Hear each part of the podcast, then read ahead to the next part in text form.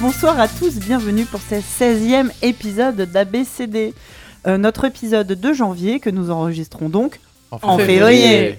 Vous reconnaîtrez là notre, euh, notre Ponctualité notre habituelle. ponctualité. Mais c'était c'est reculé pour mieux sauter. On va faire une émission exceptionnelle ce soir, je n'en doute pas. Nous avons euh, autour de cette table d'Irène. Salut, Ça va? Ça va bien. Donc on a des petits, petits- À chaque fois on commence en disant Hey, on a des problèmes techniques, mais euh, on a investi dans du matos et Ouais. on s'améliore à chaque fois. Vous vous rendez pas compte, mais De toute façon, vous vous en rendrez pas compte parce que ce qui se passe, c'est que le clavier marche pas, donc il n'y a pas de générique, mais je les mettrai en post-prod, donc vous qui Si vous- écoutez l'épisode, vous ne vous en rendez voilà, si en vous nous écoutez en podcast, vous ne vous rendrez compte de rien par la magie de la post-production. Et nous avons aussi autour de cette table Jocelyn. Bonsoir, Bonsoir. Merci d'être venu. Avec plaisir. Euh, tu es euh, directeur technique du level design chez Ubisoft. Tu vas nous expliquer tout à l'heure ce que ça veut dire. Oui, bien sûr, Et tu es aussi papa de deux filles Mm. qui ont 12 et 16 ans. c'est ça. Donc c'est-à-dire que par rapport à nos autres invités, tes enfants sont déjà un peu plus âgés. On va peut-être pouvoir du coup euh, parler euh, de choses un peu qui concernent plus les adolescents. Oui, mais on peut parler aussi de trucs, euh, parce qu'elles sont passées par l'âge... euh, Mais voilà. Euh, J'ai quelques souvenirs encore. De... Alors, je te demanderais juste de bien t'approcher de ton Les micros, faut que je micro. parle. Voilà, regarde, tu, tu... en intimité. Ça m'aidera micro. vachement pour la post-prod. Ah, je sais pas, alors. Sinon, tu peux parler de dos. Moi, j'ai fait toute une émission, hein, je le Avec dis à le chaque micro fois, à le micro à l'envers. YOLO, tout allait bien. Ce mois-ci, on vous parlera, euh, on vous parlera, de- on a choisi comme thème, c'est notre invité qui nous a soufflé l'idée, on va parler de chasse au trésor. Euh, ça, va être, ça va être rigolo, on va parler de pirates, on va parler d'aventuriers, ça va être cool. Ensuite, euh, on aura la rubrique de l'invité avec toi Jocelyn. Et en travaux pratiques, alors là, moi je suis ravie puisque une fois de plus, c'est toi, Jocelyn, qui a soumis euh, à l'idée ce. On va pas parler d'un film, on va parler d'une série animée, et on va parler d'une série animée Cartoon Network. Non, on va pas parler de Steven Universe, on va parler du monde incroyable de Gumball. Ça va être fantastique. Je pense que je vais te faire un générique spécial Steve- Steven Universe à chaque fois que tu prononceras le titre de, ce- de cette série. Je te mettrai le petit Tu générique. sais, non, c'est comme ces vidéos YouTube ABCD, sauf qu'à chaque fois que Force Rose dit Steven Universe, ça va plus vite.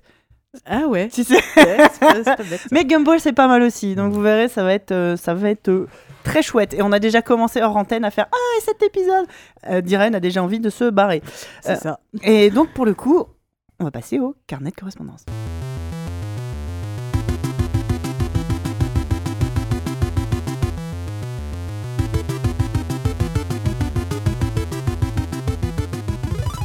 Alors, ce mois-ci, on va commencer par un message Facebook. Très très très long, envoyé par Raphaël, que je vais, euh, que je vais, je, vais- je vais me permettre un peu de, de couper.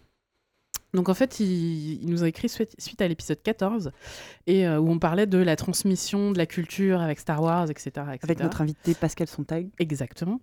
Et euh, il dit que la, la transmission de la culture force les parents à intégrer la différence entre la théorie et la pratique lui-même euh, a pu expérimenter les deux aspects de la chose, puisqu'il nous raconte un énorme fail. En fait, il avait prévu, il avait prévu de faire découvrir à Timothée, 6 ans, depuis août, euh, Star Wars, en commençant par l'épisode 5. D'accord. Et donc, il avait euh, prévu d'accompagner son enfant dans le visionnage de, de ce film. Et il s'est endormi comme une merde. donc, il a juste eu la chance de se réveiller à l'instant où Luke tombe dans le vide après son combat contre Dark Vador. Et il a donc pu prévenir son fils que c'est bon, Luke allait bien, il allait être sauvé.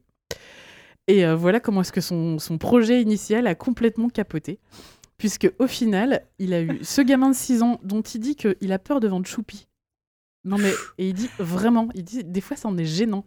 Et donc que ce gamin de 6 ans s'est retrouvé euh, à passer un excellent moment devant, euh, devant Star Wars 5, pendant que son trentenaire de père était endormi la bave aux lèvres à côté, qui s'est réveillé en pointant euh, un doigt gourd vers l'écran en babillant « Tout va bien se passer avec cette, après cette scène ». Et que quand il a débriefé son fils après, la conversation s'est résumée à « Ça t'a plu? Ouais. T'as pas trop eu peur? Non. Est-ce que c'est l'heure du goûter maintenant ah, la magie des enfants. Voilà. Donc euh, voilà, il dit que les mômes Faut faire confiance aux enfants. Ouais, il dit que les mômes découvrent vraiment euh, tous ces trucs-là comme ils veulent et que Ouais. des fois il faut leur tenir la main, que ça, ça reste un grand bonheur d'être témoin de ça, même quand on dort. Mais sur un- une échelle de 1 à la femme de Quaco s'endort et la gamine se, se farcit deux épisodes de Game of Thrones, Ouais, on n'en est pas on n'en est pas encore là. Euh, voilà, et puis on enchaîne avec un message de Pierre qui revient sur euh, ce qu'on avait dit euh, pendant le Christmas Special, où on parlait, on de ton fils qui, qui imaginait que les filles guitaristes, ça n'existait pas. Ah oui, Et donc euh, Pierre nous a sorti une... ce que j'ai tout de suite très vite démenti. hein. Exactement. Et, euh, et il nous a sorti une liste de, de groupes avec des guitaristes, dont Ça, ah, c'est cool. on a Girl School, L7, Hall avec euh, Courtney, Courtney Love, For Non Blonde, Mais L- Drain. L7, c'est mon T'en as groupe. plein. t'as- groupe comment- préféré comment depuis que elle je suis au s'appelle, lycée. euh, L'ancienne bassiste des Smashing Pumpkins qui fait un. Darcy, euh, oui, a- non, pas Darcy, euh, celle qui l'a remplacée pendant un moment, euh, Melissa Ofdermore. qui était l'ex-bassiste de Euh, de, Hall. euh, de Hall aussi, ouais. Nashville Pussy Ah oh, oh oui, et Arven qu'il recommande à tous les fans de métal symphonique. mais oui, il y en a plein. Il y en a plein, pas assez. il y en a- Bah, Voilà. Il y en a pas mal, quoi. Mais go girls. On, a, on accuse aussi réception du petit mail d'Anthony qui nous remercie euh, en nous disant que c'est toujours un plaisir d'écouter ABCD Podcast. Et bah, Merci. c'est toujours un plaisir de savoir qu'il y a des gens qui nous écoutent. Il y a au moins une personne qui nous écoute. c'est ça. Merci maman. Euh, on a dit- aussi- J'avais dit de pas écrire. Alors, ce- du coup, Anthony, c'est très bien comme pseudo. Euh, on a un mail de Dimitri qui, est- qui date de juin 2017. Ah bah oui, Bah oui, bah on est bien. on est hein. encore dans le. On est même plus dans l'exercice euh, fiscal, mais c'est pas grave. J'allais dire, on est. Si, non, on mais est non. toujours dans l'exercice fiscal. Oui, ça dépend. Oui, bon, si, vas-y. ça marche encore.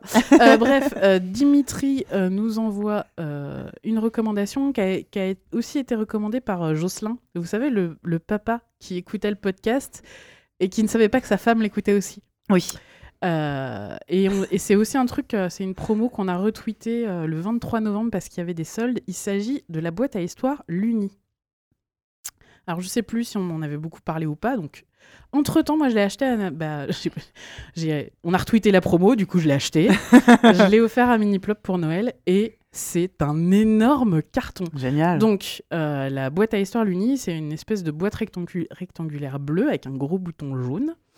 Et euh, en fait, quand, le- quand l'enfant allume la boîte, on lui demande si. il- Donc, on lui dit Tu vas écouter les histoires de Suzanne et Gaston. Est-ce que tu veux que ton personnage principal ce soit Suzanne ou Gaston Donc, tu choisis euh, petit garçon ou petite fille.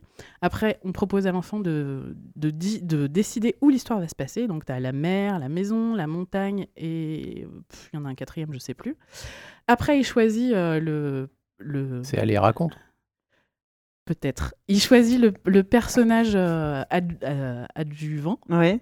Euh, donc, euh, ça peut être. euh, alors, il y a une baleine. Je vous, la- je vous laisse imaginer ma joie. Alors, est-ce une baleine ou une baleine grise, une baleine à bosse Soyons précis. Non, c'est une baleine. Ce n'est pas un court. cachalot, c'est une baleine. Donc, il y a des- une baleine, un ogre, une sorcière, un fantôme, etc. Et puis après, il choisit un objet. Et donc, suivant les, br- les branches qu'il prend, il y a plein d'objets. Je vais pas tous vous les citer. Et en fait, ça lui raconte une histoire. Et l'histoire fait à peu près 5 minutes. D'accord. Et, et moi, mon gamin, il le, il le lâche plus, il l'emmène partout. Alors, c'est un peu relou quand il l'amène dans le salon et que nous-mêmes, on est en train de regarder des trucs à la télé. Mais il est hyper fan. Et euh, en plus, la- le l'Uni s'accompagne du d'une Lunitech. Donc, pour à peu près euh, 10-12 euros, tu peux acheter des packs d'histoires supplémentaires. Euh, et il y a un pack gratuit qui est fourni quand tu, Quand tu l'achètes, c'est les, les, les histoires bonne nuit. Et euh, elles sont absolument géniales. Où tu as une petite fille qui part au, pays des rêves avec son doudou. Enfin bref. C'est vraiment ultra chouette. C'est- L'interface est hyper bien foutue. C'est-à-dire que même pour des enfants un peu plus jeunes, de 3-4 ans, euh, ça marche super bien. Une molette, un bouton, euh, c'est c'est pas Ouais. très compliqué. quoi. Et puis euh, la voix des narrateurs sont. Ouais, il y a une narratrice et un narrateur. Et les voix sont top. Donc, euh, Ah bah, Très bien, on mettra, on mettra le lien dans le, On mettra. Et en dans le- plus, sur le blog. c'est une start-up française. Très bien. Donc, Fran- c'est français. français, monsieur. Startup Nation. Voilà, exactement. Les Yes. Français, c'est la police française. Donc, je recommande très fortement le Luni. C'est vraiment euh, un su- un- un su- une super idée euh, que, que nous ont donné euh, Dimitri et Jocelyn. Et, et voilà, on a fait le tour. Eh ben Du merci. carnet de correspondance. Merci tout le monde de nous avoir écrit. On rappelle, vous pouvez nous trouver sur Twitter, euh, ABCD Podcast, sur Facebook, ABCD Podcast, et nous envoyer des mails à Point. podcast.abcd at gmail.com. gmail.com. Exactement. Euh, eh bien, je pense que c'est tout à fait l'heure de commencer notre exposé.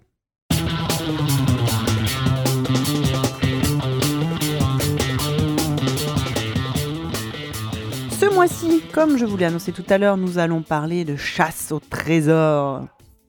Euh, qui est une activité euh, environ vieille comme le jardin, j'ai envie de dire. Mhm. Euh, et en fait, on- cette idée, c'est toi, Jocelyn, qui nous l'a soumise, car tu es adepte du- d'une d'une activité que l'on appelle le géocaching, c'est ça? Mhm. Est-ce que tu veux nous expliquer ce que c'est? Alors, on- je, vais, je vais faire plusieurs points. Alors, t'en d'abord, prie. la chasse au trésor. Ouais. Chez nous, on l'a pratiqué aussi en appartement. Ben oui. Y- Mais, C'est vrai qu'il n'y a euh, pas que le jardin C'est dans ça la qui est vie. magique C'est avec ça la qui est chasse, la chasse. Et euh, plusieurs fois, en fait, mes filles se sont amusées à, à, comment, à, à créer, donc à poser, des- cacher les endroits des papiers avec des indices. Ouais. Et l'autre devait cher- retrouver les indices, chercher, etc. Donc ça, c'était un premier point. Après, on- quand ils étaient enfants, on a aussi, euh, on s'est aussi amusé de- dans des magazines ou même il y a des, euh, y a des, euh, comment, des, des mairies qui proposent ou des choses comme ça pour visiter un quartier, etc. Ouais. De, Ça se fait beaucoup en ce euh, moment. Ça se fait beaucoup. Ça, et se faisait beaucoup. Alors après, maintenant, je sais plus trop parce qu'elles ont grandi. Mais c'est comme ça qu'on a visité, par exemple, le, le quartier Mouffetard avec tous les. euh, Il y avait, il y a beaucoup de graffiti. Ouais. il y avait une- un circuit comme ça avec euh, trouver machin, trouver le graffiti euh, bleu. Ah, c'est vachement chouette ça. Et c'était assez sympa. Et, euh, et du coup, euh, le next step, ça a été après, c'est en discutant avec des collègues de, de travail, ils m'ont dit, ah, les jeux caching, tu vois, c'est, enfin, c'est la même chose, mais c'est le level encore plus, euh, encore plus. C'est plus grand. organisé à une Parce que échelle c'est euh, organisé à l'échelle mondiale. Et donc, c'est, ce sont des, des. La base, c'est surtout des gens qui, sont, qui veulent faire découvrir un endroit. Oui. Tu as des bracelets donc Voilà. qui... voilà. Et là, je suis en train de faire. Hum, ça va passer, ça en post-prod, ça va passer? Donc, c'est des gens qui euh, veulent faire généralement découvrir un endroit particulier. Donc, d- il y en a, et il y en a partout Ouais. dans Paris. Dans Paris principalement parce que je suis parisien, mais euh, il Mais suffit d'aller que, à la campagne. oui. Il y a, mm, par exemple, en, en allant, euh, en allant dans des, pour faire découvrir un chemin ou des choses comme ça, les gens, ils en mettent le long du chemin et ça fait prendre le chemin et c'est assez ludique. Et, euh, et donc, le, prin- le principe, Voilà. le principe, c'est avoir un téléphone, c'est mieux, ou un GPS. Et donc, il y a un site qui s'appelle geocaching.com, je crois. il suffit de s'inscrire. Il y a une partie payante, mais une partie gratuite qui est largement suffisante. Et, euh, et donc, d'activer le GPS, la localisation, lancer l'appli, parce qu'il y en a sur tous les téléphones, il y a une appli. Et euh, en fait, ça zoome sur l'endroit où on est et ça montre autour où est-ce qu'il y a des caches. Donc, les gens qui créent des caches, généralement, mettent en- dans la, il y a référence la cache en mettant un point historique, pourquoi ils, font visiter. Généralement, c'est historique. Euh, Il y a la position, Mhm. donc ça c'est le téléphone, l'appli qui gère, euh, qui dit si on se rapproche, etc. Euh, après il y a un indice, généralement c'est euh, une aide pour... Parce qu'en fait les, elles sont cachées les euh, caches. Comme on dit, il y a l'endroit où c'est, si c'est des petites, donc il y a plusieurs tailles de, de caches, mais ça j'y reviendrai. Ouais. Et euh, après, il y a le- les gens qui, euh, qui ont trouvé la cache ou qui ne l'ont pas trouvé et qui, euh, qui peuvent s'enregistrer en disant je ne l'ai pas trouvé, euh, je l'ai cherché, j'ai pas trouvé, ou euh, je l'ai cherché, ou qui donnent, disent par exemple bah, j'ai cherché mais le log il est trempé ou des choses comme ça. Je vais expliquer après pourquoi.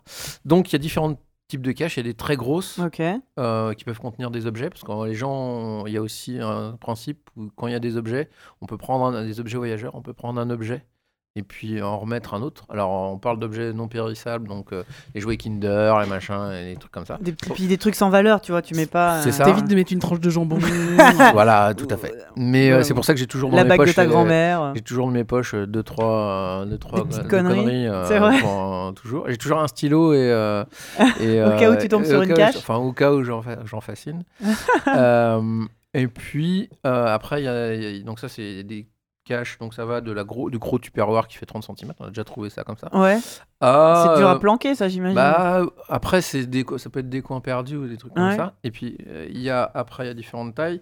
Et ça va jusqu'à, euh, bah, comme les anciennes boîtes de euh, pellicule, Ouais. de cette taille-là, dans lequel il y a le log, c'est juste un rouleau de papier, dans lequel il n'y a pas d'objet, mais il y a juste Ouais. un rouleau de papier. Les gens le trouvent, mettent leur nom et la date à laquelle ils sont- passés, referment et remettent à l'endroit. Le principe, c'est de trouver euh, la cache et de la remettre à l'endroit. Euh, alors, il y a tout un côté. Alors, il y a, il y a d'au- après, il y a des caches plus complexes avec, euh, par exemple, il faut trouver des chiffres, et etc. Mais moi, j'en suis, je suis pas. je- je- Il y a des énigmes et des tout ça. énigmes. Il y a, il y a des, il y a des, il y a des, comment, des assos aussi qui font du géocaching en groupe aussi, etc. Ouais, Mais moi, je pratique ça plutôt tranquillement. ouais. J'ai dû, on a dû trouver une quarantaine de caches en tout, mais à chaque coup, Sur, euh, sur Paris, enfin sur la Paris, région. sur, euh, Par- sur Paris, j'ai trouvé celles qui sont autour de moi, chez moi. Il y en a. Ouais. alors, en plus, il y a des gens qui les trouvent a priori du premier coup, d'après ce que dit le, euh, Ouais. enregistre. Mais moi, il y a des caches à côté de chez moi. J'ai dû mettre 3-4 fois avant de trouver où, où c'était. Parce qu'en fait, il y a euh, la- les petites caches. Ça peut être un truc aimanté qui est collé derrière une euh, gouttière. Donc ça, c'est assez, plutôt facile à trouver. Ouais. Mais euh, dans le Moi, déjà, je trouve ça vici- vicieux. hein. Parce mais- que j'imagine qu'il faut pas que ça soit trouvé euh, par Alors, hasard, pas des gens qui ne les cherchent pas. Alors en fait, le, dans le, on va dire un des, un des comment, dans le jargon des, des géocacheurs, Mhm. les, euh, les gens qui cherchent pas et qui sont autour et qui connaissent pas sont les moldus. C'est-à-dire qu'en fait, ils, euh, ils sont pas au courant. Harry donc l'idée, Potter, c'est ouais, ça, exactement. Et donc euh, l'idée, c'est que la cache, elle soit, elle soit, on- elle soit trouvable, mais qu'on puisse bah, s'il y a du monde, on attend. Et Qu'on puis, peut pas tomber dessus voilà, par hasard. puis, on peut pas tomber dessus par hasard. Et il faut essayer d'être discret pour puis la remettre au, Mm. au bon endroit, etc. Donc il y a des caches qui sont assez simples, des trucs qui sont collés magnétiquement. Donc ça encore, euh, mais il y a des. euh, moi j'ai trouvé avec ma fille, mes filles, j'ai trouvé les caches où, euh, par exemple, il y en a une qui est qui est pas très loin de chez moi. Où par exemple, l'indice c'était, enfin, disait, je savais, où- je savais où c'était, je cherchais, et en fait, le truc c'était, euh, c'est des boîtiers, comme des boîtiers, un boîtier électrique. Ouais. Il y en a un, la cache, le truc c'était, l'indice c'était que c'était aimanté. Et euh, je regarde, et dans le registre, ils disent, dans le registre, les jeunes donnent des indices. Des fois, Ouais. ils donnent la photo, alors c'est un peu dommage parce Ah fait, oui, non, la photo, c'est trop facile. Ouais. Mais ils donnent des indices, et, euh, et dans les indices, il y avait, euh, il faut grimper pour la- l'attraper. Ok, Donc, tu on- dis, oh là. Tu es sous un tunnel, tu, tu cherches, il faut grimper. Et euh, tu regardes. Et en fait, au bout d'un moment, j'ai remarqué que donc il y avait euh, une grande des grandes goulottes électriques. C'était sous, sous un, Ouais. sous un tunnel, donc un tunnel euh, où on peut piétonnier, enfin on peut passer. Et en fait, j'ai remarqué que une des boîtes, un des boîtiers électriques, il n'y avait pas de pic à pigeon. Alors que tout le reste, il y avait ouais, des pics à pigeon. ouais, ouais, ouais. Donc me voilà à attendre que les gens passent, grimper sur la rambarde, à essayer d'attraper une boîte. Et effectivement, Elle en était fait, aimantée. elle était aimantée. Et euh, dedans, il y, a le log. Et il y avait des objets. Et euh, Et donc, une- c'était un, une faux, un faux. euh, un faux. Et il y en a. et voilà. Alors il y a des gens qui. Alors les, les caches, elles sont graduées Incroyable. en facile à trouver Ouais. et très Et difficile. celle-là, elle était Et classée. elle euh, était, je sais pas, 2-3. Et en fait, autour de chez moi, il y a un mec qui s'appelle François. Donc, ça s'écrit, euh, il écrit ça F-R-A-N 6 O-I-S. Donc, s'il m'écoute, euh, il, fait le bon- il fait mon bonheur parce qu'en fait, euh, je me gratte la tête à chaque coup où il a fait des caches. Mais euh, j'ai trouvé une cache, une de ces caches où c'est carrément drôle, une pierre qui est posée sur un mur qui est défait. Donc, on dirait, un- une, on dirait une, vraie pierre du mur, quoi. Ouais. Il faut, et il faut la, et elle est posée, elle est de la même couleur et tout. Et quand on la soulève, la pierre, elle est creusée et à l'intérieur, il y a la cache. C'est génial. On a été. euh, C'est incroyable. Et je trouve ça tellement cool. il y a, on a été euh, comment, euh, en vacances euh, dans, le- dans, dans le sud-ouest. Et Bah, c'est avait- ça, c'est que du coup, c'est un truc que tu peux il y en a pratiquer partout, il y en a partout. en fait. partout. Mais il y a dans le monde, il y en a partout. Alors, apparemment, sur le, sur le chat, euh, on a deux, trois personnes qui kiffent bien. Ah, Alors, on a euh, The One Laris qui nous dit qu'il y a un truc qui s'appelle la piste des cystes, où les coordonnées GPS sont remplacées par des indices, Mm. par des énigmes, ça. qui peuvent être bien sympas. Et puis, euh, on nous dit aussi Narf Narf, un truc comme ça.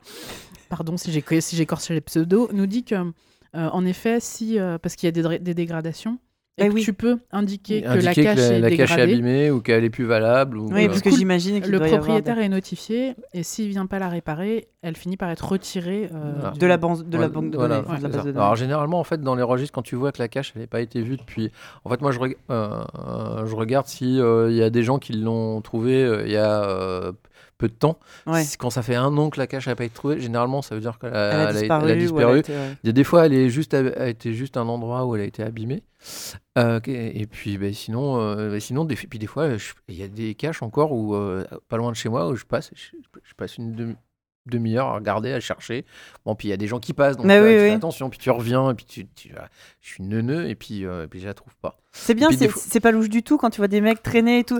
Ah, mais c'est pas, c'est pas louche du tout. Non mais Allô, la police ouais. Ouais, il y, a- il y a des gens qui. Non, mais en plus. Je en pense que si t'as le malheur de, de correspondre euh, euh, physiquement à ce genre de personnes qui se font régulièrement contrôler par la police, c'est dangereux Je comme. crois qu'il y euh, a quelqu'un qui prépare un cambriolage en bas de chez moi. Mais non, monsieur l'agent, je cherchais une cache. Alors, alors, il y a. J'ai j'ai a- bien joué Kinder, je vous jure. il y y a un truc rigolo, c'est que dans les registres, il y a des fois, tu vois, genre, euh, alors j'étais en train de chercher la cache, je la trouvais pas, et il y a un voisin qui est sorti qu'on avait marre et qui m'a dit, bon bah elle est là la cache. Alors vraiment maintenant, euh, Le mec il doit en avoir ras le bol. C'est encore les tocards Ah. qui cherchent. Gros nul, elle est là. Allez, casse-toi euh, maintenant. C'est ça. Et puis, euh, et puis c'est donc je disais cet été, on a, il y en a, euh, pour faire découvrir un chemin euh, dans euh, où il y a une rivière, voilà, machin comme ça. Il y en a, il y en a régulièrement, genre tous les 200, 300 Ah, mètres. c'est chouette. Et donc, il y en avait une, c'était une souche, enfin un bout de souche qui est retourné, c'était à l'intérieur. Là, c'était assez rigolo, c'est que en fait, il dit que c'était accroché dans les arbres, donc on cherche. Et en fait, c'est, c'était un mètre avec un crochet. Et tu attrapes, le, le crochet avec euh, une branche, et tu descends, et au bout, au bout du, au- avec l'anneau, il y a, avec l'anneau, il y a la cache.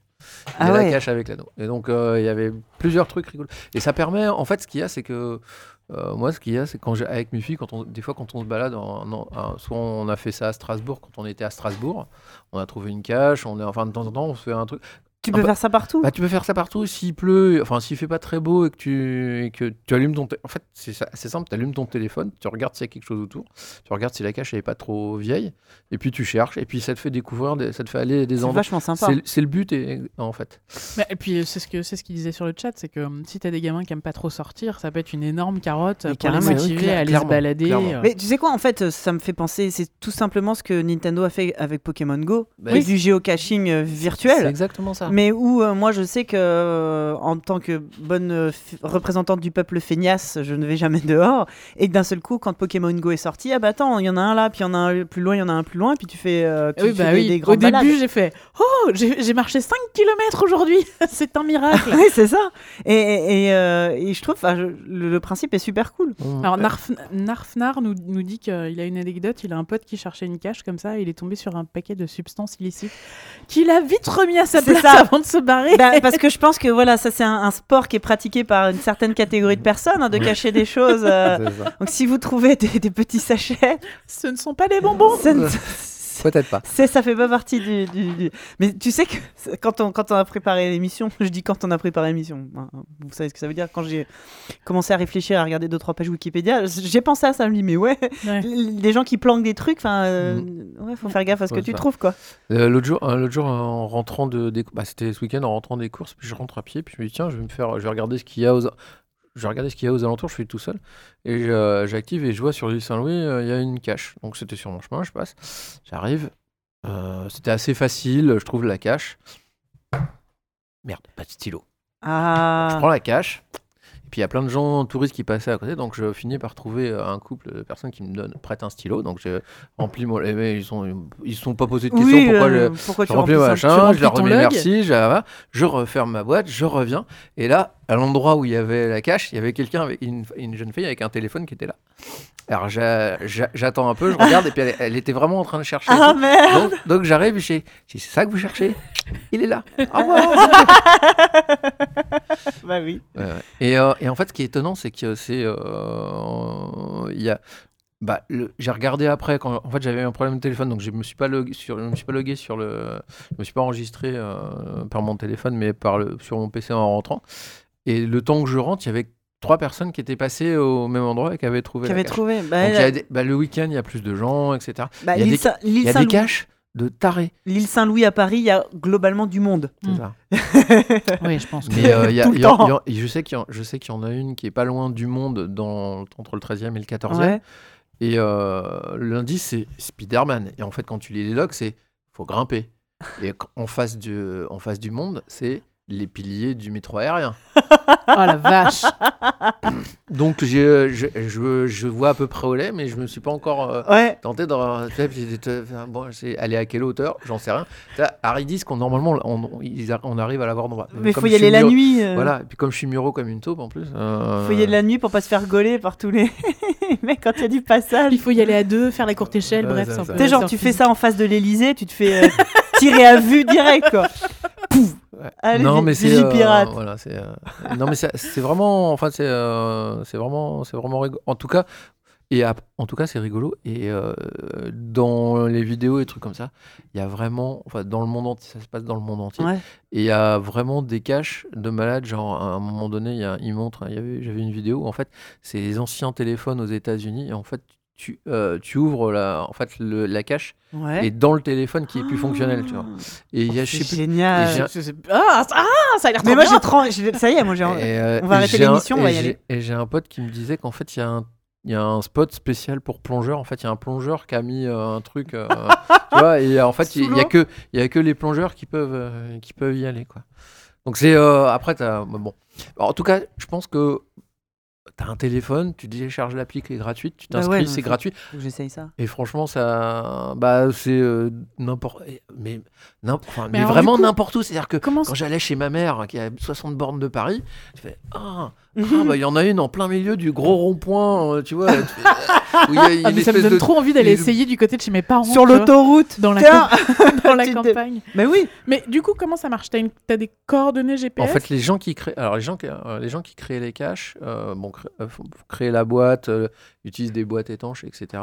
Oui. Oui, c'est et euh, trouvent l'endroit. Alors, faut pas alors, dans les villes un peu denses, euh, il faut pas qu'elles se chevauchent non plus pour pas. Ouais, bah oui. que le, le GPS de téléphone n'est pas toujours super précis comme, euh, Oui. comme un vrai GPS. Non, puis essaye d'aller dans des coins, il n'y en a Oh. pas déjà. Oui, voilà. Et puis autour, après, il quoi. Faut, il faut que ça, ra- faut que ça vienne t'amener à un truc un peu, euh, un peu sympa, quoi. Enfin, si, si, si ça t'amène, euh, tu vois, un local poubelle, c'est l'intérêt un peu minime. quoi. Au Oui, fond de cette ru- ruelle sombre et où le néon clignote. Voilà, c'est ça. Non, mais ça- généralement, ça t'amène euh, un ancien lavoir, un point de vue, euh, tu vois, un truc comme ça. Ouais, chouette. Et donc en fait les mecs euh, posent la cache, euh, mettent un log, donc c'est un log papier, etc. Et après référence sur le site. Mais quand il n'y a euh, plus de place sur le papier. Eh ben justement en fait c'est comme on disait tout à l'heure, ça fait partie de l'entretien. Donc il y a aussi y a aussi des gens qui euh, viennent, il n'y a plus de place sur le papier, ils naturellement ils viennent, ils rajoutent du papier. Parce que euh, sur le, il me semble que sur le site, j'en ai pas encore fait des caches, mais il me semble que sur le site, il y a en fait de quoi imprimer. Et si ça se trouve, il y a des gens comme moi qui ont un stylo, un machin, et qui ont du papier pour faire un log. Parce que euh, tu trouves. un- et euh, c'est facile. Qu'est-ce qui deviennent tous ces logs de cache? Est-ce que tu crois qu'il y a des mecs qui les accrochent sur leur mur, hyper fiers de leur cache, en disant? Bizarre. Mais je pense qu'il y, a des- il y a des gens qui peuvent être fiers quand même, parce qu'il y a vraiment. Il y a Parce que tu disais tout à l'heure, enfin, il y a des trucs un peu. Ouais, euh, et puis même, il y a, il y a mais tu- juste tu vois, le- tu- ta cache de, et de, tu- de- de faire découvrir à des, en- Ouais. des endroits euh, Et t'as ta cache et tu te dis, euh, il y a euh, 120 personnes qui sont passées Ouais. sur ma cache, il y a quand même un truc un peu Et toi, cool. t'as quoi. jamais eu envie de faire, de créer ta cache Bah, je me dis qu'en fait, euh, bah, ce qu'il y a, c'est qu'autour de moi déjà, Il y en a déjà euh, plein. Il y en a déjà plein. Et puis, euh, et puis, euh, mais si- oui, je, je pense que si je, je voulais, enfin, bon, avec mes filles, on s'est dit si on en faisait, on en faisait une, on ferait un truc un peu, euh, un peu comme euh, le, le comment le, le, re- le, le- le caillou creusé, ou Ouais, la- Un truc un peu chiadé, quoi. Ouais, un truc où. Mais il y a vraiment. Et je te dis, on disait tout à l'heure, il y a le, la boîte électrique euh, Ouais. qui est cachée. Ça, je trouve ça euh, fou, En ça. fait, c'est juste, je me suis dit, elle est là, je sais qu'elle est là, c'est quoi le truc qui va pas? Et tu fais, ouais, cette boîte-là, elle a pas de pic à pigeon, donc comme tout le reste, donc ça doit être ça. Tu sais, un jour, on va apprendre que la Tour Eiffel, un, un, en fait, c'est juste un truc qui cache. c'est un prétexte. Ça est- Et en fait, il y a un Et- truc caché dans un. et, euh, et puis, euh, t'en trouves des fois, euh, c'est dans, dans. Comment? T'as les, les rambardes pour descendre les escaliers qui sont rondes comme ça. Ouais. Et j'en ai trouvé une un coup, c'est. En fait, il faut déclipser le plastique euh, au bout. Et t'as t'as la boîte euh, de trucs photo, quoi. Et euh, l'indice, Ah, me donne c'est. Enfin bon, c'est. Enfin bon, c'est. euh, Bon, alors, Alors c'est pas le truc. En plus, il y a des gens qui font. Enfin, tu vois, il y a des gens qui font que ça. euh, Enfin, Mais- vraiment des acharnés. Moi, je fais ça juste En euh, dilettante. en dilettante, mais euh, c'est, c'est, bah tiens, Oui. si on, si on regardait s'il y avait quelque chose, ah bah ouais, tiens. Mais je trouve que c'est fantastique cette, euh, no- cette façon euh, pour les, les gens euh, de se réapproprier un environnement euh, surtout urbain, mais j'imagine qu'il peut y en avoir aussi à la campagne, mais ce côté... euh, Enfin, j'ai- j'aime beaucoup la superposition. euh, C'est participatif, Ouais, c'est ouais. super cool. Du coup, c'est quoi le nom de l'application? Euh, Geocaching. Alors le, le comment le, le, Le site, site. c'est geocaching. C'est geocaching.com, je crois. le- le De toute façon, on vous puis, mettra euh, toutes les références. et, euh, références. et l'appli, c'est geocaching. euh, Ouais. euh, Ouais, mais ça me donne trop envie d'en faire. Et euh, ouais, ouais. Et donc, un- et donc, comme tu disais, c'est vraiment. En plus, il y, a un il y a un côté aussi chasse au trésor, c'est-à-dire euh, se, se confronter à la comment euh, l'ingéniosité Oui, du, euh, ouais. de quelqu'un. De quelqu'un d'autre. C'est-à-dire, euh, en fait- et euh, je pense que celui qui fait la cache, il fait aussi la cache pour la trouver, pas pour qu'elle soit impossible à trouver. Bah oui. ouais. Et donc, c'est euh, être, euh, faire quelque chose de suffisamment caché pour qu'il y ait un petit peu de sport, mais, pas non plus euh, introuvable, ouais. pour que ce soit euh, quoi, enfin, en, en, en- en préparant l'émission, j'ai regardé euh, le truc sur la chouette d'or parce que c'est la chasse au Je trésor. voulais la y plus, la- venir, je la- voulais qu'on en parle connue. de ça. Et ils l'ont toujours, ils Ils l'ont toujours, pas, trouvé. trouvé. Ça date Et, euh, depuis. Alors, alors la, cha- chasse, la chasse, la chouette d'or, c'est une chasse au trésor qui a été euh, créée par un monsieur dont j'ai oublié le nom. Bah, Magellan, il, a pas, il a pas un nom comme ça Non, j'ai pas tout noté, j'ai mis un lien. J'ai mis un lien, et comme je l'ai imprimé, Je peux pas cliquer dessus. Ça marche vachement moins bien. Attends, j'ai, moi j'ai, je suis, j'ai un truc, euh, on peut cliquer dessus. Alors, c'est même pas foutu d'avoir du papier cliquable. Bah euh, oui. Qu'est-ce que c'est que cette qu'est-ce émission que c'est que ce bordel? Mais a priori, en plus, la chouette d'or, ils ont trouvé tous les résultats. Enfin, Attends, les, parce que euh, Alors, Abby va raconter toute l'histoire, la chouette entièrement d'or. piquée sur Wikipédia. bien Ent- sûr. évidemment. Donc, euh, Cette la émission chouette est sponsorisée par Wikipédia. Ça a été créé par un monsieur qui s'appelle Max Valentin. Non. Donc la chouette d'or a été lancée en 1993 et à ce jour elle n'a pas été résolue. Et contrairement à ce que vous croyez si vous êtes comme moi, 1993, c'était pas il y a 10 ans. ça vous fait pas ça, vous? Si. Ouais. Ah si, parce que tu viens de le dire et là je suis en train de compter. 10, 15, Ouais. 20, 25. Ah ouais, Ouais, ça fait 25 ans, ouais. Ouais. voilà, maintenant que j'ai mis l'ambiance, tu peux continuer. Voilà, donc ça a été lancé le 15 mai 1993 et c'est à ce jour la chasse au trésor ayant la plus grande longévité. Alors, c'est pas vrai, parce que les trésors des Templiers, on l'a toujours pas trouvé. Mais si, mais ils sont chez les Illuminati. avec les reptiliens. Euh, donc, euh, le, le Max Valentin avait prévu que cette chasse au trésor du- Oui. dure entre 8 et 14 mois. Ouais, Oui. Il s'est un peu trompé. c'est comme chez JV quand on prépare un Kickstarter. Ça sera fini en mars. Donc, euh, la- la pré- le précédent record avait été euh, établi par une chasse au trésor britannique intitulée Quest, A Zetetic Treasure Hunt, qui aura duré 13 ans et, et 7 mois. Ce qui est quand même pas dégueu. hein. Ce qui est déjà pas mal. Mais là, non, on en est à 25 ans, vous on, le en- rappelle. on en est à 25 ans. Et donc, Le mec est mort. hein. ouais. Ouais, ah oui, oui, c'est oui, ça. le mec est mort. Donc, euh, Oui, mais l'histoire incroyable, c'est ça, c'est que le type, avant de mourir, a il y avait un huissier, il y avait Il tout fait ça. Ah regarde. Le château de... Ah. Mais c'est qu'il a, il a dit à l'huissier, on laisse tomber. Donc en plus, ça n'a plus d'existence juridique. c'est ça. Et donc c'est un bordel juridique monstrueux. En fait, avant de mourir, euh, Max Valentin a dessaisi l'huissier, parce qu'évidemment c'était euh, fait euh, dans les règles, donc il y avait un huissier. Donc il a dessaisi l'huissier des deux clés du coffre où se trouvaient la chouette d'or et des solutions sous enveloppe scellée, soupçonnant de possibles fuites dans les solutions. Donc, euh, Sauf qu'en fait, il n'y a pas eu de fuite, jamais personne n'a trouvé. Donc le but, c'est de trouver cette euh, fichue chouette euh, en C'est or. une, répli- C'est une réplique, ouais. La vraie, elle est gardée justement euh, sous scellée. Mm. Elle était gardée par l'huissier maintenant. euh, Enfin, tu vois, jur- juridiquement, il n'y a même plus vraiment de- d'existence.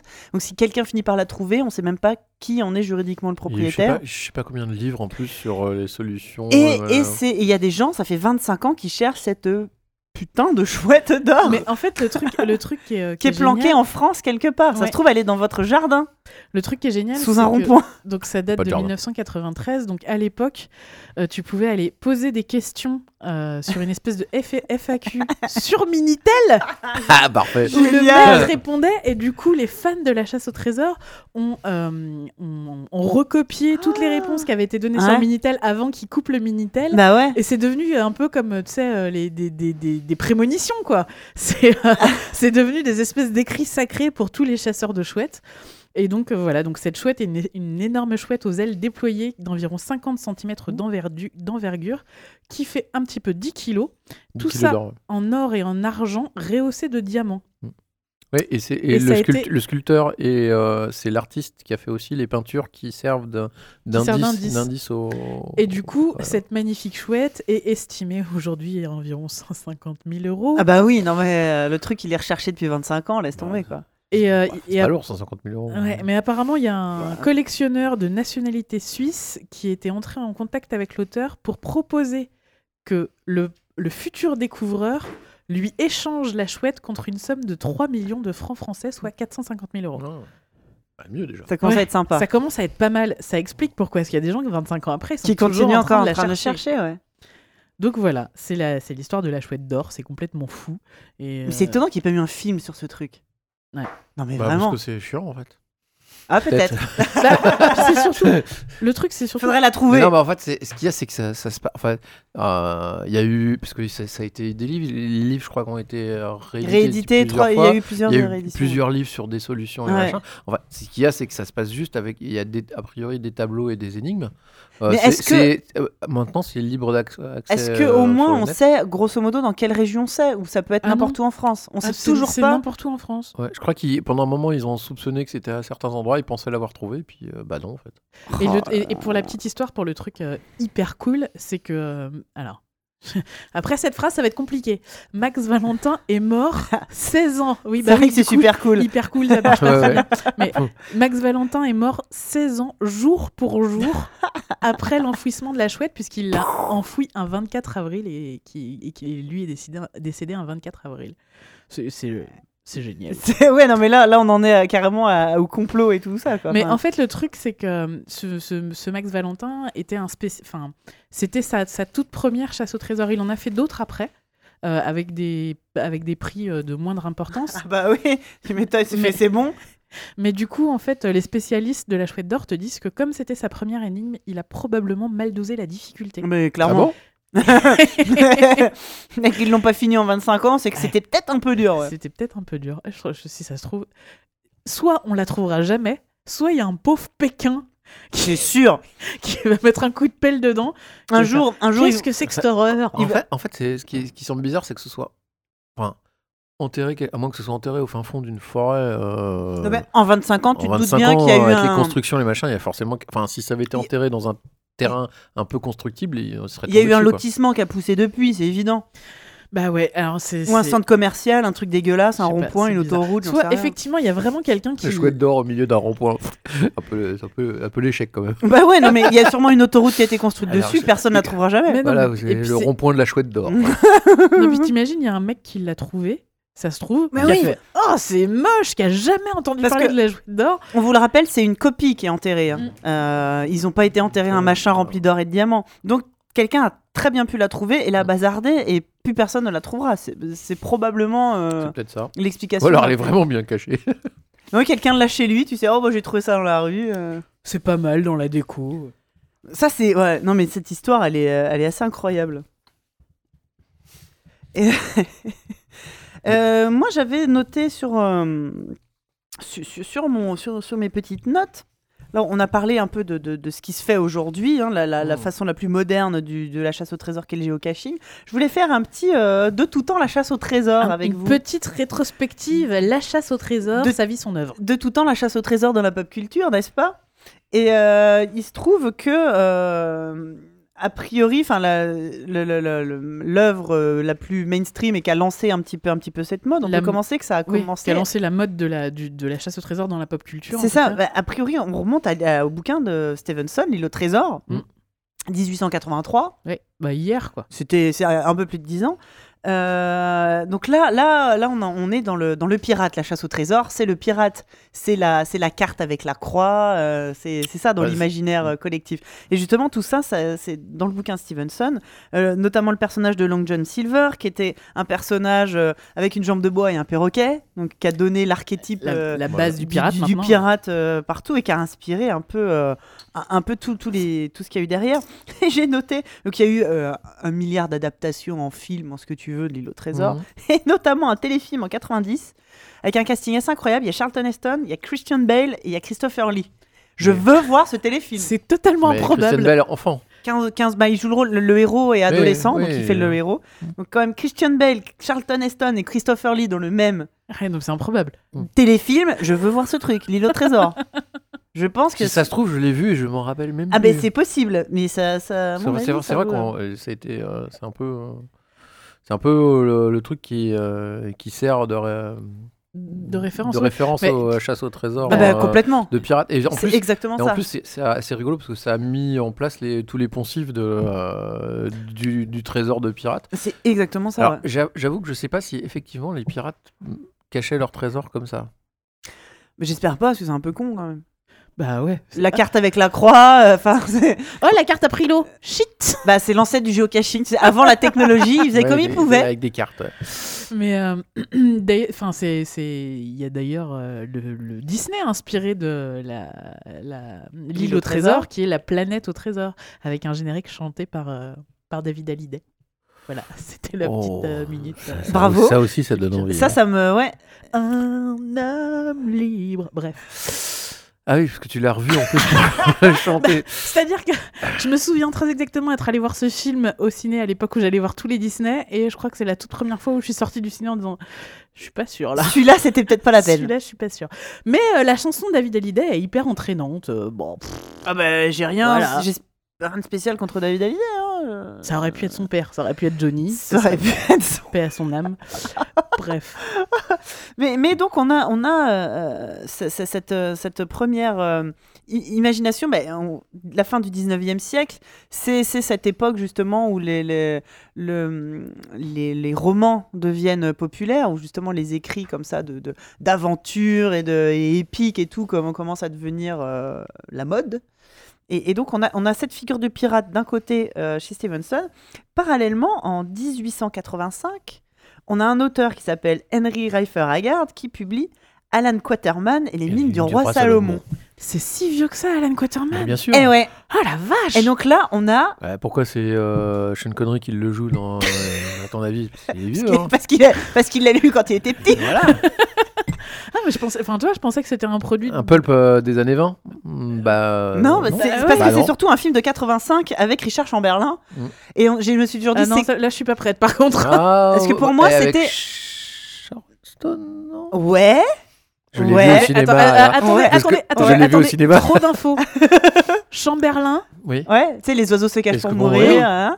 Et Sharon euh, Stone. Sharon Stone. Ouais. D'accord, très Il bien. me semble, hein, je, je, Je pense crois que oui. Je crois que oui. hein. Et donc, et, et Et, donc je l'ai vu au cinéma. ces deux figures ont été créées à peu près en même temps, donc c'est vraiment euh, ce- cette, euh, cette époque de, de la littérature comme ça. euh, Alors, D'avant. ça, ça- en fait, c'est deux, deux versants de la- de l'aventure. en fait. Exactement. T'as la- la- L'aventure historique avec les pirates, euh, avec euh, euh, ce que ça représente de liberté aussi euh, dans, par rapport à une société qui est finalement pas si libre que ça. Et Exactement. euh, l'aventure euh, d'Alan Quaterman, c'est euh, la découverte des, euh, des territoires inexplorés, etc. Et, et- et Alan Et, Quaterman, c'est vachement plus dans l'époque, enfin c'est contemporain. Mm. Le héros, donc en l'occurrence Alan Quaterman, est un, un, un- aventurier, mais dans le sens missionnaire du terme. Tu vois, il va répandre la civilisation Bah, il est- en Afrique.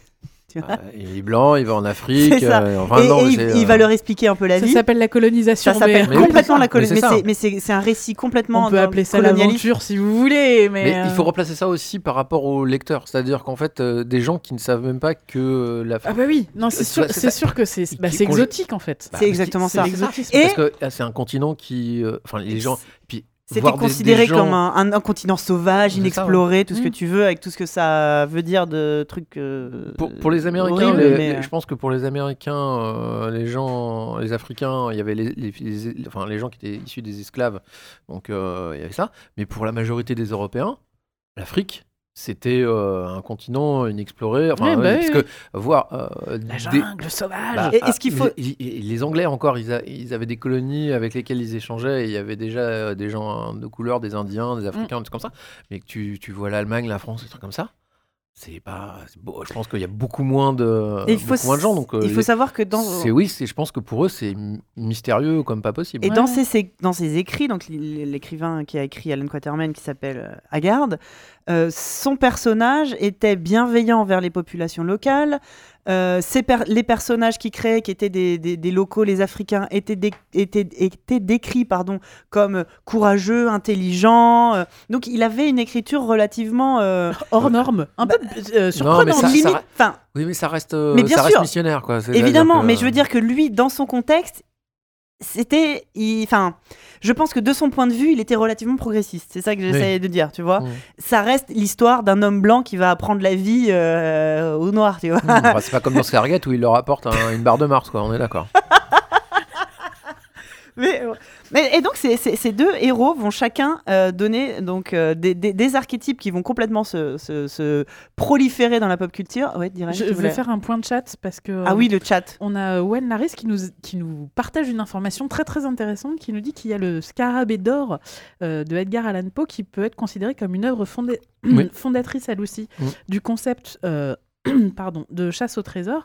Et euh, on parle d'une nouvelle qui a été écrite, enfin qui, est- qui est parue en juin 1843. Donc c'est Mm. Déjà c'est la même- 40 ans, ouais, mais C'est la même époque, mais c'est 40 ans, oui, c'est 40 ans avant, ouais. plutôt, ouais. Ah bah, de toute façon, moi là, j'ai pris ces exemples-là qui sont les plus, les plus mainstream et ceux qui ont vraiment marqué. Évidemment que ça sortait pas de nulle part. Ces mecs-là ont pas inventé et le pirate et l'aventurier qui sortaient de nulle part. Ça Mhm. s'inscrit forcément dans des Oui, traditions. euh, et puis euh, pour le coup, euh, le- le- l'aventurier, enfin, on peut remonter à, à l'Iliade Euh, tu- Oui, c'est ça, c'est Hercule, comment- hein. comment Euh, L'auteur de Sherlock Holmes. euh, Conan Doyle Ouais, c'est quelle époque aussi Oh, ça doit Par être là dans aussi, ces, quoi.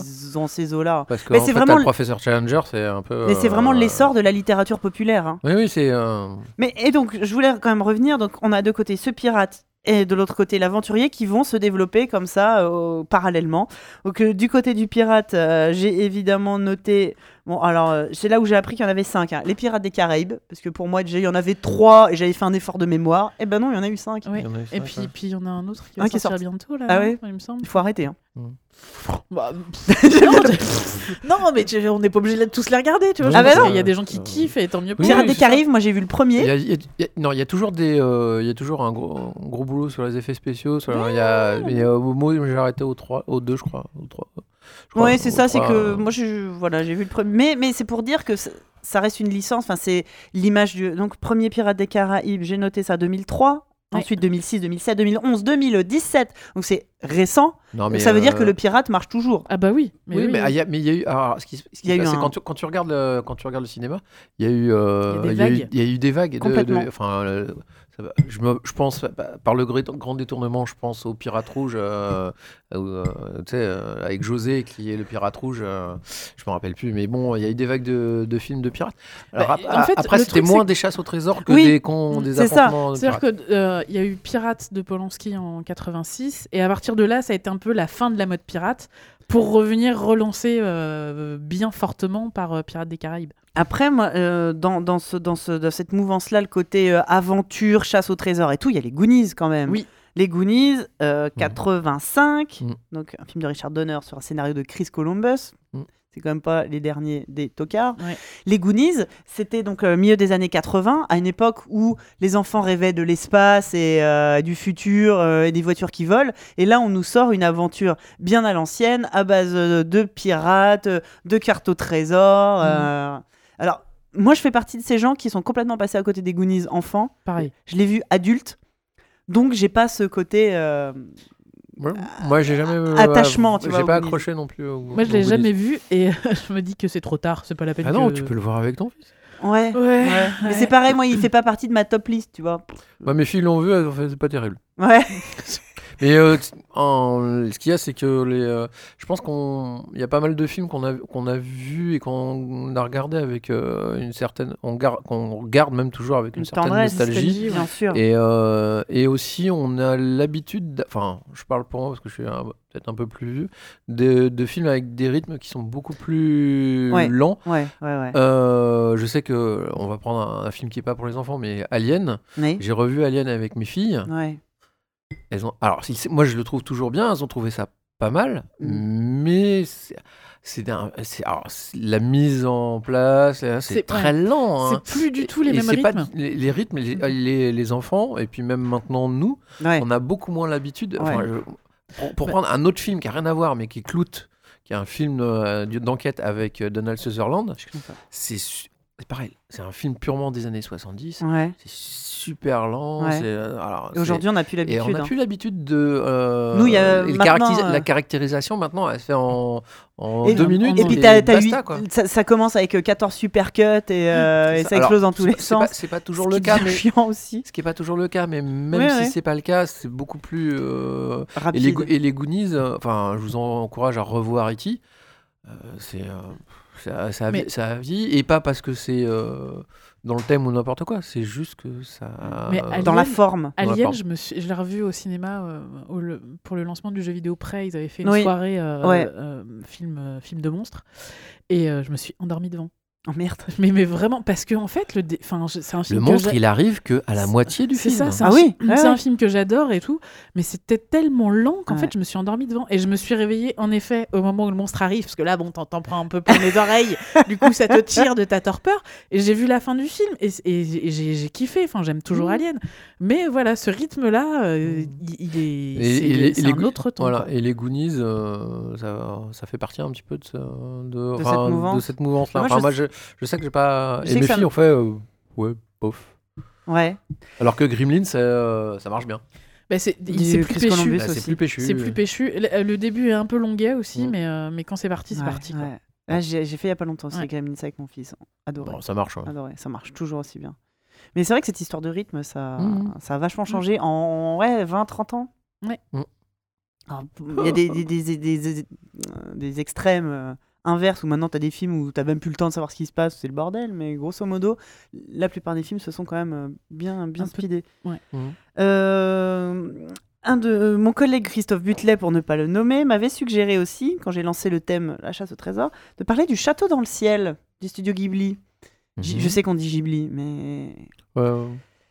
T'as aussi ces thèmes-là euh, de, de, de- Alors, le Il y a toujours ces histoires de, bah, c'est d'artefacts. Bah, là, en l'occurrence, ils cherchent Oui. une ville, mais ils cherchent aussi. euh, Oui, l'espèce de le pendentif, Le ouais. Donc après, euh, c'est là où on voit. euh, bah, après, c'est un dessin animé japonais, mais qui est inspiré euh, de, Oui. de, de bouquins anglais, enfin de Oui. Gulliver.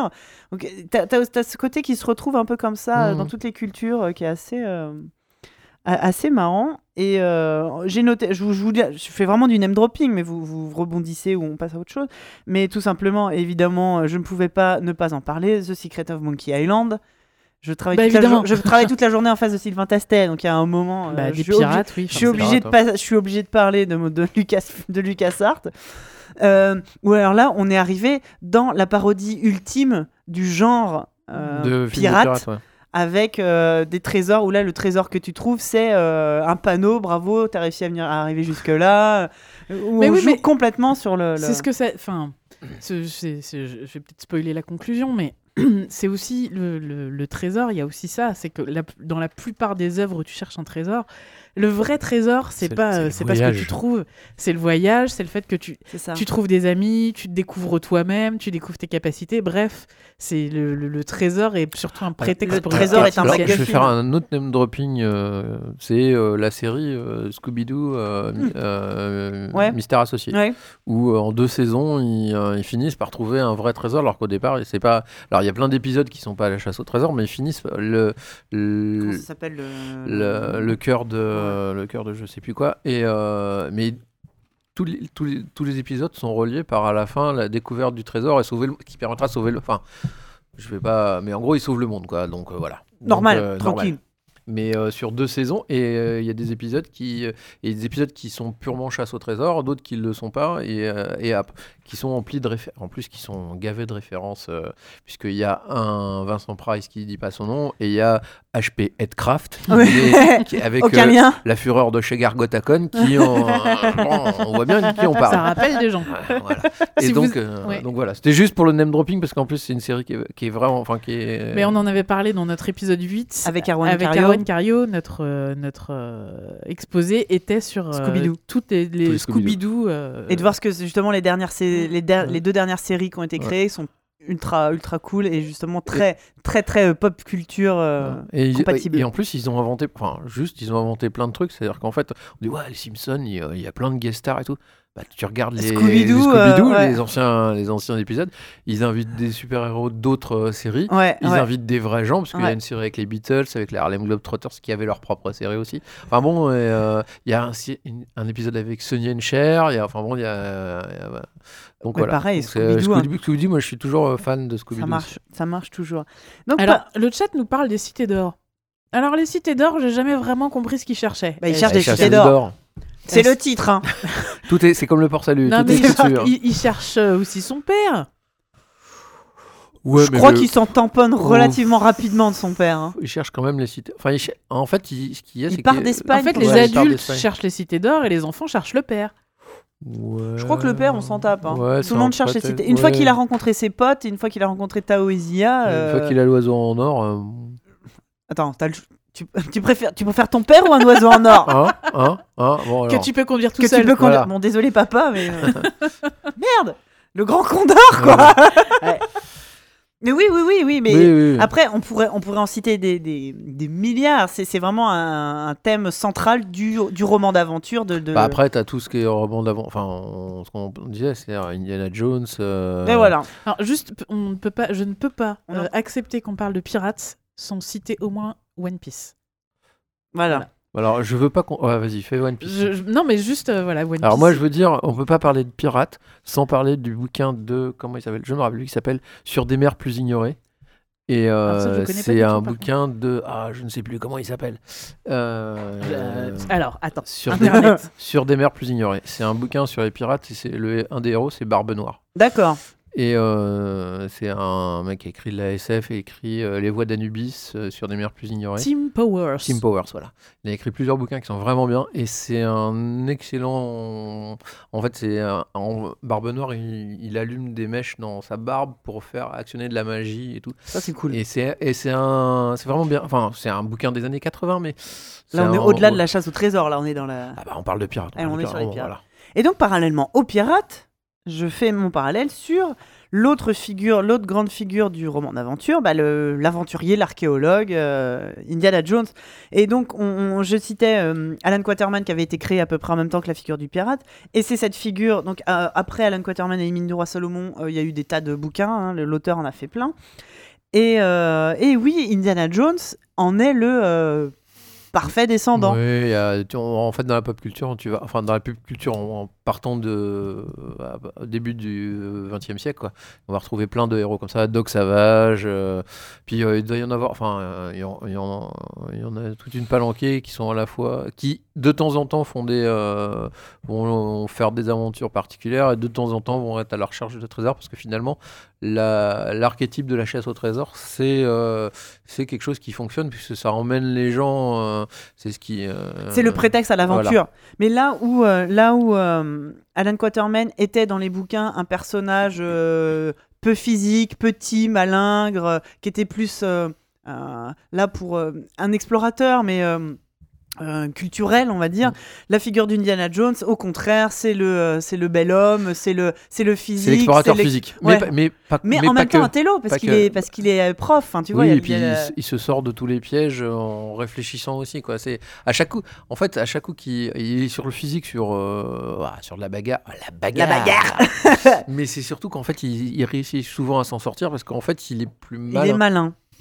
Et, Et, euh, et on, et on a, euh, là, où, là où Quaterman était euh, clairement euh, colonialiste, Indiana Jones, il y a le fameux, euh, sa place est dans un musée. Donc le mec, il va quand même piquer des trucs dans des pays étrangers, mais il se, il se donne bonne conscience en disant oui, mais nous après on les envoie dans un musée, mais dans des musées européens, on est d'accord. bah, c'est- de toute façon, ça, c'était tout- le propre, c'était le propre de tout. Quand, Oui, c'est quand ça. Bonaparte part en Égypte Très joli, Avec- très joli sur la place de la Concorde. hein. Oui, non, mais il part en Égypte avec, euh, je sais plus combien, je crois qu'ils sont une centaine de, de euh, scientifiques de toutes sortes, des biologistes, euh, architectes, etc. Et, pas- et avec eux, ceux qui, ceux, ceux qui vont découvrir les hiéroglyphes, etc. Il y va parce que le- la, la base de, du colonialisme, c'est ils viennent aussi en disant on va vous aider à retrouver votre culture. Et c'est une des bases de, qui va leur permettre le contrôle politique. Exactement, en disant vous, avez un passé glorieux, on va vous aider. Sous-entendu, maintenant vous êtes un peu des connards, hein, C'est désolé. ça, mais on va vous aider à le retrouver et ça va. Et euh, c'est grâce à nous quand Et- même. hein. Et et t'as complètement ça dans Indiana Jones où le mec, euh, sa place est dans un musée. Non, sa place, me- euh, mec, il, elle est dans le pays d'origine, Enfin, dans un ça. musée certes, mais, mais pas au Royal machin de Londres. Non, puis c'est une, gentil, tu c'est une, ramènes. c'est idole, euh, c'est une représentation religieuse pour un peuple qui est sur place. C'est Il ça. n'y a aucune raison de leur retirer et de leur reprendre, même si l'idole est en or et que Ouais, voilà quoi. c'est ça, c'est qu'elle est très bien où elle est en fait, cette euh, putain d'idole. Monsieur Jones, professeur Jones. Mais en plus, euh, on en parle ou pas du fait que euh, de- Indiana Jones, il va chercher des trucs, machin, il va les piquer. Mais en plus, là où il passe, tout s'est écroulé. C'est- il a ce point commun avec Nathan Drake que de toute façon, il découvre des trucs improbables, des trésors d'archéologie, et quand il se casse, Ah bah il est le dernier à les avoir vus. hein. il, est- il a tout fait exploser, il n'y a plus rien à sauver, quoi. Ouais. Moi, je voulais parler de tous ces vieux rip-off d'Indiana Jones qu'il y a eu derrière. Et je voudrais vous parler de cette série qu'on a tous regardée le dimanche après-midi sur M6, Ou Attention. t'avances pas trop, de quoi Oui. on parle? Avec une petite gueule de bois de la veille et on n'a pas trop envie de sortir. Ah et on regarde. Et Alors que ça aventurière. fait. Oui, bah oui. Est-ce qu'on a tous regardé Sydney Fox? Bah évidemment. Enfin, moi en tout cas, oui. J'en ai vu un peu. Moi, arrête. En fait, le truc qui, le truc qui m'a triggeré, c'est la gueule de Bois de la Veille. il, faut au moins ça, il faut au moins ça pour regarder Sydney Fox. On en parle de eh, Sydney Fox. C'est pas terrible quand même. Ah, bah ah non, c'est nul donc on parle quand même d'une série, donc années 90, Alors, euh, Carrère. Tia Carrère, pour moi, c'est quand même euh, la- Oui. que j'ai découvert dans Wayne's World. Oui. oui, Et, elle est bien là. et donc c'est une, une- c'est une, c'est Indiana Jones. Oui. Bon, Et c'est un Lara peu ton- Croft. c'est Lara Croft. Elle est pareil, elle est prof dans une fac, mais elle va aller euh, piquer des trucs dans des- à des peuples qui n'ont rien demandé euh, le week-end. Et, et, et c'est nul. On l'a tous regardé. Bah, ouais. Euh, C'était comment euh, le, le- la série avec Brooks Boxleitner là où il était euh, chasse- euh, chasseur ou je sais pas quoi. Il n'y avait pas des trésors aussi Ça se passe en Inde. Bon, ça me dit rien ça. Oh, c'est des, des années 80. euh, euh, Mais à chaque fois, tu sais, genre les mecs ils font du kung-fu, ils sont profs à la fac. Ils sont jamais en cours parce qu'ils sont au fin alors, fond de je sais pas d'où. ah, tu regardes Flynn Carson, c'est pas le cas par Ah ouais exemple. Enfin, il est, c'est pas, c'est pas le. Enfin, j'en ai vu que quelques-uns, je les ai pas tous vus. C'est avec euh, Noah Wyle, le Ouais, mec qui, joue jouait dans Urgence. C'est pas. euh, Docteur Carter. Voilà, le docteur Carter. C'est. C'est moins la figure justement de l'aventurier. euh, il est plutôt entouré, il Ouais. c'est plutôt l'intello. Euh. Après, encore une fois, j'ai pas vu tout. tout a priori, il y en a, il y en a plein. Est-ce que tu nous parles de Buck, Frank chasseur de fauves, ouais. chasseur de C'est fauves ça, ouais. Je crois qu'il y a Mais des trucs. euh, Qu'est-ce que c'est? C'est un truc, tu peux pas. T'es trop jeune pour l'avoir vu. Ça Alors se le passe en pitch, Inde. à Singapour dans les années 30, les exploits du légendaire Frank Buck, chasseur de fauves. Voilà. Je, euh, je regrette franchement que cet épisode, ce ce podcast soit audio parce que j'aimerais tellement que vous voyez euh, bah, l'image qui va avec. Mm. C'est Bah, Mais c'est un truc que seuls les plus de 40 ans peuvent connaître. ah. Mais on est toujours dans la figure de, euh, Bah, du- Ah, c'est euh, c'est pareil, c'est de l'aventurier. l'homme blanc. euh, Blanc fort. Ah oui. euh, Ah bah, complètement. alors, mais avec en plus le le comment euh, l'Indien euh, avec le, le- fez, le petit, va- lo- le petit qui a- avec- local qui... local qui, euh, qui- euh, fourbe mais gentil mais qui va le- trahir le, fixeur local, tu vois. qui a- non, non, on est dans le, dans le cliché à, mo- à mort, quoi. On, Et est, on est dans. Oui. Et une blonde accrochée à Ah, son on- bras qui a noué son chemisier au-dessus de son nombril. Voilà. parce On fait est, chaud. dans, on est dans le, les héros de Howard. Ouais. Steve Costigan, Conan, euh, on est vraiment dans ça, quoi. C'est-à-dire euh, euh, une vision euh, complètement hallucinée du, euh, de, de pays étrangers parce qu'ils ils y sont jamais allés. Ça, Ah bah oui. sont Euh, jamais allés. Ah mais clairement. Et, euh, et où le personnage central, de toute façon, il est puissant, il est fort, et il, et, euh, il apporte la. Enfin, Ouais, ouais. Conan, quoi. Enfin, moi, je me rappelle d'avoir. Enfin, je sais pas si vous avez lu, lu Conan. J'ai pas lu Conan. Moi, j'ai lu, j'en Je ai fan lu plusieurs. films. Moi, j'ai lu Conan où, euh, à un moment donné, il est prisonnier, il se retrouve dans une salle euh, face à un roi, et la salle a fait euh, un kilomètre de long, euh, euh, 50 mètres de haut, etc. Il est attaché, et puis là, un vieux copain à lui, euh, nordique, et il, il finit par le délivrer, et texto, il se taille un chemin à coups d'épée dans les gardes, comme, comme, des, comme, euh, comme on fauche les blés, Ouais, quoi. comme dans, comme Et dans la euh, ils sont à deux contre 500 et, euh, et ils finissent par s'enfuir. Ouais, ouais. Et euh, Frank Buck, chasseur de fauves, c'est exactement ça, c'est-à-dire un, un personnage qui est une- une- un fantasme de, de quelqu'un qui, qui est jamais sorti des États-Unis et qui va Et marcher qui parce que puis un- probablement jamais tenu une arme non plus. Un fantasme de virilité, Enfin, si, de mais Il a même pas réussi masculinité. à suicider, le pauvre Howard, d'ailleurs. Enfin, il s'est loupé, quoi. Il est agonisé pendant 20 heures, je crois. comme ça. Non, c'est horrible. On en rigole, mais c'est c'est vrai que euh, il allait. Mais lui, lui non plus, il allait pas bien. hein. Ah bah non, manifestement, non. J'adore cet enchaînement de phrases. désolé. Il n'a probablement jamais tenu une arme. La si phrase- il s'est raté, il a agonisé pendant 20 heures. Non, je sais pas si c'est 20 heures. Oh mais la en vache fait, en fait c'était quelqu'un qui était très attaché à sa mère, a priori, d'après ce que je me rappelle. Et quand sa mère est morte, il a, il a pas Oh. supporté. Il, il s'est suicidé dans sa voiture. Et je crois qu'il a mis euh, plusieurs heures à mourir parce qu'il s'est il s'est loupé au départ. Quoi. Et, euh, et c'était quelqu'un et c'était quelqu'un qui visiblement allait pas, enfin, allait pas, pas très bien. Bah, qui avait des, fantasmes effectivement de, de virilité, de masculinité euh, euh, après, je- inatteignables. Après, je sais, je sais, il doit y avoir. Enfin, j'ai pas lu de. Je suis un fan de Lovecraft, donc euh, j'ai lu. euh, il me manque, il me manque la, la bio de, du comment justement du. Alors c'est un Indien. C'est la, la bio de Lovecraft la mieux, après mieux la, meilleure, la plus documentée, la meilleure. C'est, je me rappelle plus comment ça s'appelle, mais c'est un Indien qui l'a écrit. Il, faudrait que je la lise parce que. Mais sinon, euh, déjà quand tu lis les différentes bios, tu sens que Lovecraft. Mais je pense que, je crois qu'il y a des, il doit y avoir des, des bios de, de Howard. Mais, euh, mais oui, je pense que c'était des gens qui, euh, qui vivaient une vie beaucoup plus. Enfin, qui voulaient vivre une, une C'est- oui, vie. une vie beaucoup plus- décrivaient une vie beaucoup plus grande que Une- celle ouais. qu'ils a- qu'ils avaient, et, etc. Et c'est ce qui fait le charme aussi de, de, de la lecture. Quoi. je suis, encore, Enfin je suis bon, pas tout à voilà. fait. Non, mais c'est là où tu vois justement, je, je re- je reviens sur Sidney Fox, mais oui, tu sens qu'ils ont tenté le truc. Plutôt que de faire un mec blanc baraque, on va mettre une jolie femme asiatique. C'est moins. Bah, ça marche mieux avec Xena, tu vois. Ah, mais Xena, c'est fa- c'est fantastique. Parce qu'il y a un vrai sous-texte, il y a un vrai. Mais oui. euh, Et complètement. Alors que, alors que, Non, mais là, je parle de euh, Sidney Fox où. Sidney Fox, Je pense que c'est purement marketing. euh, On va mettre une jolie premier- gonzesse. C'est du premier C'est degré. complètement et premier voilà, degré, ça.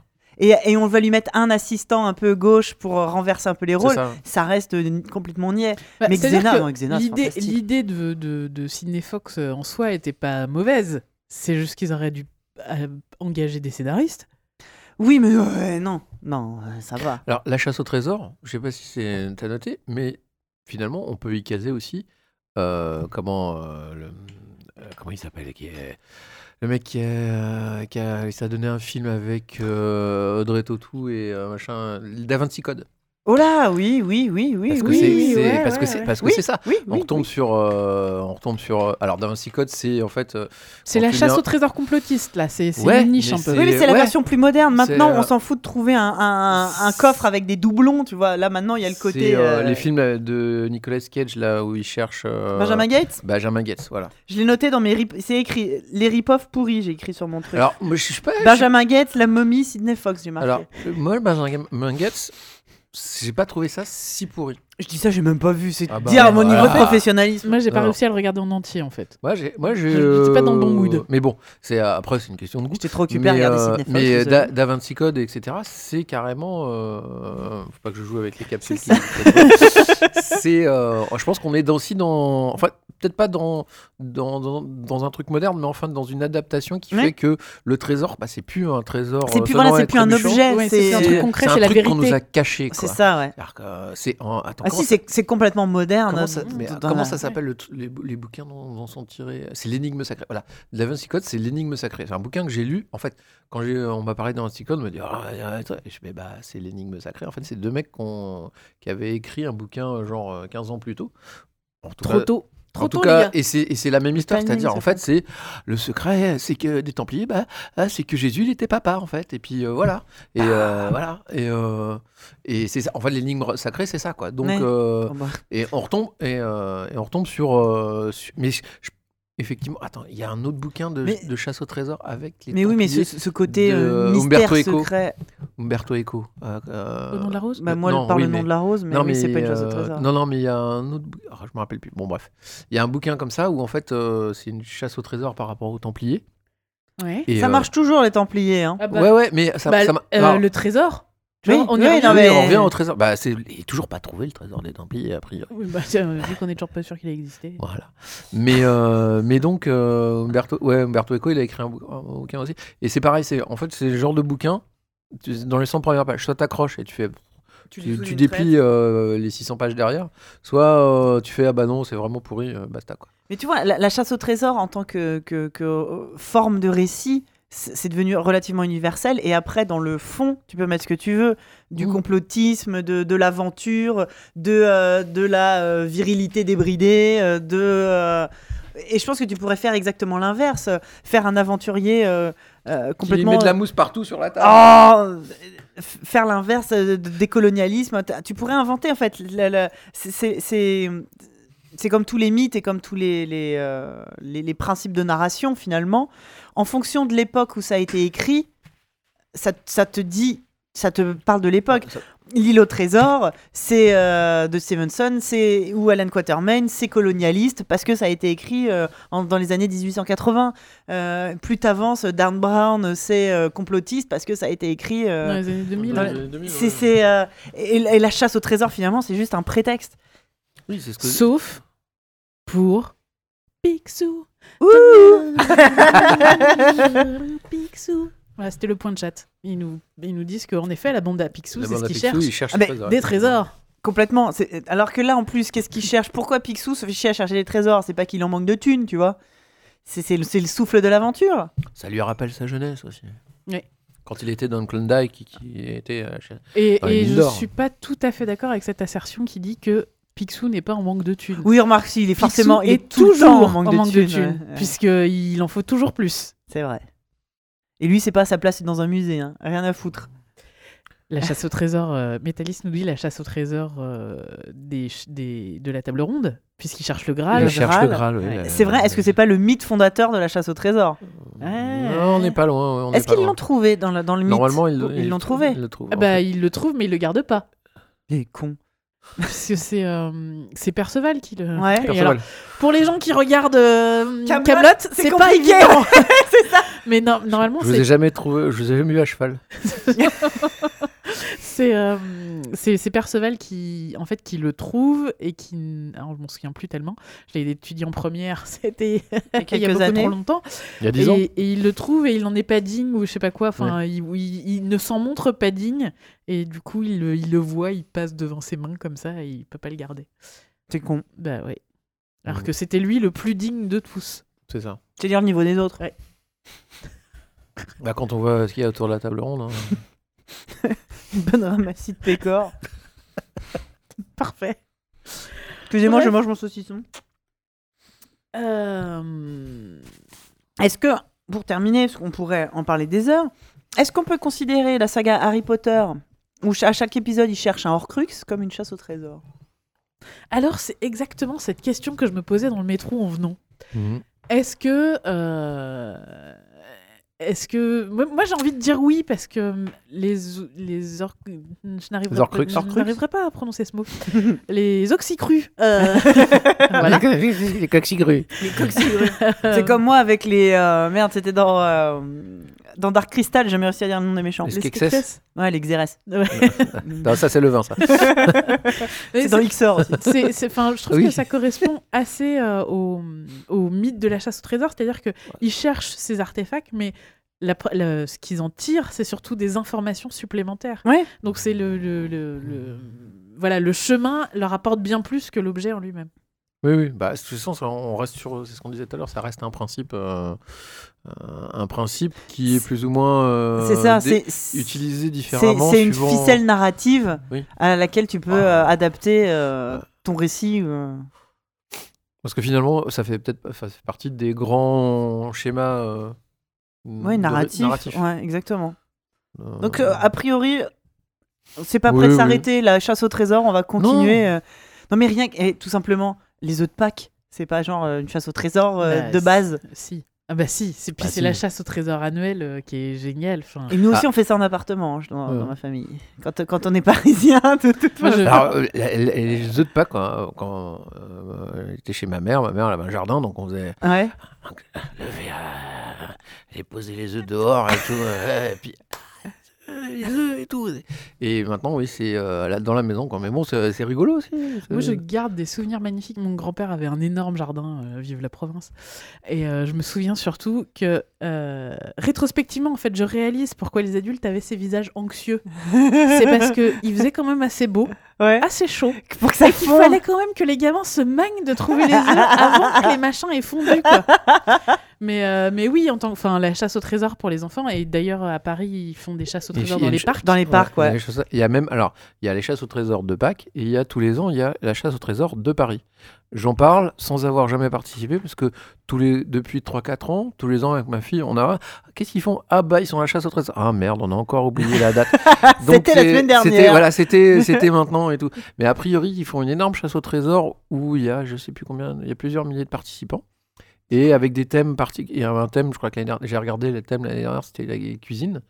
Donc je sais plus ce qu'il faisait Tu exactement. cherches donc, des euh, casseroles ou... Non, je, je crois que c'était plutôt, euh, enfin c'était plutôt lié à de la nourriture, etc. Ou à des, à des cuisiniers ou des trucs comme ça. Mais je- comme j'y ai jamais participé, mais à chaque coup je me dis ah allez, je vais pas louper cette Allez, année. cette année, Et, on va se la faire. Loupé.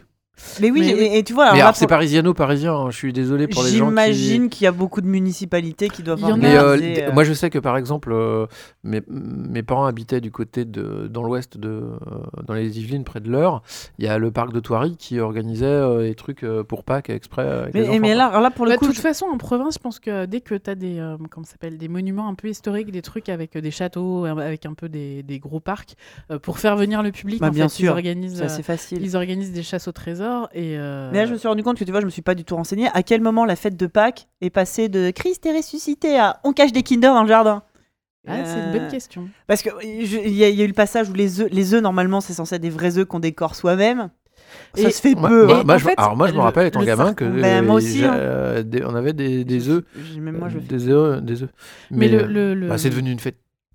C'est devenu En fait- commercial. non, alors il faut, faut, faut pas, faut pas, faut pas, faut pas faire de ce que j'ai dit. C'est effectivement il y a du commerce, mais ça reste quand même pour euh, les gens qui sont catholiques, enfin, qui pratiquent la religion, une vraie fête. euh, Ah bah, normalement, c'est même la fête principale des catholiques. C'est hein. une vraie, euh, c'est une vraie. je La, la première, la fête Voilà. la plus importante dans la, moi je dis la mythologie catholique. euh, Excusez-moi Oui, oui. si vous êtes catholique et que ça vous plaît pas que je dise ça comme ça. C'est Pâques. Non, une- Noël est une fête beaucoup plus récente dans la dans la, la liturgie catholique. Pâques c'est la fête centrale. Et mais j'aimerais, j'aimerais, faudrait que je me renseigne savoir à quel moment, comment, euh, comment cette fête a pris cette forme moderne. Mais comme Noël, hein, qui, est une, qui est une fête qui a beaucoup évolué, c'est toujours intéressant de Il n'y savoir. a que la euh, Toussaint pour l'instant, c'est assez peinard.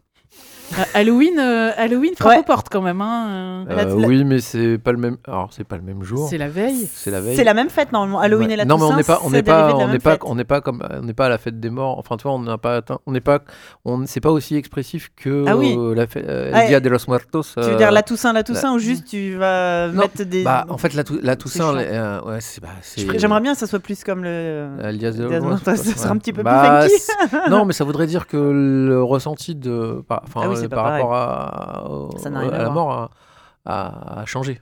Mais normalement, c'est des jours différents. On va pas Oui, refaire c'est- oui. euh, mais normalement, c'est sûr, c'est des festivités qui se déroulent sur trois jours. Mm. T'as le jour pour faire la fête, le jour pour Bon, pleurer c'est et le jour pour t'en remettre, grosso modo. Ou l'excès de sucre aussi. voilà, c'est ça pour le diabète. Alors, apparemment, euh, les œufs liés à Pâques seraient dus au fait que. euh, bah, c'est la on je- résurrection du Non, bordel. c'est pas ça, c'est qu'on jeûne pour le carême. Mhm. Et Ah. donc la tradition voulait que pendant le carême, tu, n'avais- tu ne pouvais pas manger tes œufs, donc tu les gardais précieusement et tu, tu les peignais pour pouvoir les offrir. Ah, c'est comme la bûche à Noël. C'était une vraie bûche en bois et pas une bûche en gâteau. Voilà. Mais oui, oui, et, oui. et moi, je me souviens que ma, ma mère me disait. En fait, on, on commençait à aller chercher les œufs quand les cloches sonnaient Bah oui. la fin de la messe, puisque c'était la preuve que les, les, les cloches étaient parties De Rome. de Rome et elles venaient de, De passer. repre- de reprendre leur place dans le clocher Voilà. et elles lâchaient des œufs. Dans les pays Voilà. catholiques, c'est donc des cloches, et dans les pays protestants, ce Des sont des lapins. Parce que Rome, No way! no way. Alors pourquoi des lapins? C'était le seul qui était dispo. C'est ça, parce que les, les lapins, les œufs, enfin Il y avait Deux- la fée des dents déjà. deux trois marrant, petites vois, notions ça. de biologie qui sont passées. La un petite petit souris, peu. c'était. euh, Oui. ouais. J'aimerais C'est bien la, su- savoir. la succursale française. J'aimerais bien savoir. C'est dans, qui c'est dans les, les, les, les cinq. euh, C'est- c'est le, le, le, Le Club des Cinq? Non, le, le, fi- le film animé, euh, les cinq. euh, T'as euh, le Père Noël, euh, la, la Fée Ah des Dents. oui Et, et, dans- et donc, dans la, la Fée des Dents, euh, il passe en France. Et il y a la petite souris, elle fait Non, non, ça, c'est la succursale Ah. française. J'aimerais bien savoir qui est, quel est le plus vieux mythe. Enfin, comment Entre voilà, la entre fée la des dents et la petite souris. Moi, je propose qu'on On se, se on renseignera. fasse un épisode spécial euh, mythe. euh, ouais, régionaux. Bah, Euh, euh, Loca- localisation des Ces mythes. conneries qu'on raconte à nos enfants quand ils sont petits. mais, euh, tu- et, et suffit- et en plus, vous pouvez partir sur le, ce film-là. Ouais. C'est les cinq. euh, Ah, j'ai j'ai Ah, entendu oui, parler de ce mais oui, truc. en fait, je vois l'affiche. En fait, c'est l'histoire, c'est Ouais, euh, le c'est Jack Frost. C'est en fait c'est c'est euh, une entité mythologique, mais en fait il y a pratiquement personne qui croit en lui. Ouais. Et il se retrouve. Et en fait, les- c'est le cauchemar. euh, cauchemar, bon, je me rappelle plus. euh, euh, et en fait, il y a le le marchand de sable Ouais. euh, qui, qui touchait en premier, la fée des dents, le lapin de Pâques et Père euh, le Père Noël. Noël qui sont en fait attaqués. Et en fait, ils s'attaquent aux gens qui croient. Ils ont de moins en moins de gens qui croient. Le premier à disparaître, c'est le, marchand de sable. Après, c'est le lapin. Il dev- En fait, d'un grand lapin hyper cartoon, il devient un tout petit lapin comme ça, Les etc. cinq légendes. Les cinq légendes. Ah, Et j'ai il, est jamais vra- entendu il parler est vraiment, truc. il est vraiment si, pas on mal. sait. Il est D'accord. vraiment pas mal. ce- Ah ouais, mais oui, carrément, Et- on va mater et, ça euh, avec les kids. Et euh, le Père Noël, c'est euh, le Père Noël badass, quoi. C'est Ouais. avec, les, tatouages. Et tout. Ah, génial. Ouais. Non mais c'est, en plus c'est super intéressant comment justement les, les religions en plus ont repris des mythes locaux donc en fonction des pays Ça a comment ça, ça... ça a toujours été. Enfin, Bien ça, sûr. Tout, enfin, quand tu, on- effectivement, je, je vais enfoncer ça, Captain Obvious, mais euh, effectivement, en fait, c'est quand même plus simple de d'adapter une religion euh, qui était À la culture à la locale. Culture sûr. locale. C'est c'est ce qu'ont fait les Romains Bah, avec les. évidemment. voilà. Les Et mecs puis- sont arrivés. Vous faites une fête euh, vers euh, fin décembre? Sans déconner, ça tombe bien parce que nous c'est pile la fête de notre euh, la nôtre de religion, ça. dis donc, comme de par hasard. C'est ça. Et euh, bah non, mais c'est plus. c'est- Évidemment. C'est plus simple, c'est comme euh, ah vous avez une fontaine euh, magique, bah on va mettre un, on va mettre une croix dessus, puis ce sera une fontaine religieuse. Tadam Bah oui, non mais C'est en logique. c'est- Enfin, et c'est tout et ça se fait de façon naturelle, c'est normal. Mais il y a quasiment, oui, effectivement, un épisode à faire là-dessus, c'est une bonne idée. On Ouais. fera sur les Sur les mythes, mythes, mythes et ouais. légendes Ouais. euh, Ah mais euh, moi j'avais, ça m'a fait rigoler. Elle dit, ouais, non mais c'est succursale. française. Française. Du coup, il y a, qu'en. France. Est-ce que c'est typiquement français? Est-ce que c'est européen On la se petite renseignera si vous savez dans le chat. Euh, donc voilà, revenons à nos trésors. Ben, trésor. je pense qu'on va, on est déjà, la, la soirée est déjà bien entamée. Je pense qu'il serait sage de passer à notre rubrique correspondant.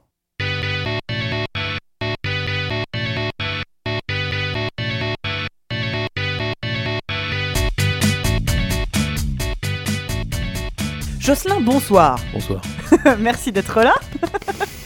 Euh, on a déjà euh, bien discuté avec toi de, de- de- donc tu nous as bien expliqué le géocaching. Maintenant, on va plutôt parler de, de ta vie ton œuvre. Je rappelle que tu es donc, j'ai noté, directeur technique du level Mmh. design chez Ubisoft. Ouais. Est-ce que tu peux nous expliquer ce que ça veut dire? On, va, on va essayer de, on va essayer- je vais essayer de faire court.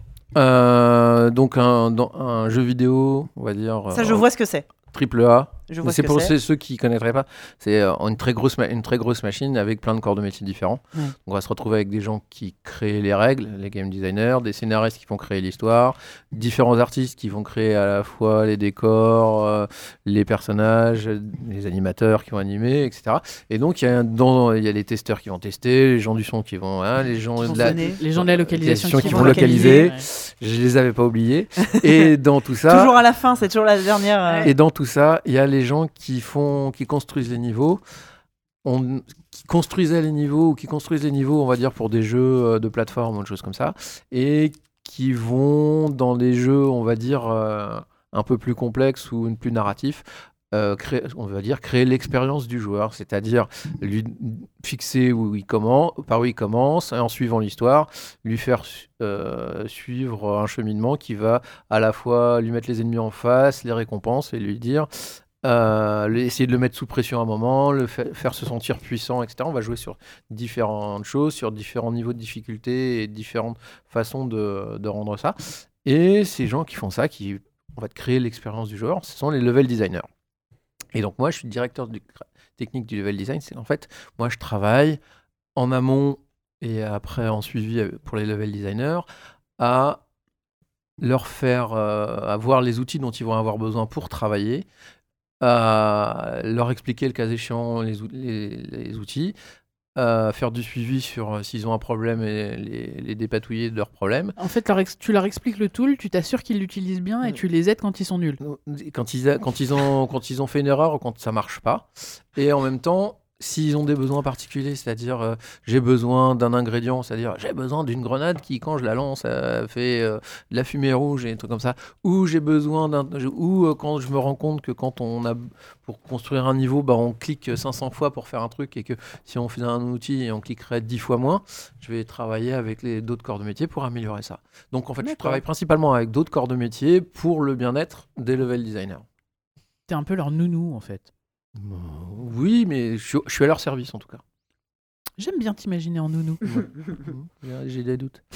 Donc voilà. Et donc, euh, et, mais c'est un poste qui effectivement s'est créé parce que dans, dans un jeu où il y a, euh, on a des fois, des fois on atteint presque 1000 personnes. Forcément, il y a besoin à la fois de d'aider des équipes qui sont assez grosses. On parle d'équipes quand même où il y a 15-20 personnes qui Mhm. font du level design, plus, plus ou autant qui font de l'art. vraiment.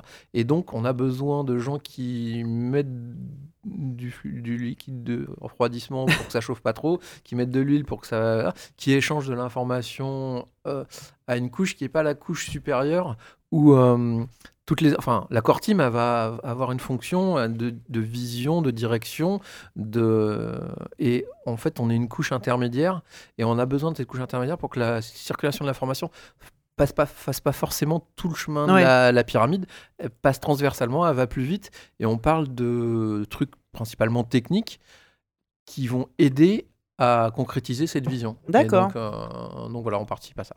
Donc il y a tout un tas de directeurs techniques dans tous les corps de métier principalement D'accord. pratiquement. On Sauf, en a pas en sauf localisation. localisation. Mais ils ont pas besoin, ils sont tellement forts. Ouais, c'est ça. ouais. Ou alors tout le monde s'en fout, on sait pas trop encore. Et, euh, Moi, je voilà. rentrerai pas dans ces discussions, je vous laisse vous démerder.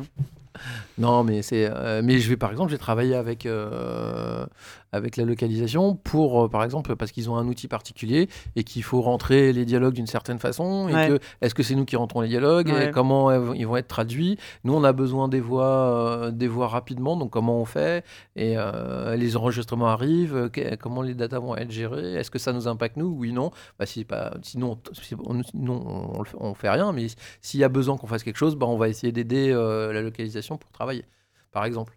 Et ça va être pareil un peu dans tous les corps de métier. C'est-à-dire Ouais. que les gens qui sont, euh, bah, par exemple, on va travailler avec des programmeurs et puis ils vont faire quelque chose et ils vont nous dire, on va leur, ils vont nous faire des outils pour, euh, par exemple, euh, faire spawner tous les ennemis d'une certaine façon. Et nous, on va leur faire, je vais leur faire des retours sur voir avec eux comment on peut améliorer, comment on peut optimiser, et puis voir aussi qu'une fois que ça rentre dans, dans la machine, euh, comment on peut régler les taquets pour optimiser, pour améliorer, etc. Donc il y a plein de facettes différentes. Ça veut dire qu'en fait, les, la plus, les directeurs techniques sont des gens qui ont de l'expérience de production déjà. Oui, c'est euh, en fait un directeur technique, c'est quelqu'un qui est dans son métier et qui a de l'expérience de production. T'es passé par. euh, T'as t'as forcément été level designer avant j'ai euh, euh, j'ai d'abord été artiste 3D euh, et après level designer et puis et voilà donc et tous les directeurs techniques c'est des gens avec de l'expérience parce qu'en fait Bah oui. et, et en plus il faut le côté bricolage parce que des fois il faut débrouiller un truc ra- rapidement et puis il y a le côté vision un peu plus globale savoir euh, quel impact ça va avoir globalement et Mhm. sur les autres et connaître aussi les autres Les corps autres de métier, métiers. pour se dire ce que je suis en train de faire Ça va je suis, pas en train, je, vais euh, tout, je, vais sabo- je suis en train de saboter tout un. Bon, donc on va pas faire ça. Tel Indiana Jones s'enfuyant du temple maudit. C'est ça. On va pas tout. on va- enfin, on va pas tout faire péter juste pour ça. Donc ça veut dire aussi des discussions, des compromis. Mhm. Euh, et puis après expliquer tout ça au- à l'équipe. euh, et pour le dire, bah non, vous avez pas le droit de faire ça. Ou bah non, vous avez. euh, Mais pas comme ça, d'une mais pas comme ça d'une autre manière. Et du coup, qu'est-ce que qu'est-ce que tu as fait comme étude pour faire ce beau Est-ce que métier tu as toujours voulu faire du jeu vidéo déjà? Alors, j'ai pas toujours voulu faire du jeu vidéo. Euh, j'ai commencé par euh, faire un, études générales et euh, un, bac, un bac D à l'époque. Donc, c'est en gros euh, un bac. euh, C'est Sciences Nat, non Ouais, un bac S SP bio, on va dire. Enfin, un bac Ouais. SP bio en gros. Ce que j'ai fait, sauf que moi ça s'appelait un bac S SPB. Voilà. Parce que je suis Tellement plus jeune. et, euh, et donc, euh, j'ai fait deux premières années de médecine. Et la deuxième première année de médecine. Ah euh, ouais? Ouais, et la deuxième première année de médecine, je. Alors, la première année, j'ai bien rien fait. Ouais. Voilà. C'est la fac, c'est trop bien. Classique trop bien. première année de Puis on va jouer, on va jouer à, à du jeu de rôle, et puis on va jouer à. Et donc voilà. Et la deuxième année, j'ai joué à du jeu de rôle aussi, mais je me suis dit, il faut quand même que je fasse quelque chose. J'ai quand même un peu bossé. Et je me suis, je m'étais prévu un- une, sortie en me disant, Un plan qu'est-ce B que, qu'est-ce que je fais si jamais ça marche pas Ouais. Et, euh, Petit conseil, les jeunes qui nous écoutaient. Toujours un plan B.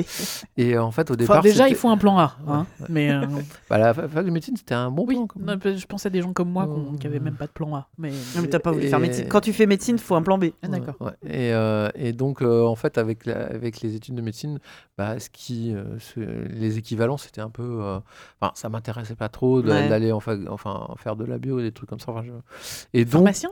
Non, pharmacien, ça me plaît. Non, pharmacien, ça me plaisait pas. non. Voir toute la journée des gens qui ont le nez qui coule. Ouais, enfin, bah, médecin, c'est pareil. Enfin, Oui, ça. Imagine, t'es proctologue. hein, bon, ah voilà. non mais médecin c'est ça c'est dégueulasse c'est qu'en plus les gens faut les toucher donc euh, oh, pharmacien au moins t'es- t'as le comptoir tu vois Ouais, enfin, j'ai. Ça j'ai- dépend, il y a des pharmaciens, euh, tu sais, tu peux aller les voir en disant Ah, Regardez, ah là tu vois hop. moi j'appelle la sécurité direct hein. Donc, en tout cas, je. Et donc, je... en fait, j'ai euh, changé. Mes parents étaient restaurateurs de meubles. Ah, c'est Et cool, donc, euh, et donc, j'ai regardé les, euh, les trucs de métier, les écoles de métiers d'art. Mhm. Et euh, l'école Boulle euh, faisait une, des années de mise à niveau accessible aux gens qui avaient le bac. Et donc il y avait un concours, donc il fallait dessiner. J'ai passé ce concours, j'ai réussi, je suis Point. rentré. Qu'est-ce que l'école boule Alors l'école Boulle, ça fait partie des quatre écoles d'art appliqué de Paris qui sont pas gratuites mais pas loin, c'est-à-dire qu'en fait tu payes, euh, enfin à l'époque tu payais euh, même pas un, un- un- enfin moins qu'une entrée en fac. Sauf Et que c'est sur un concours C'est un ultra. concours. euh, C'est un concours, c'est un concours. euh, bah en fait c'est des écoles d'art appliqué. Dans les écoles d'art appliqué, Point grosse naze. C'est quoi euh, une École école d'art appliqué Alors, il y a, il y a quatre. Alors, c'est les écoles qui euh, forment, à, on va dire, simplifier à l'artisanat, En gros. Donc, tu vas à l'école boule principalement, c'est du mobilier. Donc, tu vas avoir euh, l'ébénisterie, c'est tous les meubles qui sont plaqués. La menuiserie, tous les meubles en bois, euh, en formés en bois. Euh, tu vas avoir euh, la monture en bronze, c'est du mobilier. Je simplifie, hein, mais c'est du mobilier en métal. Tout ce qui est gravure pour faire des bijoux, tout ce qui est tournage pour faire de, la gravure pour faire des pièces de monnaie ou des, ou des médailles. Euh, Il y a aussi de la marqueterie. Donc ça, c'est Mm. à, Ça, à c'est l'école Boulle, Boule, il y a ça. Alors ça, c'est la, euh, la spécificité de Boule.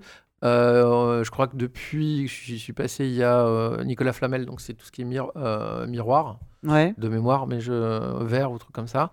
Et puis après, il y a donc ça, c'est école Boule. Il y a Estienne, Dupéret et Les gobelins s'en fait partie. non, ça en fait pas Non. partie. Estienne, les Gobelins Non, euh, pas les Estienne Gobelins. Dupéret. Estienne, Dupéret et Olivier de Serres. Ouais. Donc c'est quatre écoles euh, qui sont et donc euh, chacune, il y en a qui sont spécialisées dans le tissu, Mm. euh, etc. Et aussi ils ont aussi à part euh, ces métiers-là, ils, Estienne, ils font tout ce qui est T'as de la imprimé. sculpture et tout? Ouais, il y a de la sculpture. À Boule, il y a de la sculpture.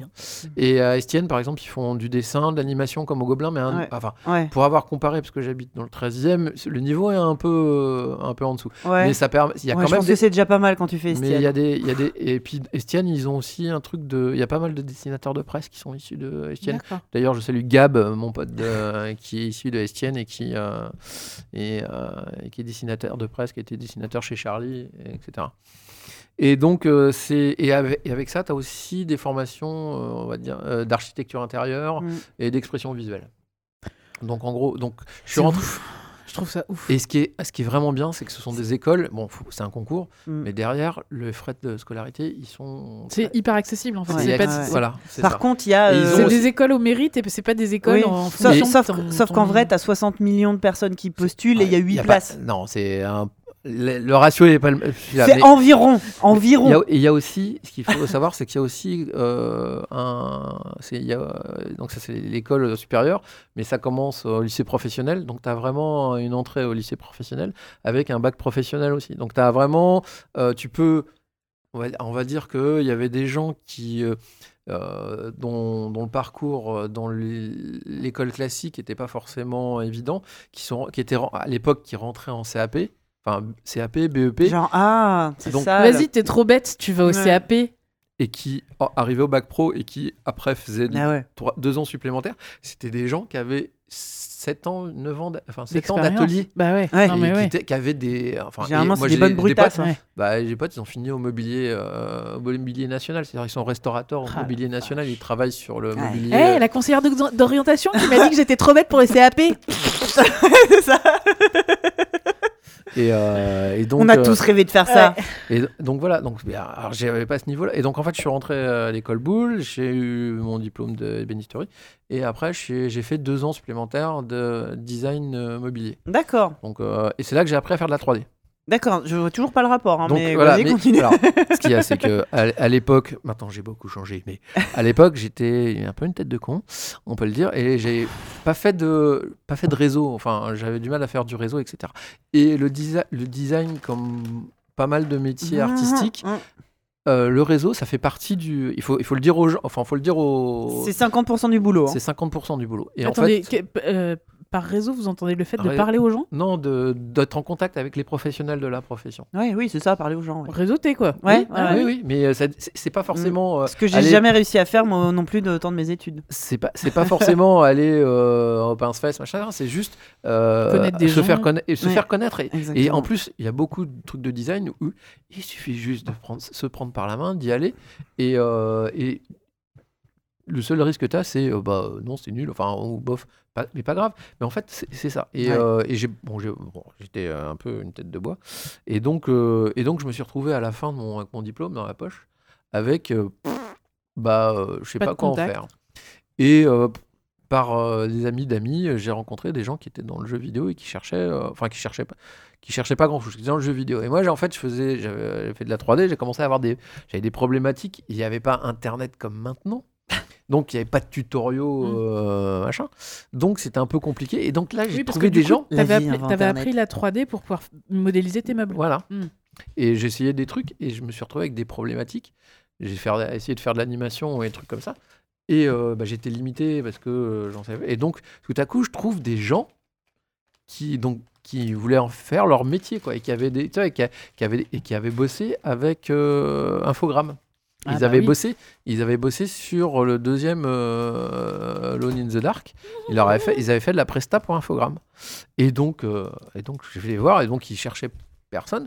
Mais donc, du coup, je repars. Je les avais rencontrés, on discute, puis je repars. Et puis, euh, quelques temps après, j'avais- avancé un petit peu, euh, machin. Puis, bah, je vais retourner les voir parce que là, j'avais des problèmes et j'arrivais pas à les résoudre.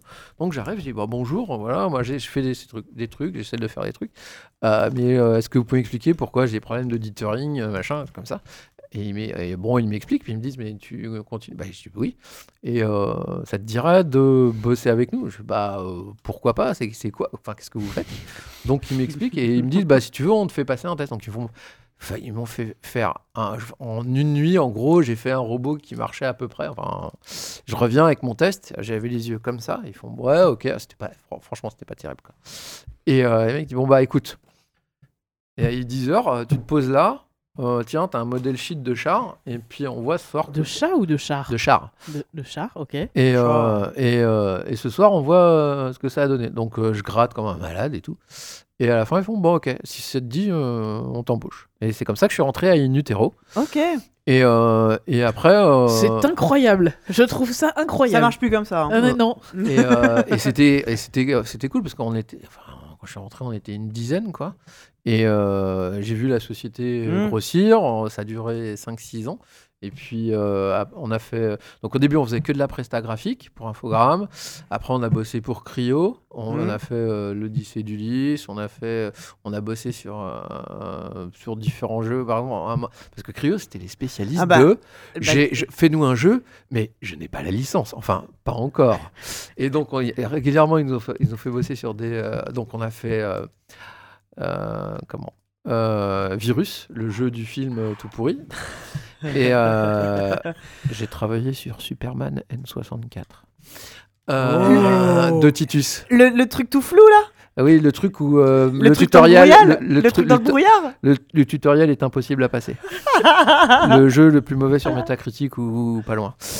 Le truc tout flou et, euh, et donc on a fait plusieurs. Donc on a fait après, on a fait euh, l'Odyssée, euh, l'Odyssée d'Ulysse avec Rio.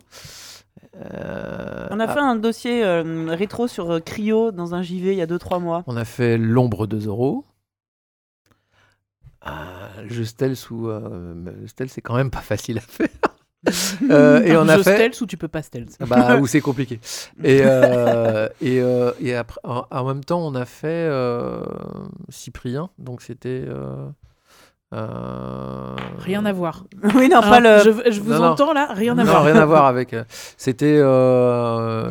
ah, merde, comment il s'appelle? Le jeu, je me rappelle plus. C'était pour euh, Ubisoft. D'accord. Et donc après ça, on a, bah, le- on avait eu du mal et tout, puis on, on a mouru, comme pas mal de plusieurs boîtes.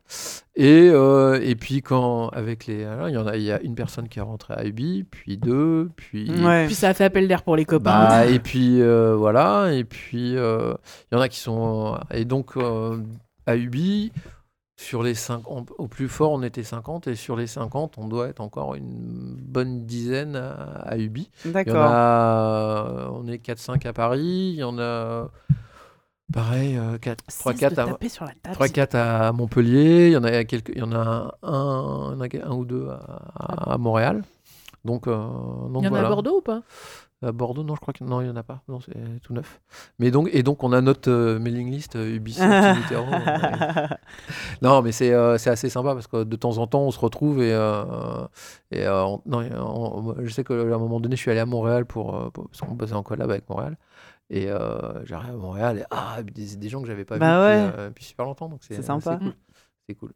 Donc, donc voilà, donc je suis, euh, et puis après, une fois à Ubi, bah, ça fait euh, 15 ans que je suis à Ubi maintenant.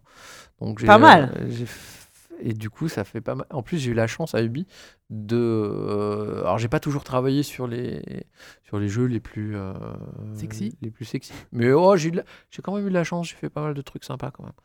Et euh, j'ai surtout eu la chance Il n'y a de. que des jeux sexy chez Ubisoft. Ça, ça c'est- fait. je suis arrivé à Ubi pour travailler sur On a entendu les guillemets. Drôle de dame, qui n'est Ouais. jamais sorti et qui a été fini par Neko. Ah, Donc. euh, Eh ben, tu vois, c'est- Dommage. Voilà. Mais donc, non, mais j'ai travaillé alors, sur du coup- 13, j'ai travaillé sur euh, Red Steel, Red Steel 2, des lapins. J'ai j'ai eu, la chance de pouvoir euh, faire différents types de Ouais. jeux. Et, euh, du coup, puis, t'es rentré là-bas comme quoi en fait? Artiste. Comme artiste artiste. 3D. Et euh, mais j'avais, on avait, en fait, à Unitero, on, en fait, on avait fait Presta graphique, mais on avait des, on avait fait aussi level designer. J'ai participé à, à- on a, quand on a fait euh, Cyprien, c'était, on avait, on faisait tous un peu GD. euh, enfin, il y avait des vrais GD, mais on a tous participé à la conception, etc. Donc c'était assez, assez rigolo de voir ça. Euh, et puis après, on a fait l'Odyssée. euh, je me, on s'est retrouvé, je me suis retrouvé à être artiste et level designer, faire Ouais. des énigmes, etc. Ah ouais, donc t'avais un peu de donc il y avait t'as- background de, euh, de, de level designer. T'es arrivé, t'avais déjà une double casquette J'avais déjà une double casquette. J'avais fait un peu d'anime aussi, donc j'avais déjà touché à. Alors je dis pas que je suis un animateur, mais j'avais des bases et en fait je savais dire si une anime était ouais. plutôt bien ou plutôt pas bien. Je dis pas que je suis un expert, mais euh, j'avais déjà des notions d'animation. déjà, savoir comment est-ce que l'animation ça marche, ça me paraît Mais déjà ça fait une que tu bonne peux, base. tu quoi. peux travailler avec des animateurs. C'est ça. Et, euh, et, euh, et donc euh, arrivé à Ubi, euh, je suis arrivé sur 13. Enfin, sur euh, Drôle de Dame, mais ça a duré un mois et demi. Et puis, euh, ils ont viré le directeur du studio. Et, ils ont...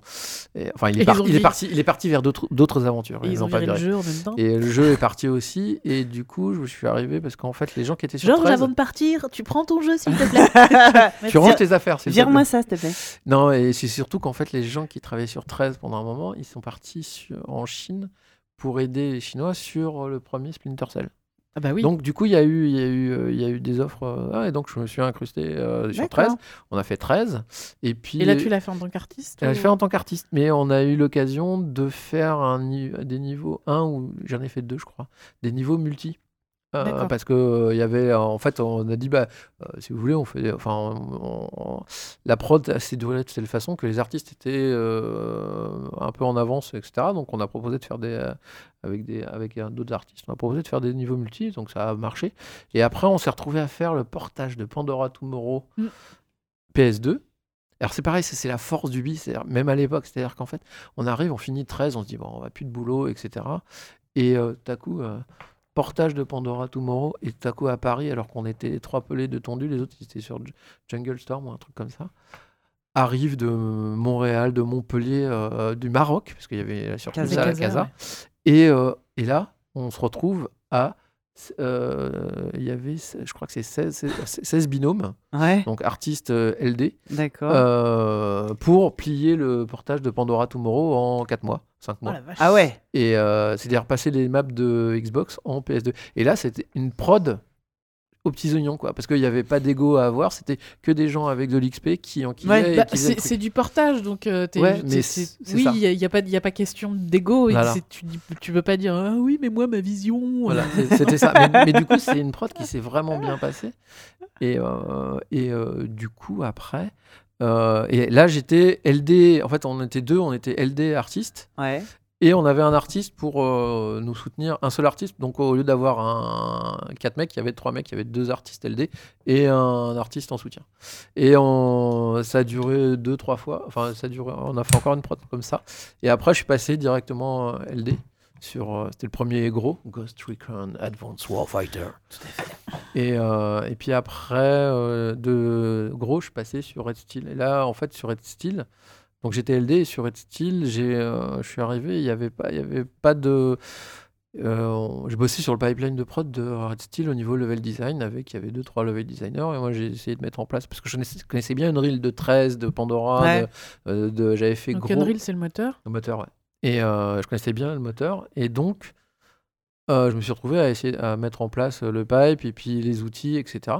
Et, mais j'étais j'avais un contrat d'artiste à Ubi. T'étais toujours considéré. comme artiste. Donc, du coup, du coup euh, j'ai euh, j'ai dit, bah écoutez, là maintenant, euh, ça se- commence à se voir. euh, on va bien être level designer. Et, puis, et du coup, ils m'ont dit, bah d'accord, mais on, tu fais la prod là. Et puis en fait, ils m'ont signé un contrat de directeur technique du level design. C'était un des premiers. Il y avait déjà des directeurs techniques, mais c'était tout- surtout des directeurs A- DT art. Il n'y Ouais. avait pas de DT, pas vraiment de DTLD. Et, euh, et du coup, et puis euh, là, je suis resté DT art euh, depuis. J'ai fait euh, des lapins, le Red Steel 2, euh, GRFS, Ghost Recon Future Soldier. Euh, et puis après, je suis parti sur Watchdog. J'ai fait les deux, deux Oui. Watchdog. Alors Future Soldier, je me souviens très bien, j'étais enceinte pendant cette prod. C'est vrai que Alors, t'étais enceinte à cette Je déconseille très fortement les fins de prod enceintes. C'est pas, génial. C'était une, prod qui était euh, C'était une prod qui était difficile. difficile. C'était une prod qui était c'est- c'est- C'est difficile. peut-être c'est peut-être la prod la plus difficile que, euh, que j'ai fait. J'étais putain d'enceinte et la prod était difficile. Voilà. ça. Et euh, après euh, Watch Dog et tout, donc ça, en gros, quand on, si je me retourne, euh, le- Ça fait un beau palmarès ça quand fait même. une vingtaine de jeux shippés. Pas mal. En, 15, en 20 ans, c'est pas mal. Bravo. Mais j'ai eu de la chance, encore une fois. Il y a des gens, par exemple, les gens qui ont, fait, qui ont bossé sur euh, Ghost Recon Wildlands, ils ont passé 4, 5 ans. Enfin, c'est Sur pas, le même. euh, sur le même jeu. C'est oui. pas, c'est pas, euh, c'est juste, c'est pas que le jeu, c'est juste que le temps qu'ils mettent tout en place, C'est juste c'est- C'est c'est très long, En fait, c'est le problème avec. euh, c'est c'est le- c'est la dualité qu'il y a entre des gens qui travaillent sur un gros triple A comme un, un gros triple A comme euh, Ghost Recon et des jeux, des gens qui travaillent sur des petites prods rapides comme Just Dance. Bah oui. C'est-à-dire qu'il y en a un en 4 ans, bah, sur son CV, il a sorti 4 jeux et, euh, et l'autre, il en a sorti qu'un. Bah oui. C'est- que c'est pas le même. euh, C'est c'est c'est- c'est ouais. pas la même longueur de prod. Ça veut Ouais. pas dire que le boulot est plus facile d'un côté ou de l'autre. C'est juste que c'est pas du tout les mêmes enjeux, c'est pas du tout la même taille de production, quoi. Ouais. Voilà. Ça per- Je pense que les petites prods aussi, ça permet aussi d'évoluer aussi, de, de pouvoir évoluer aussi. euh, quand sur une grosse prod, tu peux évoluer, mais il y a une certaine. Tu vas Il y a plus avancer d'inertie, un- Du coup, moi, Ouais. pour bosser sur les deux, ça demande pas du tout les mêmes skills. Quand tu es sur Ouais. un petit Just Dance, euh, tu sais qu'il faut que tu plies ton jeu euh, en un an. Ça veut dire que en fait, tu le plies en neuf mois, hein, le temps que tu fasses ta pré-prod. Et du coup, ça t'oblige à aller directement à l'essentiel, à bosser très très vite, euh, rationaliser. à ton- rationaliser, à être euh, voilà, à, à optimiser tout ce que tu fais, etc. Alors que bon, bah, sur un gros jeu comme Ghost Recon, tu as le temps de penser, euh, de changer d'avis. euh, voilà, c'est pas du tout les mêmes, euh, les, les mêmes. euh, Les, les mêmes tailles les d'équipe. mêmes donc, problématiques.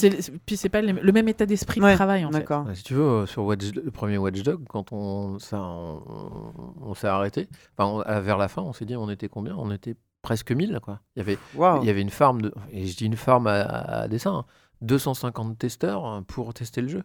Nom de Dieu. Bah, c'est oui, euh, c'est un monde donc, ouvert quoi. Euh, Ah ouais. euh, c'était un des premiers pour Ruby c'était un des Ouais. premiers mondes ouverts aussi c'était euh, et il n'y avait pas tous les outils procéduraux qu'il y avait maintenant ça veut dire qu'on faisait pas mal de choses à la main et tout Ouais. donc c'est euh, ça veut dire beaucoup ça veut dire plusieurs sites ça veut dire que beaucoup de postes sont doublés voire triplés ça veut, on a, je, je crois qu'on avait fait le calcul il y a un tiers des gens en fait qui produisaient pas pratiquement un tiers des gens qui produisaient pas qui servent alors, pas qui servaient à rien on Oui. parle pas de bullshit job hein. Ouais, On parle ouais. de gens qui, ne sait, qui servent à la communication, à, À l'organisa- à l'organisation, qui à la devient technique. indispensable à ces À ces échelles-là. échelles-là, c'est indispensable. Et je fais partie de, ces- de ces nuisibles qui ne servent à rien, enfin en production, mais qui par, par contre Bah, font c'est- passer de l'information. c'est des- des rouages, En fait, c'est les gens qui produisent les, rien. les- les- les fonctions Mm. soutien, c'est-à-dire, oui. euh, bah, c'est sans nous, en fait, le, le propre, euh, je vais dire le propre d'un, enfin surtout d'été euh, level design, c'est si on fait notre job, ça se voit pas. Si on le fait pas, c'est comme les éboueurs. Ouais. Si on le fait pas, ça se voit tout de Ça suite. se voit tout de suite. Ouais, ouais, ouais, Mais ouais, c'est- comme la, c'est comme localisation, c'est comme le son. En fait, c'est des, ce sont des, alors le son, il y a la musique et tout qui est souvent mise en avant parce qu'il y a un compositeur, enfin ça. Mais si le boulot sur le son est, Ouais, euh, est bien fait, Personne Bah, s'en rendra ouais. jamais compte. mais Et- par contre sans le son, on Si le son, ouais, c'est ça, c'est que si ton flingue il fait un bruit de, de Il fait moteur, chaque- bah tout de suite tu vas t'en rendre compte. Mais du coup, c'est ultra ingrat comme poste. Enfin, t'es Bah, jamais. en fait, c'est des métiers de support quoi. Ouais. Euh, Moi c'est pareil, je produis rien. Techniquement, je produis rien du tout. Ouais. Mais je, voilà, si je suis pas là, Mais bah, c'est- grati- version française, euh, tu te grattes Martine. c'est- mais c'est grati- c'est gratifiant parce qu'en fait les, euh, les gens, en fait le, le vrai retour, c'est les gens avec qui on travaille quoi. En fait, Oui, oui, oui. Je- oui, oui, oui. En fait, je peux pas être. Je, si je suis jugé, je, euh, le vrai juge, c'est le confort avec lequel mes- mon équipe a travaillé. Ouais, ouais, ouais, ouais. D'accord. Ça fait partie. euh, ça fait pas. C'est euh, c'est ça. euh, Après et, et donc et donc voilà et donc et puis aussi à- améliorer les améliorer les, euh, les conditions dans- enfin les, les conditions optimisées comme disait Conditions de production. les conditions de production parce que parce que effectivement il y a aussi ça c'est que Ubi fait euh, c'est pas que un problème de coût d'optimisation ou Mhm. l'amélioration de la production c'est aussi un ils se rendent compte aussi que la qualité de vie qu'on peut avoir euh, si euh, ça, ça a un vrai impact sur le Sur sur la qualité de ton travail. voilà Ah ouais. donc ça on participe à ça aussi. Comme c'est étrange. non, j'avais envie de faire un peu de mauvais esprit, mais non, je vais me retenir. Nous sommes en direct. Ah oui, d'accord. C'est fini du mauvais esprit. Ah. Très bien. Et, euh, et du coup, euh, tes, tes, tes filles, tu les as eues à quel moment dans Alors, toute cette. euh, moi, j'ai- mais- alors mes filles, je les ai eues. euh, enfin, on les a eues avec ma femme. euh, oui, j'étais a priori, oui. Souvent, ouais. souvent. c'est un J'ai, réflexe comme ça. euh, J'étais, j'étais à in utero- euh, j'étais à- les deux, je les ai, je les ai eus à, à in utero, quand, dans, la- dans l'entreprise où j'étais avant. D'accord. Donc, euh, et. euh, et euh, comment? Et donc, euh, bah, euh, elles ont dû, en fait, elles ont, elles ont aussi un peu subi aussi. ma femme est prof, donc c'est déjà, il y a, ça, il y a quand même quelqu'un qui est un peu souvent, non mais Qui a souvent un métier stable, avec des horaires stables. voilà, enfin, avec des horaires, avec des journées très longues. Ouais. Ah oui, j'ai- non, j'ai pas dit que c'était pas. c'est stable. C'est stable. rien. J'ai dit, stable. c'est, c'est, tu vois, Et, c'est euh, régulier. C'est, elle- réglé comme du papier à musique. Elles ont, euh, elles ont bien, elles ont bien vu que des fois, euh, bah, euh, Ah, il est où papa? Bah, il est pas là, il rentre euh, demain. Papa, il enchaîne sa troisième Ouais. soirée d'heure sup, donc Ouais. on le verra ce week-end. Non, mais euh, donc c'est ça, ça, ça arrive, mais euh, je les ai, euh, je les ai eus, euh, ouais, euh, quand j'étais déjà dans, dans le jeu vidéo. Et donc euh, voilà, et donc j'ai euh, toutes petites. Elles ont baigné dans, bah, un peu dans le jeu, mais surtout dans, dans, dans toute cette culture. Quoi. En fait, moi, je, suis un- je suis issu de. euh, en fait, ce qui est, il y avait un t-shirt, c'est c'est prétentieux, mais euh, euh, c'est euh, un t-shirt sur Star Wars qui dit euh, Vous êtes geek, mais moi j'y étais. Mais en fait, c'est c'est ça. C'est que. euh, en fait, j'étais geek, mais euh, qu'à l'époque, ça. Avant que ça s'appelle ah, comme ça. Ça s'appelle comme ça. Moi, j'ai, moi, j'ai, quand, quand Quand j'étais tu étais ce sale petit. Un télo. Alors pour, moi, alors pour moi, geek, c'est pas forcément euh, c'est pas, c'est pas forcément euh, technicien. C'est quelqu'un qui est vraiment passionné par quelque chose, Ouais. et quel qu'il soit. Moi, euh, mon premier choc, euh, c'est euh, les premiers Strange. J'ai Ouais. 6-7 ans, quoi. Ouais. Je- en fait, ma, ma grand-mère m'achète des bandes dessinées à, à de super-héros. Elle, euh, euh, elle regarde pas ce que c'est, Ouais, c'est des dessins, c'est pour les gosses. Ouais, ouais, c'est ça. Et euh, moi, mon premier truc, c'est euh, Spider-Man, euh, les X-Men, euh, Strange, Titan, euh, Spécial Strange. Moi, j'ai. euh, en fait. euh, Je disais ça dans les chiottes chez mon père. et euh, j'ai. euh, C'est classe. Je suis désolée, je trouve ça hyper classe. euh, c'est, c'est, la base. Et euh, après, quand je grandis, je grandis. Euh, il y a- je l'ai re- retrouvé il y a pas longtemps. J'ai un Pong. Ah Mes parents achètent à pour Ah, Noël. le, un- le Le pong vrai avec le variateur. Avec le- En Ouais. fait, la- non, non, c'est- pour moi, c'est il y a, euh, c'est pas un pong, euh, si c'est un pong, mais c'est il y a le jeu de tennis, le jeu de, euh, il y a quatre jeux. Ouais. Le jeu Ouais. de tennis, le jeu avec, euh, euh, il y a quatre jeux dessus, avec avec six grosses piles énormes. Je suis euh, pas sûr que ça soit euh, C'est- Pong, le nom, non, euh, pas le Pong d'Atari, mais c'est un. Non, ouais. mais c'est une console. Je, je Ouais, commençais ouais. avec ça. Et en fait, moi, j'ai après, j'ai C'est pas genre euh, Magnavox qui faisait ça, des trucs comme ça. J'ai eu un Auric, euh, j'ai eu, euh, etc. Et, j'ai j'ai eu un hiatus de euh, l'informatique, c'est qu'au bout d'un moment, ça m'a gonflé, en fait, parce qu'en fait, moi, j'étais fan de. Enfin, j'allais passer mon temps au café et c'était Babyfoot et Born Arcade.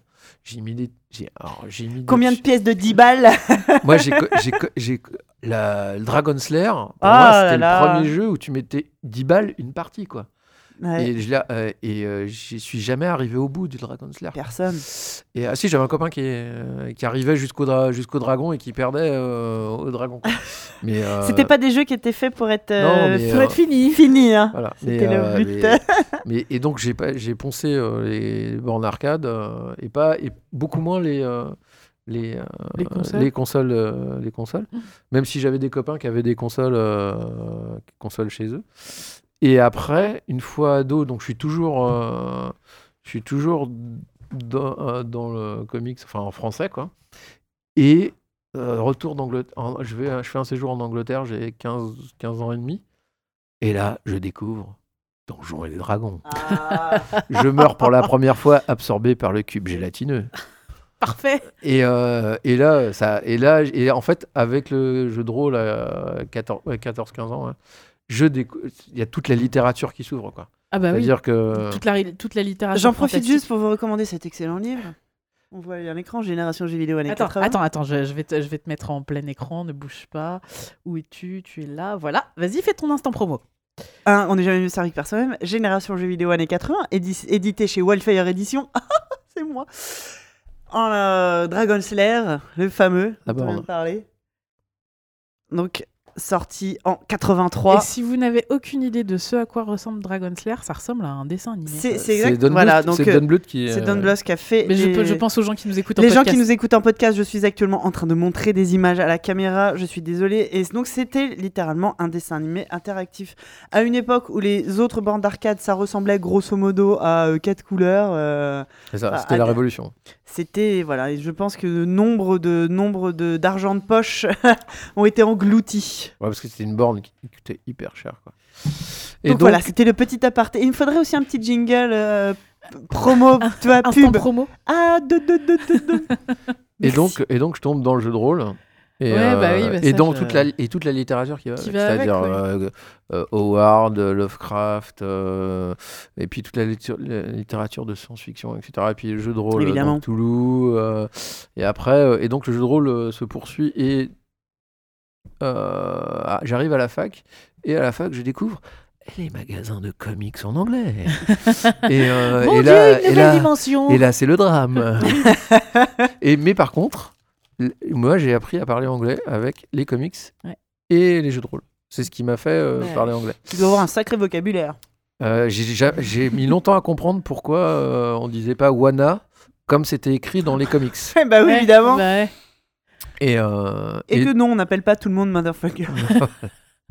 et euh, ça a fait aussi ma culture artistique aussi euh, Ouais. en, en même temps. Et euh, avec euh, et, et après avec euh, se mettre à l'ordinateur, bah, j'ai retrouvé les, euh, les jeux et donc j'ai fait un peu, bah, j'ai refait ma culture. euh, Et là, t'as rattrapé le, rattrapé, jeu vidéo à ce voilà, moment-là. Et, euh, et donc voilà, mais je suis resté. je suis- Il y a toujours eu du jeu dans chez Oui. euh, enfin, avant, il y a du jeu, euh, on va dire traditionnel. À partir du jeu de rôle, je me mets aussi au jeu de plateau qu'il Oui. y avait à l'époque. Ça va souvent Et, euh, et, et en plus, ils, ils étaient, il y avait beaucoup de jeux qui étaient soit liés au jeu de rôle, soit liés aux comics. Bah Donc, oui. Je pense à Just Dread ou des trucs comme Mm, ça qui mm, étaient. mm. euh, et, euh, et donc voilà. Et donc quand mes filles arrivent, bon, je suis geek jusqu'aux oreilles, j'ai des figurines partout. T'es déjà foutu quoi. on a bien- déjà On a foutu. bien compris. oui. Et, euh, et en fait, c'est naturellement que je vais transmettre. Enfin, je, vais transmettre ça à mes filles. C'est pas euh, il faut absolument parce qu'en fait, mais c'est euh, genre euh, mes filles, elles ont se Elles fait ont eu toute petite une peluche de Cthulhu. euh, Mais qui c'est Cthulhu C'est un grand ancien, t'inquiète pas. Un jour tu comprendras. Et ça, c'est Nyarlathotep, mais t'inquiète pas non. non. Et ça, c'est un, un Shub-Niggurath. T'inquiète pas, c'est, euh, c'est- ce sont des gentils. Bon, bah, l'avantage, c'est que ça leur fait travailler la diction déjà. Ouais. C'est pas à la portée de tout Ah le bah monde par rapport à Barba Papa. Oui. Non, non. Mais, euh, mais euh, alors, Barbapa, alors c'est pareil. Après, c'était, on, euh, ça, j'ai- on est repassé sur des classiques que moi, je- c'est-à-dire, quand elles ont été petites, Barba Papa, Ah bah oui. euh, Aglaé Sidonie. euh, c'est c'est revenu, ça y est, il y a eu des phases comme ça. Et, euh, et oui, la, la culture, en fait, ce qui est, ce que je trouve qui est, que, qui est bien, c'est que je, enfin, je pense que j'ai pas trop mal fait, c'est que c'est quelque chose que je leur ai passé sans vouloir, je leur ai, Sans forcer. Je les, je les aurais pas, je les aurais pas forcé, euh, je les ai pas forcés à Tu avoir les- des trucs. C'est juste que j'ai, je leur ai proposé en plus, en plus du reste. Oui, oui, oui. C'est-à-dire que ma fille, pendant long- euh, la plus grande, je dis ma- ma- la plus grande de mes filles, pendant longtemps, son, son livre de chevet, ça a été euh, un bouquin sur la mythologie, avec toutes les mythologies grecques, etc. euh, euh, et pas euh, les trucs euh, de geek, forcément. Et euh, c'est pas non plus. Et elle est pas en non même plus. temps, for- moi je trouve que la mythologie c'est hyper. Je trouve ça ultra geek. Ouais. Ouais, ouais, si, on, veut. Oui, oui, pourquoi pas. Mais et, quand on la voit maintenant à la saison, elle a, enfin, un, un exemple très simple. Un midi, je discute, on discute, et euh, notre cher ami ici arrive en disant Ah, j'ai dans la tête Monsieur Trololo, etc. Euh, dans la tête. Donc je fais, euh, et puis du coup, je me retape Monsieur Trololo et je rentre à la maison et je fais Trololo. Et la, grande, la plus grande de mes filles sort, a fait Ah, Monsieur Trollolo. Ma femme fait Mais c'est qui Monsieur Trollolo La plus petite arrive, elle dit Tu connais pas Monsieur Trollolo Trollolololololo Et donc, en dehors de ma femme, les, mes deux filles connaissaient Monsieur Trollolo. Donc je me suis dit J'ai pas tout loupé en fait. hein, je pense que. Et ta femme, est-ce qu'elle est. Moi le seul truc que je sais là maintenant c'est que j'ai Monsieur Trollolo pour les 24 Ah bah là, prochaines heures. Est-ce que, est que ta femme est geek? Et sinon, est-ce qu'elle est geek compatible? Alors, euh, elle est pas. Non, elle est pas geek en fait. Le, le jeu de rôle, elle en a fait parce que. euh, parce Pour que te je- draguer. Non, Pour mais euh, non, non, mais parce que je lui demandais. Mais c'est pas. En fait, jouer, c'est pas vraiment son Ouais. truc. Et ce que je peux comprendre, hein, c'est. Comme ma euh, pauvre mère que je forçais à jouer à la bonne paye quand j'étais gamine, alors que c'est vraiment un jeu de chi. ouais, mais Mais donc, qu'elle m'aime. donc, donc voilà. Mais en fait, euh, tant que ça reste. en- fait, au bout d'un moment, elle disait Non, là, il y en a un peu trop, là, les figurines. Donc, on a. c'était- Elle apporte euh, de l'équilibre euh, dans la force. J'ai un, ami qui, qui appelle ça le WAF, donc le Woman Acceptance Factor. Et euh, je- D'accord, c'est très bien ça. donc c'est euh, le niveau à partir duquel en fait bah, ça empiète sur euh, l'autre et qu'il faut arrêter quoi. Ouais. Et donc euh, il y, a- il y a eu, d- alors il y a eu des, il y a, il y a des fois où euh, on a fait, a fait, euh, stop. Il y a des fois où en fait elle m'a dit bah ah, là. Et puis euh, ouais, voilà. on essaye d'avoir un salon normal. Euh, Et en fait, euh, avec des règles, c'est-à-dire, bah écoute, ok, t'as acheté plein de trucs, bah écoute, ce qu'on va faire, c'est que t'en mets quelques-uns, ouais. et puis régulièrement, tu les changes. Et du coup, c'est ce que je fais. Je ra- je- J'achète des trucs. Je peux pas. Je, suis un acheteur compulsif. hein. Euh, j'essaye de, me- j'essaye de, j'essaye de me retenir. Mais euh, et donc, je- j'essaye de quand même de. Et puis, j'ai un défouloir, c'est mon bureau. J'ai un bureau qui est couvert de figurines comme ça. Donc là, Cette chose qui me fait fantasmer. Un bureau que je recouvrirai du sol au plein fond avec mes goodies. euh, parce que alors, pas le sien, parce que forcément le sien, il est pas recouvert de, de goodies. Mais parce que j'ai pas de bureau. Oui, enfin là, mais Ah oui. avant. Non mais c'est non mais en fait mon Ah, moi, j'ai pas de masque petit poney avec euh, Oui, une mais ça, énorme mon- alors euh, oui. Lego. Alors du euh, coup ce qui se oui ah tu parles de ton bureau au boulot. Oui, je parle de mon bureau Ah oui. au boulot. Le bureau de Joss au boulot, on en est rendu à un point où quand les journalistes viennent, même si Joss est pas là, la com leur dit "Eh venez, on va vous montrer un bureau trop bien à photographier." Donc voilà. Et donc, euh, donc euh, ouais. Donc, euh, elle est, oui, elle est geek compatible. On va dire oui, c'est pas, c'est pas quelque chose que ma femme Ça- a refusé. C'est juste que de temps en temps, et à juste et je pense à juste titre, parce Oui. qu'en fait, être geek, c'est aussi être monomaniaque sur, sur certaines choses. Et il faut se dire, bah non, Tout le monde n'est pas- On n'est pas obligé d'imposer, imp- d'imposer ça. Je vais rentrer, je pense que je vais en entendre parler. euh. Elle est, en- elle est... Est-ce qu'elle nous écoute Elle, actuellement elle écoutait au début en fait. mais après, je, je sais pas. Mais en tout cas, oui, en tout cas, oui, elle a raison parce qu'à un moment donné, il faut, il faut pas s'abstraire de la réalité de la vie avec les autres. Ah bah oui, mais là pour le coup, ça vaut pour tout, Pour tout. tout- toutes les familles où un, un des membres de la famille est fan d'un Ah, une truc, passion dévorante. a une Passion. que les C'est autres ça. ne partagent pas, et à un moment, Il faut. faut laisser la place aux autres Voilà, aussi. c'est ça. Et donc, euh, bah, euh, j'essaye de, euh, de, gé- de pas gérer parce Mais que vous c'est pas- avez votre organisation et ça se passe C'est bien. ça. Et puis euh, les filles. Et du coup, la, ouais, tes alors la grande est, est à 16 ans parce qu'on vient de déménager, donc elle a sa chambre. Elle est devenue très euh, comment et, euh, avoir une chambre assez épurée. Ouais. Donc elle a, elle a Elle est zen? pas, pas tout à fait, mais elle a euh, gardé le, le minimum, on va dire. Donc, Ouais. il y a un ou deux Funko, euh, des trucs. Mais comme elle, elle est en train de voir pour se lancer dans un truc artistique, enfin faire du dessin, etc., elle accumule d'autres choses. Ouais. Donc c'est et la plus petite, c'est un peu comme moi, c'est euh, accumulé pas. Bah, elle a 12 ans, c'est ça, ta ouais, plus ouais. petite. Et, Ah, C'est en euh, plein dans l'âge où tu commences euh, la Oui, collectionnite. puis- Oui, c'est euh, ça. Mais, euh, Puis ça mais te la- permet d'affirmer ta personnalité. Ouais, ouais, mais la, grande est moins, on va dire, moins collectionniste et Ouais. tout. Et, euh, mais la plus petite, oui. Mais euh, et puis donc euh, et, euh, et puis ah, elle, elle- pareil. Alors je- y, a je- il y a des trucs euh, genre les Funko, les machins, elle aime ça. Mais elle fait, ce qui est bien aussi, c'est qu'elle fait des trucs par elle-même. Ouais. Et alors elle garde des trucs qu'elle a fait par elle-même. Elle va faire des, des trucs en, en fimo, euh, euh, des petits trucs, des personnages, des trucs comme ça. Puis elle garde. Et puis euh, elle a... donc euh, oui, je pense que il y a il y a toutes mes références quand, je, quand on parle de Cthulhu, Ouais. elles savent pas vraiment. Elles Ouais. ont pas lu, elles ont Mais, pas lu euh, Lovecraft. Elles ont Elles pas lu Lovecraft. Elles ont pas, elles ont pas forcément. je crois que la, non, je crois même la grande n'a pas lu. Elles ont pas forcément lu Lovecraft, mais elles savent.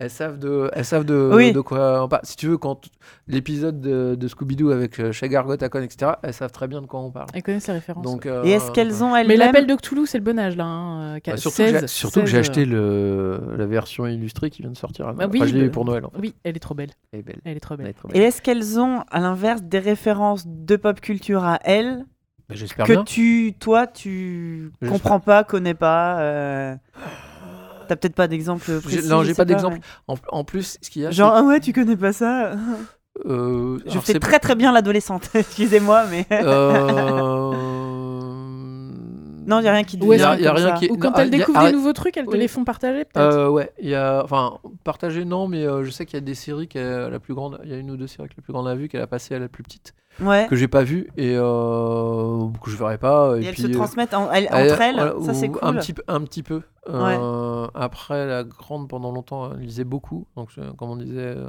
au départ, enfin, tout à l'heure, lisait beaucoup. Là, elle lit un peu moins, mais elle lit encore pas mal. Euh, et comme je disais, la plus petite hein, est tombée dans le manga. Là. Donc, euh, Ouais. donc, je lui ai dit Bonjour, fais-toi c'est prêter. votre banquier. Fais-toi prêter les mangas, vas-y. non, et puis, euh, c'est- euh, donc, Les voilà. mangas, ça se prête, ça ne s'achète pas, ça se- ça s'emprunte à la bibliothèque. Voilà aussi, oui. et, euh, et Sauf donc- si on est sûr que la collection est finie et qu'elle fait moins de 20 tomes. Ouais, C'est mais... Mais, euh, mais donc oui, et, j'espère, et j'espère qu'elles ont une, euh, qu'elles ont euh, une leur- culture. Bah propre, déjà, hein. elles ont, elles ont, je pense qu'avec leurs amis, je suis, un- je veux pas passer pour un vieux con, mais euh, je le suis un peu forcément pour, mais forcément pour elles. Et, euh, et donc elles ont un mode de fonctionnement euh, avec leurs amis, avec Instagram, avec machin, avec tous les, les. Snapchat et compagnie, Ouais, ces trucs je- auxquels je n'entrave que dalle. je et puis c'est leur mode de fonctionnement comme avant euh, il y avait des choses qu'on et il y a des fois où ils ont- à un coup elles ont enfin à un moment donné elles ont découvert enfin ma- la plus grande découverte le verlan a commencé à parler verlan je dis bah ouais, bon, t'as- euh, t'as pas rien inventé parce que j'ai fait avant toi et mes parents avant toi donc euh, c'est bon Ça commence à Ça être plus tout à fait très voilà Ouais, ça. non non mais c'est pour ça il y a des cycles et c'était C'est c'était- marrant. c'était assez c'était assez drôle donc euh, Ça, c'est comme quand Daron, c'est revenu à la mode. Ouais. Oui, et puis euh, là, moi, j'ai. Puis en plus, alors, ce qu'il y a aussi, qu'il faut dire aussi, c'est qu'à Ubi, je travaille avec des, euh, avec des gens et la moyenne d'âge, même si elle est à, la moyenne d'âge, elle est à 32 ans ou quelque chose comme ça. euh, là, l'équipe que j'avais, euh, il y a deux, ga- deux gamins qui ont 23, 24 ans, quoi. Des enfants, des enfants, des Qui pourraient- gamins, qui Des enfants des gamins. Ah bah qui, des pourraient, enfants. qui pourraient être mes enfants, en fait. Ouais, Enfin, ouais, ouais. Moi, j'ai, euh, j'ai déjà, déjà eu une testeuse, euh, c'était il y a deux ans, une testeuse qui arrive, qui avait 21 ans, 22 ans. Et euh, on discutait, j'ai dit, ah, t'as quel âge? J'ai dit, t'as quel âge? Elle me dit, bah, j'ai, j'ai 21 ans et demi, quoi. Je fais, ah, ouais, je pourrais être ton père. Elle me dit, t'as quel âge? J'ai 46 ans. Bah, ouais, t'as l'âge de ma mère, en fait. Et bam Et Un bam petit coup sec derrière la nuque Donc euh, oui, donc on- j'arrive à un j'arrive à- presque à 50 ans, donc j'arrive à un âge où effectivement les, ga- les gamins qui, sortent de l'école et qui rentrent à Ubi, Tu les fais bah, pas, Joss. Tu sais, tu les fais pas. mais je les sens des fois. mais euh, donc ils arrivent et euh, ouais, ils ont l'âge, euh, enfin ils sont à quelques années de. Ouais, c'est ça, mais nous, c'est. euh, Quand à la rédac, on a des petits stagiaires de troisième, euh, on aime bien. Enfin, quand il y en a des, des, des, des ados comme ça qui demandent, on, les fait venir une semaine. Mhm. Et généralement, oui, c'est ça, j'ai à peu près environ l'âge de leurs parents. C'est ça. Tout de suite, ça. ça met l'ambiance. Non, mais euh, et donc, ah, il y a, il y a une différence. Je pense qu'il y a une différence entre euh, pratiquer des gens une semaine, etc. Oui, Moi, je pratique. J'ai Oui. des gens. euh, ça fait un an que je suis. À, Bien ai sûr. un, ça fait un an que je suis. à- Il est super cool. Galdéric, c'est pour toi. Et euh, mais si et puis c'est pareil. Enfin, ils, ils ont un mode. Et, et si tu veux, j'ai accès à leur, on va dire, à leur jargon, à leurs références. ouais.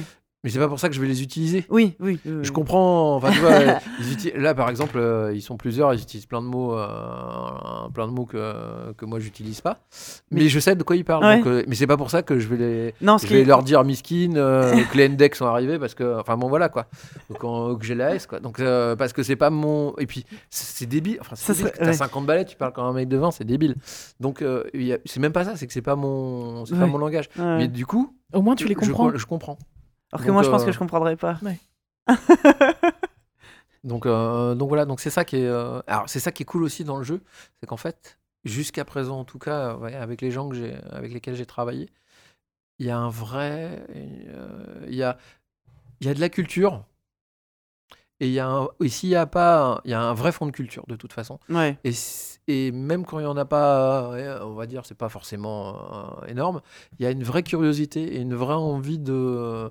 Et c'est pas parce que, enfin, c'est pas parce qu'ils connaissent pas qu'ils sont. Mm. La plupart des gens dans le jeu vidéo sont curieux. Ouais. C'est une vraie qualité. Et du coup, en Moi, fait, je pense que c'est ça le point commun, en fait, finalement, nous, depuis qu'on fait l'émission et qu'on essaye plus ou moins de définir ce qu'est le geek, c'est quand même un, un concept relativement flou, il y a ce point commun de, euh, De curiosité. curiosité. Ah, t'es, for- t'es forcé parce que même si, même si euh, t'as Internet qui t'aide pour pas mal de choses, t'es forcé de, te- de- d'être curieux. Enfin, tu peux pas, enfin, je pense que tu peux pas être geek en étant assis euh, sur ton cul et Tu- tu attendre pas que être- les trucs tombent euh, sur toi. Quoi. C'est Ouais. ça, c'est c'est ce qu'on disait dans les premières émissions, c'est que de toute façon, euh, quand t'es geek, t'es pas passif, t'es rarement passif face à ta, face à ta, à ta passion. T'es es toujours euh, en train d'essayer d'en connaître plus, de la Ouais. maîtriser d'une autre façon, d'avoir d'autres angles de- de- de- d'approche, etc. Alors, quoi. les angles d'approche, je suis pas sûr, pour avoir rencontré quelques monomaniaques euh, Ouais. du jeu de rôle ou, de, ou du comics. euh, Mais c'est euh, c'est peut-être que toi, tu- enfin, je pense que. Non, puis il y a des vois- personnalités très conservatrices aussi. euh. Oui, alors quand je dis avoir d'autres angles d'approche, ouais, ouais. ce n'est pas forcément d'une façon progressiste. Ouais, ouais, C'est plutôt euh, aller euh, découvrir des références qui ont nourri leur passion Ouais, et qu'ils ouais. ignoraient jusque-là. hmm. Tu vois Oui, je, je- je Non, je ne dis pas que, que forcément, si t'es geek, t'es euh, progressiste et, euh, et ouvert au changement. Coucou les fans de Doctor Who Et, euh, et puis il y a un autre truc, c'est que je- en- même si je suis un vieux crouton, enfin un vieux crouton, je suis pas un vieux crouton, mais euh, même si à 50 ans, je suis toujours fan de euh, dessins animés ou de choses comme ça. Et euh, ça, ça, ça, ça, c'est et c'est resté. euh, en- Enfin maintenant mes filles, comment, enfin la plus grande commence à plus regarder, mais regardez-moi, ça reste. Euh, ça resté pendant très longtemps un, un point. On regardait les dessins animés ouais. ensemble. Ouais. Ma, ma femme un peu, mais euh, Moi, je des sais que fois, c'est mon- mon euh, plaisir. tout- à, à trois, y a, euh, de regarder un, un- et on va et on continue. Alors elles vont voir aussi pareil au cinéma. Les deux commencent à aller au cinéma tout seuls avec Seul, leurs copines. Par exemple, la, la petite allait voir Coco au cinéma toute seule parce que je n'avais pas spécialement envie ou spécialement le temps, ça, ça dépend. Et puis euh, de temps en temps, bah, on va, on, bah, on a été voir euh, Star Wars euh, tous ensemble. Donc, euh, donc ça, le, ci- le cinéma reste un autant la, la musique clairement. Ouais, là, je pense qu'il y a des, creux Il y a générationnels. un creux générationnel des- qui est des ruptures. En tout cas, Ouais, en- entre mes filles et moi, il y a clairement un creux. Et par contre, c'est pareil. quand Le cinéma, ça rassemble. il y a le cinéma et il y a les, les expos. En fait, on, Ouais. j'ai la, ch- on a la chance d'être à Paris et j'ai et, euh, on a fait, j'ai fait l'effort d'en- de sortir mes filles et d'aller, ah, on va voir une- et d'aller des fois d'aller voir des, trucs. je me rappelle être allé à la Maison Rouge voir des expos euh, d'art contemporain et alors effectivement je sors d'une école euh, d'art appliqué, j'ai des, j'ai des clés Ouais. pour de l'art contemporain. Ouais. Ou... Je dis pas que je- j'ai raison ni un truc, mais moi j'ai j'ai- j'ai mes propres, j'ai quand même un bagage un peu culturel pour. euh, T'as des trucs à raconter face voilà. à une œuvre d'art contemporaine. Voilà. Et ce qui est pas et donc du coup, Ce qui n'est pas le cas de tout le monde. Bah, c'est un triangle peint en bleu. voilà. Et, euh, et, du, et du coup, en fait, caricature, bien sûr. euh, aller voir de, euh, des photos de l'art contemporain, Ouais. Mais je les ai emmenés voir euh, tout un tas de, tout un tas de trucs différents. Et euh, des fois, euh, des trucs. Et puis euh, se mettre aussi euh, voir, bah, ah, si on veut aller. On va au musée en herbe voir un truc sur Dali, on va au musée en herbe. Et il y a- certaines expos, tu fais, ah, c'était c'était pas mal. Et puis il y a d'autres, tu fais, ouais, c'était un peu. Ouais. un peu hein, on- on- on- Mais ça, ça leur montre aussi qu'on a le droit de critiquer l'art, de dire que ça, on n'a pas aimé, ça, on a Oui, aimé. Enfin, il y a aussi il y a ce- c'est ça. important et puis, aussi. hein. euh, il y a sortir de chez soi. Ouais. C'est important. Et aussi. puis euh, s'ouvrir au- aussi au fait qu'il y a plusieurs formes d'art. Oui, c'est ça, et que t'es pas obligé de tout aimer. Oui, mais Mhm. enfin. mais qui, que mais que ça existe. ouais, ouais, ouais. Bah, je sais que par exemple, euh, la plus petite de mes filles, elle avait euh, 8, ouais, 9 ans. Ouais, je crois que c'est 9 ans la première fois qu'on est allé au Louvre. Ouais.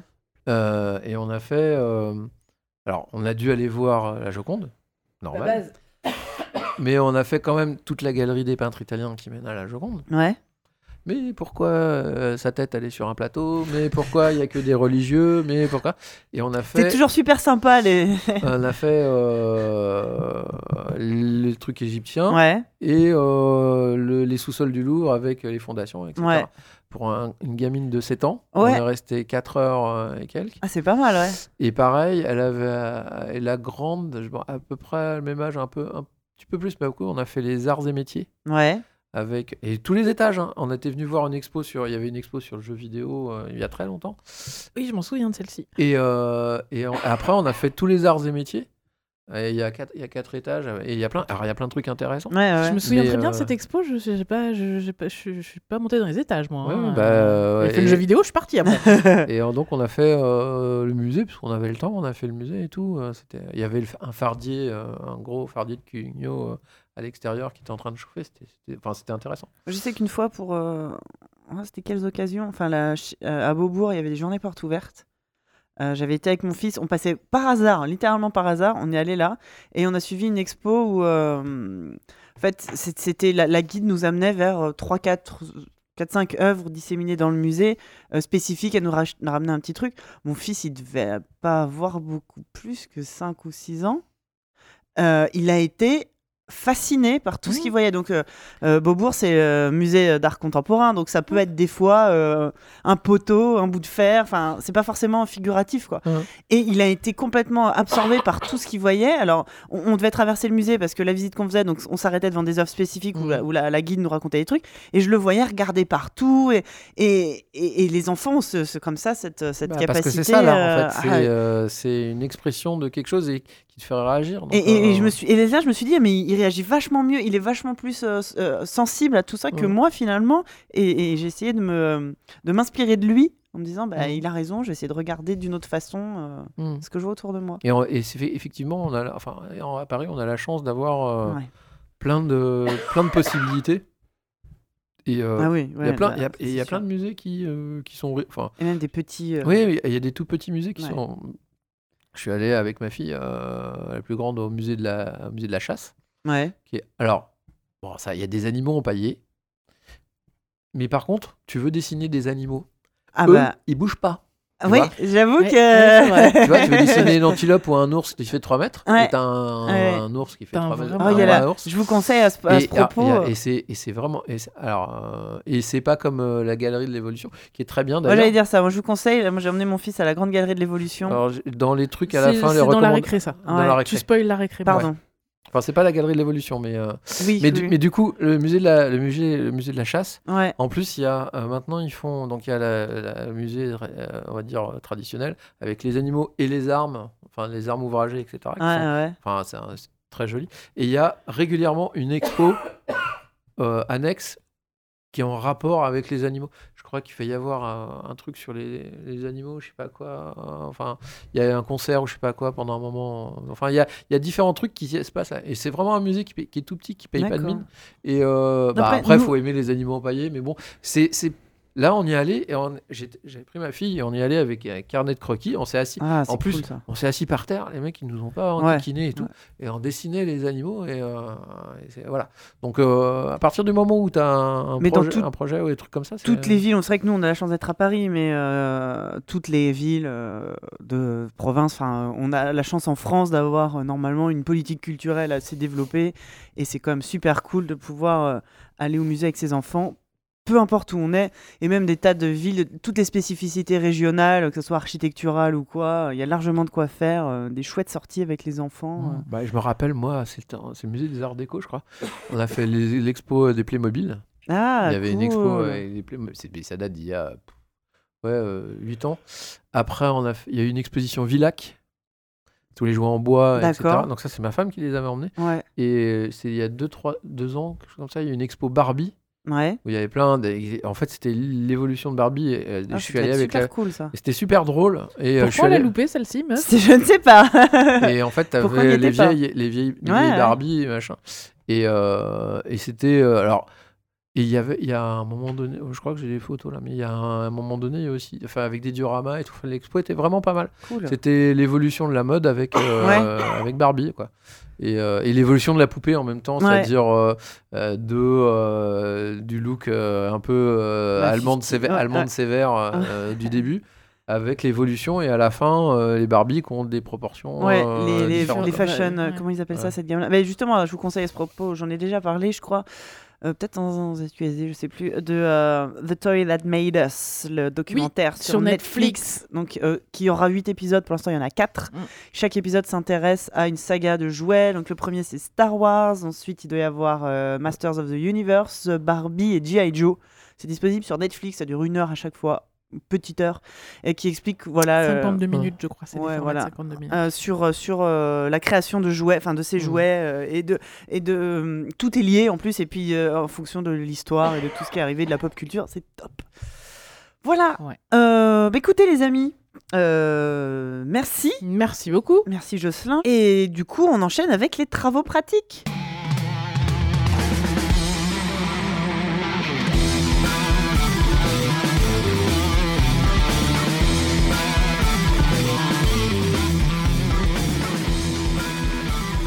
Ce mois-ci, je suis, je suis extatique. Le lobby a encore frappé. Je ne suis plus seule, le lobby Cartoon Network a trouvé, on est deux Deux, maintenant. ouais, j'en ai deux. Merci, merci Jocelyn. J'étais é- invité exprès pour ça. Bah oui, évidemment. Euh, C'est même pas vrai parce que le lobby Cartoon Ne- Network c'est toi et c'est moi qui t'ai invité donc. euh, c'est faux. je- Mais on est, nous sommes légion. sans trahir. Nous sommes légion. on va parler. C'est juste que tu connais pas, c'est tout. Non, ouais. C'est juste que j'ai pas tes Cartoon Network. Ah bah, Euh, ça Comment c'est possible? Alors, on va parler. Je, je brise le suspense. Je l'ai déjà dit en sommaire, mais si vous, vous arrivez en cours de route, Les alligators dans l'avion Les alligators dans je pense que si au montage tu vas te marrer parce que je vais te donner plein d'MP3 à rajouter. c'est super. Génial. J'ai trop hâte. On va parler du monde incroyable de Gumball. Alors, là, là, tu me faudras mettre un petit peu de générique quand même, c'est fantastique. Euh, le monde incroyable de Gumball, c'est donc un dessin animé qui est euh, produit par Cartoon Network, réalisé par Ben Buckley, un réalisateur euh, franco-britannique. ouais. Euh, c'est l'histoire d'un garçon, d'un collégien, un jeune collégien qui a une douzaine d'années, qui s'appelle. Gumball Watterson, qui est un chat bleu. euh, qui vit, ça, ça a vraiment tous les atours de la sitcom familiale. Mm. Donc, il vit avec son frère, sa sœur, ses parents, euh, dans une ville, la ville imaginaire d'Elmore, euh, qui est plus ou moins située dans une Californie euh, alternative. Ouais, parce qu'il fait pratiquement toujours. C'est, c'est- soleil. Ouais, ouais, ouais. Sauf les- non, même l'épisode de Noël, je crois qu'il fait soleil. Ouais, donc c'est, c'est ça. Enfin, c'est très euh, banlieue C'est californienne. un chat ça? Gumball, oui, c'est, un, chat. oui. Ah bah si, Sa mère même. est un chat aussi. Sa mère son est un chat, son père est un lapin, sa Son frère est un un lapin. poisson rouge. Son frère est un poisson rouge qui a des jambes, qui s'appelle Darwin. Ils l'ont adopté? Oui. Oui. Il y a d'ailleurs, euh, il y a d'ailleurs un double épisode, sur, comment, Darwin, euh, est arrivé. Sa petite sœur Anaïs, qui est une surdouée, qui a 4 ans, mais qui est au collège avec eux. Euh, Le, prin- le principe de la, du dessin animé, c'est quand même que les personnages masculins sont à des degrés divers, sauf peut-être le l'unique marchand, euh, tout plus ou moins abruti, plus ou moins. Et le, la majorité des personnages forts, euh, que ce soit physiquement ou, ou même intellectuellement, sont euh, les personnages féminins. Après, pas que. Enfin, On a beaucoup quand même. Mais il y a Dans la majorité. C'est une euh, série euh, déjà visuellement qui est tout à fait spéciale. Donc la famille Watterson est dessinée en animation traditionnelle en 2D, enfin en, anima- en dessin animé, mais le monde est, euh, est, en- est photoréaliste en 3D. Je pense qu'à la, la base, ah, je pense qu'à la base, il y, a des pho- il y a des photos de. À la base, c'est des photos. Des photos retouchées. Après, ça a été modélisé en 3D, Mm. mais le monde d'Elmore est en 3D. Et chaque famille, chaque personnage, chaque personnage secondaire est fait dans une technique différente. Il y a des personnages en pâte à modeler, il y a des personnages en stop motion, il y a des 3D. personnages en 3D. Les personnages en papier, en papier, euh, il y a des vrais, il y a le- la fameuse technique de l'animation avec la bouche à l'envers. Euh, Et, et du coup, visuellement, c'est déjà, quand tu tombes dessus la première fois par hasard, qu'est-ce que c'est Mais il y a- C'est- qu'est-ce que c'est T'as- il y, Est-ce a que des- il y a des bananes, il y a des bananes une donc, famille de bananes. donc Diren qui ne connaît pas, est-ce que donc tu, du coup tu, tu te mets des images un peu Ah bah sous les oui, yeux mais puis là, puis quand vous, vous décrivez les, les différentes familles, moi, vraiment, je me dis, Ah, qu'est-ce que c'est? Il y a, il y a la famille. il y a euh, le tyrannosaure, il y a, il y a les, les voisins euh, qui sont des marionnettes, oui, de façon euh, Sesame Street. Sesame Street, ouais. Et, et- et tout ça, en fait, euh, ça fonctionne vachement bien, finalement, tout ce mélange. Euh, Puis il y a le reste du monde, et le. le, le- et- et- qui est et un personnage à lui. en le monde est un, est un Il personnage. y a même un épisode qui s'appelle Le Monde, qui c'est tous les personnages euh, qu'on voit euh, ponctuellement, en- qui- enfin les, les- tous les figurants quoi. C'est un personnage sur. Et, et c'est une série donc inspirée des sitcoms familiales. Le, le- la série porte le nom du, du héros Gumball, mais il y a une pléthore, pour ne pas dire une chier de personnages plus ou moins secondaires qui sont tous extrêmement bien caractérisés, qui ont tous quasiment un épisode sur eux. Ou qui a, y a- y a- maintenant il y a plusieurs, euh, plusieurs saisons. Je pense qu'en France on doit diffuser euh, la troisième. Enfin tous les épisodes sont mélangés. Je crois qu'on est à la quatrième en France. Peut-être, ouais. Il doit y en Tous les, avoir. à tous les personnages sont. Enfin, je pense que tous- pratiquement tous les personnages ont leur euh, avant euh, leur leur épisode Au, au, au moins moins. un épisode. Au moins un épisode explicatif. Ils ont tous une vraie, une vraie histoire. C'est pas Ouais. euh, et pas. je pense à la, la- la tartine grillée qui est, qui est une vraie Anton. histoire. Anton qui a une vraie histoire. Ou Idaho, la pomme de terre qui a une. qui a une vraie, qui a une vraie histoire. Et- Et, et- et- ils sont, ils sont tous. euh, euh, alors juste la particularité, c'est qu'à partir de la troisième saison, quatrième saison, le- ils changent de voix en français. Ouais. Alors c'est assez bizarre.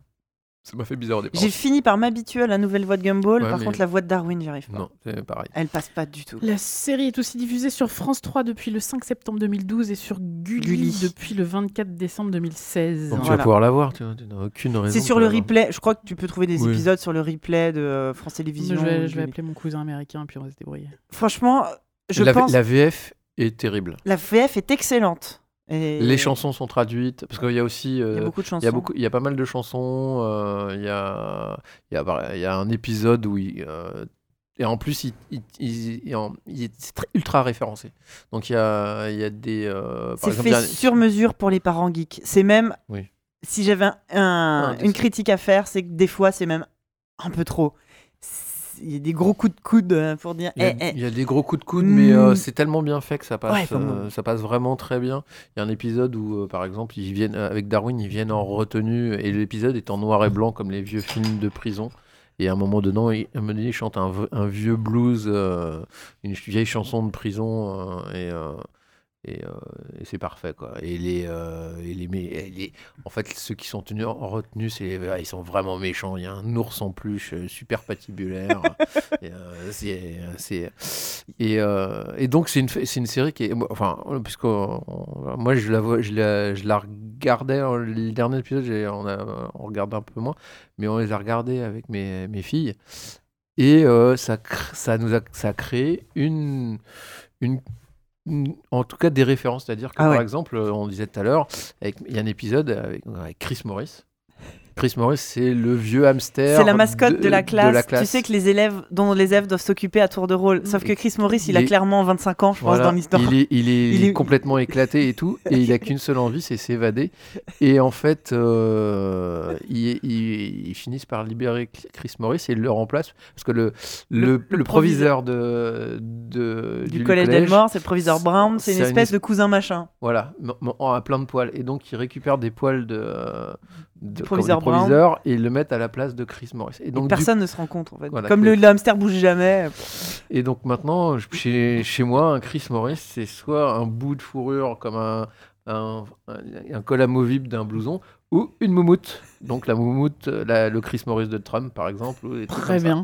Voilà. Donc et, ça a créé une espèce de sous-culture. Mais en fait, voilà, c'est ça, c'est Gumball, c'est extrêmement référencé mais c'est aussi extrêmement référençable. Enfin, ça a créé une espèce de, lore où il y a des, des, des, gimmicks, des, des, blagues qui reviennent et des personnages secondaires qui font que. Mais tu, là, tu chantais tout à l'heure la chanson des alligators dans l'avion. Ça, c'est le premier épisode qui s'appelle le DVD. Euh, tous, les, tous les titres d'épisodes s'appellent, euh, je sais juste un nom comme ça. Le travail, la coquille. Ouais, euh, il y, en a un qui est génial qui s'appelle La console, que je vais vous raconter après.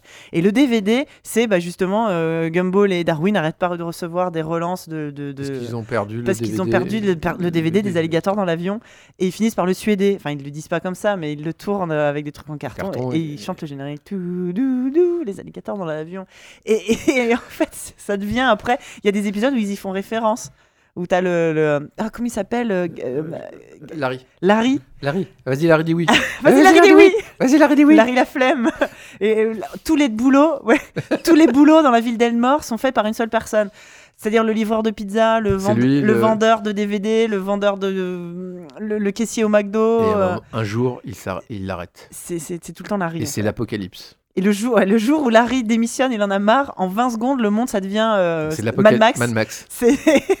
Le professeur Brown devient euh, monte ah bah, C'est Among Us. voilà, c'est Among Us. Et euh, la famille, euh, la famille Watterson développe les skills pour survivre. Et à la fin, il paye en pot de il, paye, il paye en pot de drap, ouais. Et, et tout redevient normal. Le truc, c'est ça, c'est que c'est un dessin animé pour les enfants. Donc voilà, moi j'ai commencé à regarder avec mon fils vers, c'est, j'en sais rien, 4-5 ans. Parce qu'il y a des gags visuels, il y a des blagues euh, très enfantines, mais derrière, il y a une espèce d'appui sur la pop culture, mais de, malade. T'as des épisodes qui parlent de Star Wars, t'as des épisodes, euh, t'as des épisodes où il y a le Konami Code, mais c'est toujours euh, caché derrière, mais c'est et, après ça parle et après ça parle de, ça utilise aussi des euh, enfin des, des, problématiques d'ados aussi. C'est il y a un épisode où ils sont en train de grandir. Donc tout l'épisode c'est genre euh, il faut qu'ils ils, une chanson une chanson enfin ils font une chanson un rap euh, sur le fait qu'ils ils doivent vivre l'instant qu'ils doivent parce qu'ils vont grandir etc à, à la fin de la chanson ils finissent par muer. Et en fait à la fin de l'épisode ils font Ah bah non, de toute façon, en gros, on est dans un dessin animé, on vieillira jamais. Et hop, ils reviennent à l'âge de 12 ans. Donc c'est. Euh... Et, a... ça parle quand même du fait de, d'être, euh, de finir d'être enfant et, euh, et, par exemple, ce, ce thème-là est repris après dans un autre épisode où à un moment donné, ils mangent des céréales et ils deviennent adultes avec des moustaches mexicaines. Et euh, même Anaïs, qui est donc à 6 ans, devient une espèce de catcheur mexicain, etc. Et ils finissent par comprendre qu'en fait, ils ont échangé les céréales euh, qu'ils mangent d'habitude avec des, protéines. des, protéines. de leur père qui cherche à maigrir sans, sans faire d'efforts. Attends, la chanson, elle est géniale. Euh, on, est, des, hommes, on se fera tatouer, on se fera des tatous, on ira, euh, voilà, et donc ils sont contents parce qu'en fait ils sont contents parce qu'ils sont des hommes, ils vont pouvoir faire des trucs d'hommes, etc. Et en fait à la fin de la chanson, euh, bah en fait ils ont pas d'argent, pas de travail. Ils essayent de chercher un travail et alors leur seul skill c'est de pouvoir faire des, des, vagues avec leur ventre. c'est c'est la seule skill de de Gumball, c'est de faire la danse du ventre. Et il y a une musique derrière aussi. Mais ça, en fait ça parle quand même de, alors ça parle de plein de trucs. Euh, absurde. Mais euh, ça, il y a quand même, il y a un moment, un moment donné, il y a euh, un épisode où ça parle de, de toutes les idées à la gomme qui ont disparu. Enfin, à un moment donné, ils se rendent compte qu'ils ont une, un personnage qu'on voyait régulièrement à l'arrière-plan qui a disparu. Et ils se rendent compte qu'en fait, sa maison, le, monde le monde s'est replié un peu comme si c'était replié. Et donc, ils cherchent. Et donc, il y a le conseiller d'orientation, Monsieur Small. Qui est un nuage, un hippie. Et, euh, et, et, euh, et donc, ils, ils sont convaincus qu'il y a un endroit où, euh, et, où toutes les trucs Mauvaises idées. Sont Stockées Sont Ouais. stockés. Parce qu'elle, Enfin, c'était un personnage un peu chiant. Chaque fois qu'elle racontait des histoires, Non, elle faisait chier monde, tout le monde. voilà. Donc elle a été effacée du dessin animé Voilà. et eux, ils veulent la chercher. Et donc, ils vont la chercher et Monsieur Small retrouve sa. En fait, euh, il, il donne un prénom, on croit que c'est sa petite amie. En fait, Et en fait, c'est sa camionnette avec des licornes et machin et tout. Et elle fonctionne aux, bonnes- aux bonnes ondes. Et euh, donc, ils- le trou par lequel ils sont passés est en train de se refermer. Et donc, ils essayent de démarrer, etc. L'énergie. Et non, il faut que ça, ça fonctionne. Donc, ils caressent, le, la caressent la voiture. voiture, etc. Et la voiture démarre. Et, et, euh, et donc, Mais voilà. c'est un dessin animé pour droguer en fait. En fait, c'est- de l'humour à la fois à la fois visuel, à la fois très cartoon. Et, euh, et voilà, à chaque fois, il y a toujours un petit. Il y a, il y a des, il y a un réseau social à Elmore qui s'appelle Elmore Plus, qui est une sorte de mélange de euh, Facebook, Twitter, euh, YouTube, Instagram, YouTube, c'est tout. Et euh, t'as toutes les problématiques de popularité, euh, de harcèlement sur Internet, de trolls. euh, Les, les, les, les katas du kata. enfin, Oh, les katas du karaté. les karatés. Euh, Alors, c'est un ouais. épisode qui est justement en fait c'est drôle et en même temps ça parle de euh, d'être diff- quand, quand on est ado Bah, ou du d'être- cyberbullying. et de voilà, tout d'être ça, quoi. différent etc et ça et finalement l'épi- alors, l'épisode est drôle parce qu'il leur, il leur et ils sont ils sont parce que ils ri- en fait on se dit ils sont complètement abrutis mais en fait pas vraiment c'est juste ils sont très, très naïfs Hyper naïf. et, euh, ouais. et en plus ils réagissent euh, s'il y a quelque chose qu'il faudrait pas faire ils vont le faire quand même et de façon euh, Mais t'as un épisode ultra méta comme ça où un jour ils, ils- ils font face à toutes les conséquences de tous les épisodes passés. Mm. Parce qu'il il leur arrive plein de trucs, mais euh, ça redémarre à chaque fois de zéro. Et un jour, il y a genre la mairie qui leur réclame des millions de dollars de dommages. euh, Et il y a tous les personnages de tous les anciens qui viennent et, ils se disent mais c'est pas possible, ça peut pas se finir comme ça. euh, je suis sûr que à un moment Gumball dit je suis sûr qu'il y a un élément qui nous paraissait anecdotique qui va arriver. Et, en fait non, et ils sont vraiment dans la merde. et, ça se termine de toute façon par oh bah euh, je suis enfin ça va tout c'est pas grave il va forcément y avoir un truc qui va tout résoudre et il y a un truc et pouf et l'épisode d'après euh, ça repart oui il y a un regard comme ça hyper hyper méta euh, sur sur le, le- le principe même de ils auront toujours 12 ans de toute façon euh, Ouais, mais ils ont quand même des problématiques, genre euh, avec les filles, euh, Penny avec un, un moment, dans, la- dans- je crois que c'est dans la première saison, en fait, ils font une fête, etc. Et puis c'est genre, tu veux pas être la tartine, attends, le beurre sur ma, non, la confiture sur ma est-ce que tartine. tu veux être la confiture sur ma tartine? Et c'est toutes les problèmes. Et pareil, à un moment donné, la problématique, c'est genre, les filles, est-ce qu'elles ont un petit copain ou pas Et puis ils se retrouvent dans, dans, la cabane. dans la cabane, et genre, il y a Gumball et Darwin, et puis il y a toutes les autres filles, parce que Gumball est amoureux euh, de, de, Penny, Penny qui a une et, euh, cacahuète avec des cornes des cornes. Et, euh, et, Da- et Dar- et Darwin, en fait, il est pas amoureux, c'est euh, c'est Masami qui est amoureuse de lui au qui est, début amoureux- qui est amoureuse de lui. Et, euh, et en même temps, il y a les autres, donc il y a Joe la banane, et puis je sais plus qui, et puis le, Tobias Tobias, qui, qui, qui font tomber là, parce que c'est les copains, pas les filles. Il y a, alors c'est drôle, mais il y a tout le côté.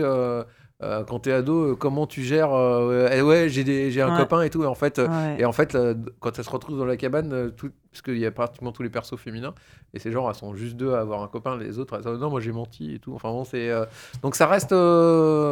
Et, et justement sur l'évolution du personnage de Penny, par exemple, qui est donc une cacahuète avec des cornes, qui à un moment, bah, Gumball, en voulant l'embrasser, il est paniqué, il lui met un coup de boule. Et la cacahuète, la, la, la cacahuète est fissurée. Et euh, c'est hyper grave. Elle dit si mon père voit ça, il va me tuer. Donc son père, euh, Patrick, Patrick, Euh, ouais, c'est ça, ouais. Patrick, qui a une pareil, une gros, plus grosse cacahuète. Il a des sandales avec des chaussettes. Fitzgerald, côté, ça. ouais, Patrick Fitzgerald, c'est la famille écossais. Fitzgerald. Quand le père découvre ça, c'est une catastrophe. Elle a plus le droit de voir Gumball et on sait pas pourquoi. Et en fait, on apprend qu'elle a une espèce de son la, la vraie personnalité de cette de la famille cacahuète en fait est dans la coquille et c'est ultra tabou de, de, de- de- de la- de la laisser sortir et t'as tout cet épisode où Penny euh, Ouais. Et après, sort de sa coquille. sa coquille. Et en fait, le, et tout le a- reste de, les- de tout le reste de la saison elle est plus en cacahuète elle Ouais. est devenue une autre une espèce de et en fait, euh, fée, le euh. truc, c'est que en fait, elle prend l'apparence de ses émotions. Donc, euh, Donc c'est très impudique. Oui. Ouais, mais oui, mais tu vois, il y a tout ce côté-là. Et donc, elle peut devenir un dragon énorme quand elle est en colère, une toute petite souris quand elle a peur. euh, Et, et ça, il y, y a plusieurs épisodes qui parlent de ça. Ouais, et à ça. la fin, c'est acté. Dans je sais plus Oui. quelle saison, elle, est, elle a cette Ouais, forme-là. euh, bah, c'est à partir de la deux- ouais. non, tro- troisième, saison. troisième troisième saison, saison. je pense. Mais pareil, il y a un épisode sur la jalousie où euh, Ah. Gumball est possédé par la jalousie. Mais c'est, euh, Ah, mais il est possédé. Et en fait, il est vraiment possédé. C'est-à-dire qu'à la un fin, démon qui parce que dans les dans les copains de Gumball, il y a Carrie, Carrie, un la fantôme, fantôme. qui est amoureuse de Darwin. de Darwin et euh, et donc ils font un ils font un exorcisme. Et effectivement, euh, La jalousie. la jalousie sort comme ça et après elle, va chez tout le elle va monde. chez tout le monde et tout. Et, euh, et- en fait, elle, prend possession, puis chaque personne fait Ah, telle personne est plus belle que moi, telle personne a ça. Elle arrive chez Darwin, Darwin fait non, moi je suis plutôt content. Et t'as la jalousie qui s'en va. C'est quand même con. et, et tout est comme ça. Et, Et donc, Carrie, c'est un petit fantôme transparent Ouais. avec une mèche façon émo et elle passe son temps à, à remettre sa mèche comme ça. Alors que c'est un fantôme, enfin, elle a. Ça lui cache pas. Elle le, elle le dit même des fois quand Ouais. elle met ses mains devant ses yeux, c'est transparent. C'est enfin, voilà. Que ce genre d'humour, tu vois. Et il y a, il y a- il y a plusieurs épisodes avec Carrie. Il y a un épisode où euh, on, retrouve son, on retrouve son père. Ouais. qui est un- Et il y a un épisode où euh, en fait elle veut ressentir des choses, donc elle prend possession de Gumball et elle fait euh, du euh, Pour manger. Pour manger. Et bien elle lui fait manger bah oui. n'importe quoi. Enfin à un moment donné, il est, mais je suis en train de manger une tongue. ouais, c'est ça. Elle a fallu dire regarde, tu et, à- une et en fait, et en fait, à la fin, le- la solution que Gumball trouve, c'est ouais. Et en fait, euh, il dit à Carrie de, Prendre possession de prendre son père. possession de son père, Ah, parce que lui, il va accepter de bouffer n'importe Parce quoi. qu'on va. Alors, la famille Watterson, donc la famille des Voilà. héros, donc euh, Gumball qui est donc le fils aîné. Euh, donc il a les parents, t'as Nicole Watterson, donc qui est un chat bleu comme, euh, comme son fils. Elle qui est dans, dans l'excellence, dans le, la- la- elle est euh, comment on dit perfectionniste. Même, au, même open ball. Elle est, elle est ultra compétitive, même avec, ouais, même avec ses enfants. Euh, elle, elle triche pour, pour gagner au jeu et quitte à, à- à- à frapper physiquement ses enfants. Elle a aucun, elle a aucun souci avec ça. Il y a des épisodes où on la voit plus jeune, où effectivement elle tient ça de sa mère, qui est une personne atroce.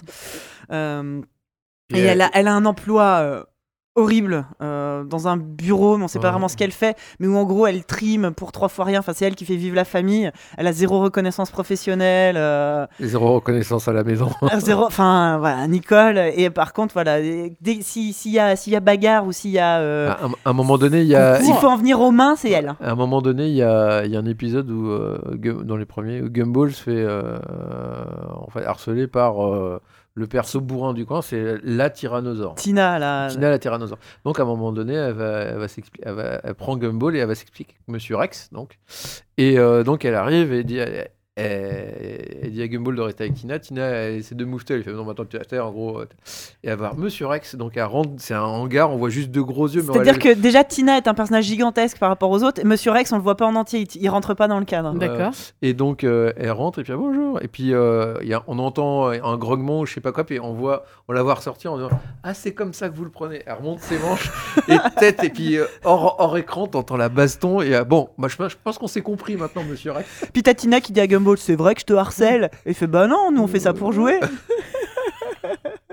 Très bien.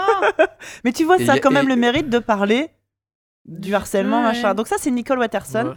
À côté de ça, on a Richard Watterson, qui est donc un gros lapin rose, totalement inapte au moindre métier, totalement inapte à la vie, en fait. Il travaille dans un épisode. Ouais, et ça se passe très mal. Pareil, le monde, la arr- fin du monde. le monde arrête de tourner, et c'est super grave. et, et- et Richard, on passe toute la série à se demander ce que Nicole fout avec Richard, et il y a justement quelques épisodes qui expliquent. Qui sont super. Richard, euh, bah Richard, du coup, il est, il est, il est à la maison. euh, on ne sait pas très bien ce qu'il fait. Et il mange. Il mange euh, beaucoup. Il a été materné par sa mère. Il est extrêmement materné, donc sa mère, c'est Mamie Jojo, une petite lapine, euh, toute vieille, toute ridée, Un mètre cube de lapin. c'est ça. Et, et son père est parti acheter du lait il y a 40 ans.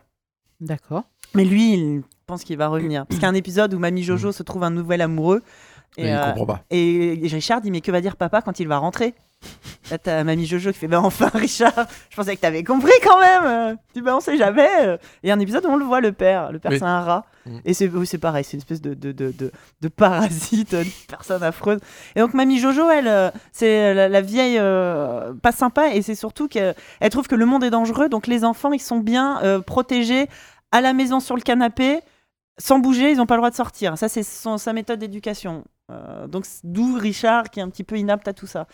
Et euh, Mais qui, qui essaye quand même. Non, en fait. il, fait de son mieux, mais Oui, et puis il a, il a- c'est que- c'est- au fond, c'est quelqu'un qui est très bon, qui a envie d'aider, etc. Qui, euh, Mais il n'est pas aidé. et, hein. il est, et puis il a deux de QI, quoi, en plus. C'est pas le couteau le plus affûté du tiroir, comme on dit. ouais. C'est ça, ouais. Il a un QI de parquet. Des, les épisodes où il a, où il a confondu, il a couché les, les courses et il a laissé les enfants dans le coffre. il a du mal, Richard. Mm. Richard, il a beaucoup de mal. Donc c'est Nicole qui gère tout. Donc il y a Mm. des fois, Nicole, elle en a aussi plein le. Et et t'as justement un épisode où Nicole a dit Bon, bah écoute, moi j'en ai marre, je me tape tout le boulot. euh, Richard, tu fous rien. Et Richard se met en grève. Et elle lui dit Bah, euh, Qu'est-ce que ça, ça change? changera rien. Et en fait, ça change tout. Parce qu'en fait, tu découvres que Richard, s'il gère les gosses et que les gosses sans surveillance, ça devient des démons. Et en fait, ça devient une parodie des Gremlins. Mhm. Et les trois gamins, ça devient les Gremlins. Et, euh, et lui, il les. euh, tu sais, il y a une scène où il, il les apaise comme ça, comme dans Jurassic Park. Et à la fin, euh, Nicole reconnaît que chose. si. Pour le coup, il fait, il fait du bon boulot à la maison. Et, et, et ouais, et l'épisode flashback, en fait, un, un épisode où Nicole, je sais plus ce qui se passe, ils sont en train de faire une bataille de bouffe. Elle en a ras le bol. Et dans sa tête, il y a un flashback. Elle se remémore comment elle a rencontré Richard. Et elle se dit, et si au lieu de tourner à droite à ce moment-là, si j'avais été, si, le mec qui m'a abordé, au lieu de courir, j'avais dit oui. Et, et tu vois, bah, tous les, les personnages plus jeunes. Les what if T'as- Ouais, voilà, et t'as Voilà. Monsieur Small plus jeune. Donc, est-ce que si elle avait cédé aux avances de Monsieur Small, si euh, le père de Joe la banane, et à chaque fois c'est affreux, mais elle- ça lui fait des destins horribles. Puis à la fin, elle finit par dire Bah, c'est ma famille, c'est eux, je, jamais j'en changerai en fait. Et, Oh. et elle finit par leur jeter de la bouffe aussi. euh. Et en fait, elle, est- elle, est, elle est cinglée aussi. Elle est complètement mais cinglée. Dans, dans un autre. euh, mais le seul personnage qui est, on va dire, euh, normal, c'est Darwin en fait. Parce que. euh, J'allais dire Anaïs, mais ouais. Non, Anaïs, elle est vraiment, elle est vraiment barrée quoi aussi. hein. Elle est capable de, de pour regarder euh, des- les épisodes de Daisy, elle est capable de beaucoup de choses quand même. Daisy- en fait, elle, a 6 ans et elle se trimballe avec une poupée, euh, c'est un- une espèce de poney. C'est un lapin aussi? Non, je crois que c'est un cheval. On sait- Enfin, ou bon, un cheval, ouais. un cheval, on sait pas un très bien. un- Une bidule bref. qui s'appelle Daisy. Et c'est le, et, euh, le Et- grand mais- parc d'attractions pas loin, c'est Daisyland. Enfin, Voilà. tu sens que c'est le. euh, C'est- The Brand. Ouais, quoi. voilà. Et, euh, et donc, c'est, elle a un QI euh, incroyable. Il y a d'ailleurs un épisode où, en fait, euh, ils ont, il y a eu des tests de fait et euh, le gouvernement vient chercher euh, celui qui. a- et donc, ils pensent que c'est Darwin. Donc, ils, euh, Il l'emmène. ils l'emmènent et tout. Et ils se rendent compte qu'en fait, euh, enfin, Gumball se rend compte qu'il ne peut pas vivre. Enfin, tu vois, c'est la famille et tout. Parce qu'ils Mm. vont- ils viennent, ils l'emmènent, ils le reverront plus jamais.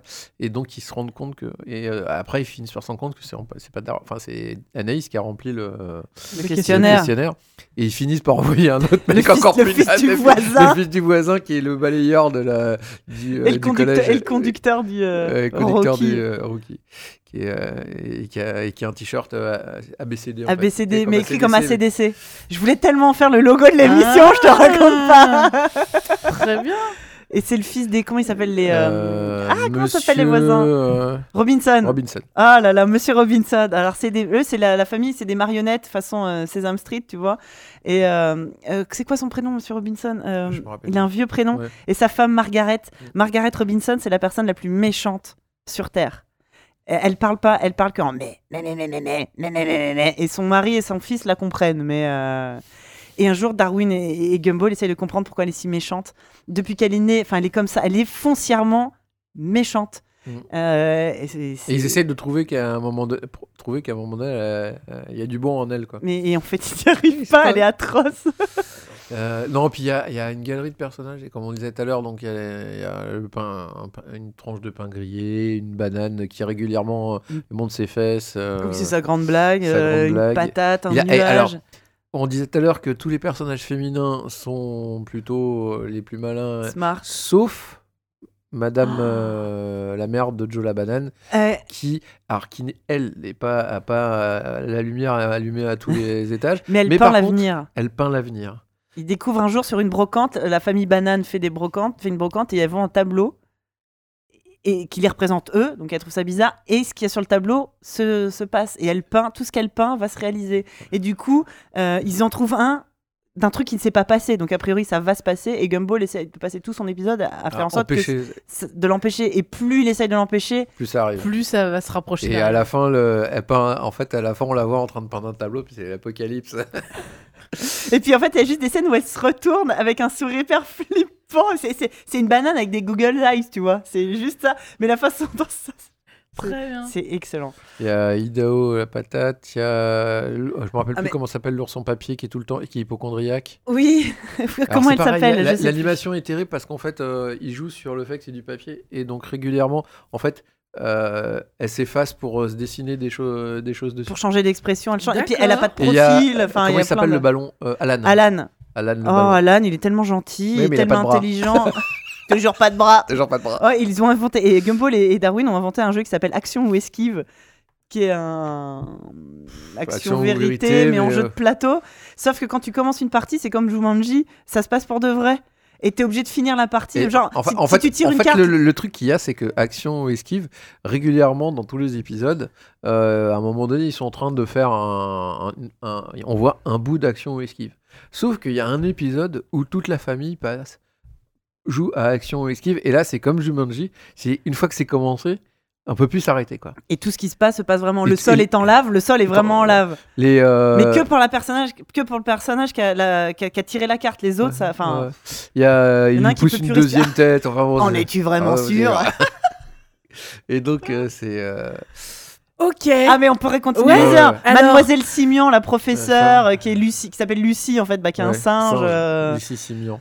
Et qui- qui est, et qui est, en fait, qui est qui avec le déteste les proviseur. enfants. Qui est avec le proviseur. Qui déteste, les- Cours. c'est, qui déteste le professeur. Et il y a un épisode où, en fait, euh, il y a un épisode genre euh, zombie où le bonheur se répand. Et en fait, euh, Cet elle- épisode, elle, il est elle- génial. elle- est la seule à se rendre compte que, les, que tous les élèves sont atteints par, par la maladie. Et c'est vraiment filmé comme un film de zombies. Et elle, elle est dans le lycée. Mais c'est le bonheur qui se répand, en Et, fait. et ça- et tu sais, c'est que des personnages qui deviennent euh, euh, arc-en-ciel avec des grands yeux, qui veulent se faire des bisous et tout. Et elle, elle se réfugie. Et c'est vraiment filmé comme un film de zombies. C'est génial. Elle finit par trouver que la solution, c'est passer une musique triste dans le.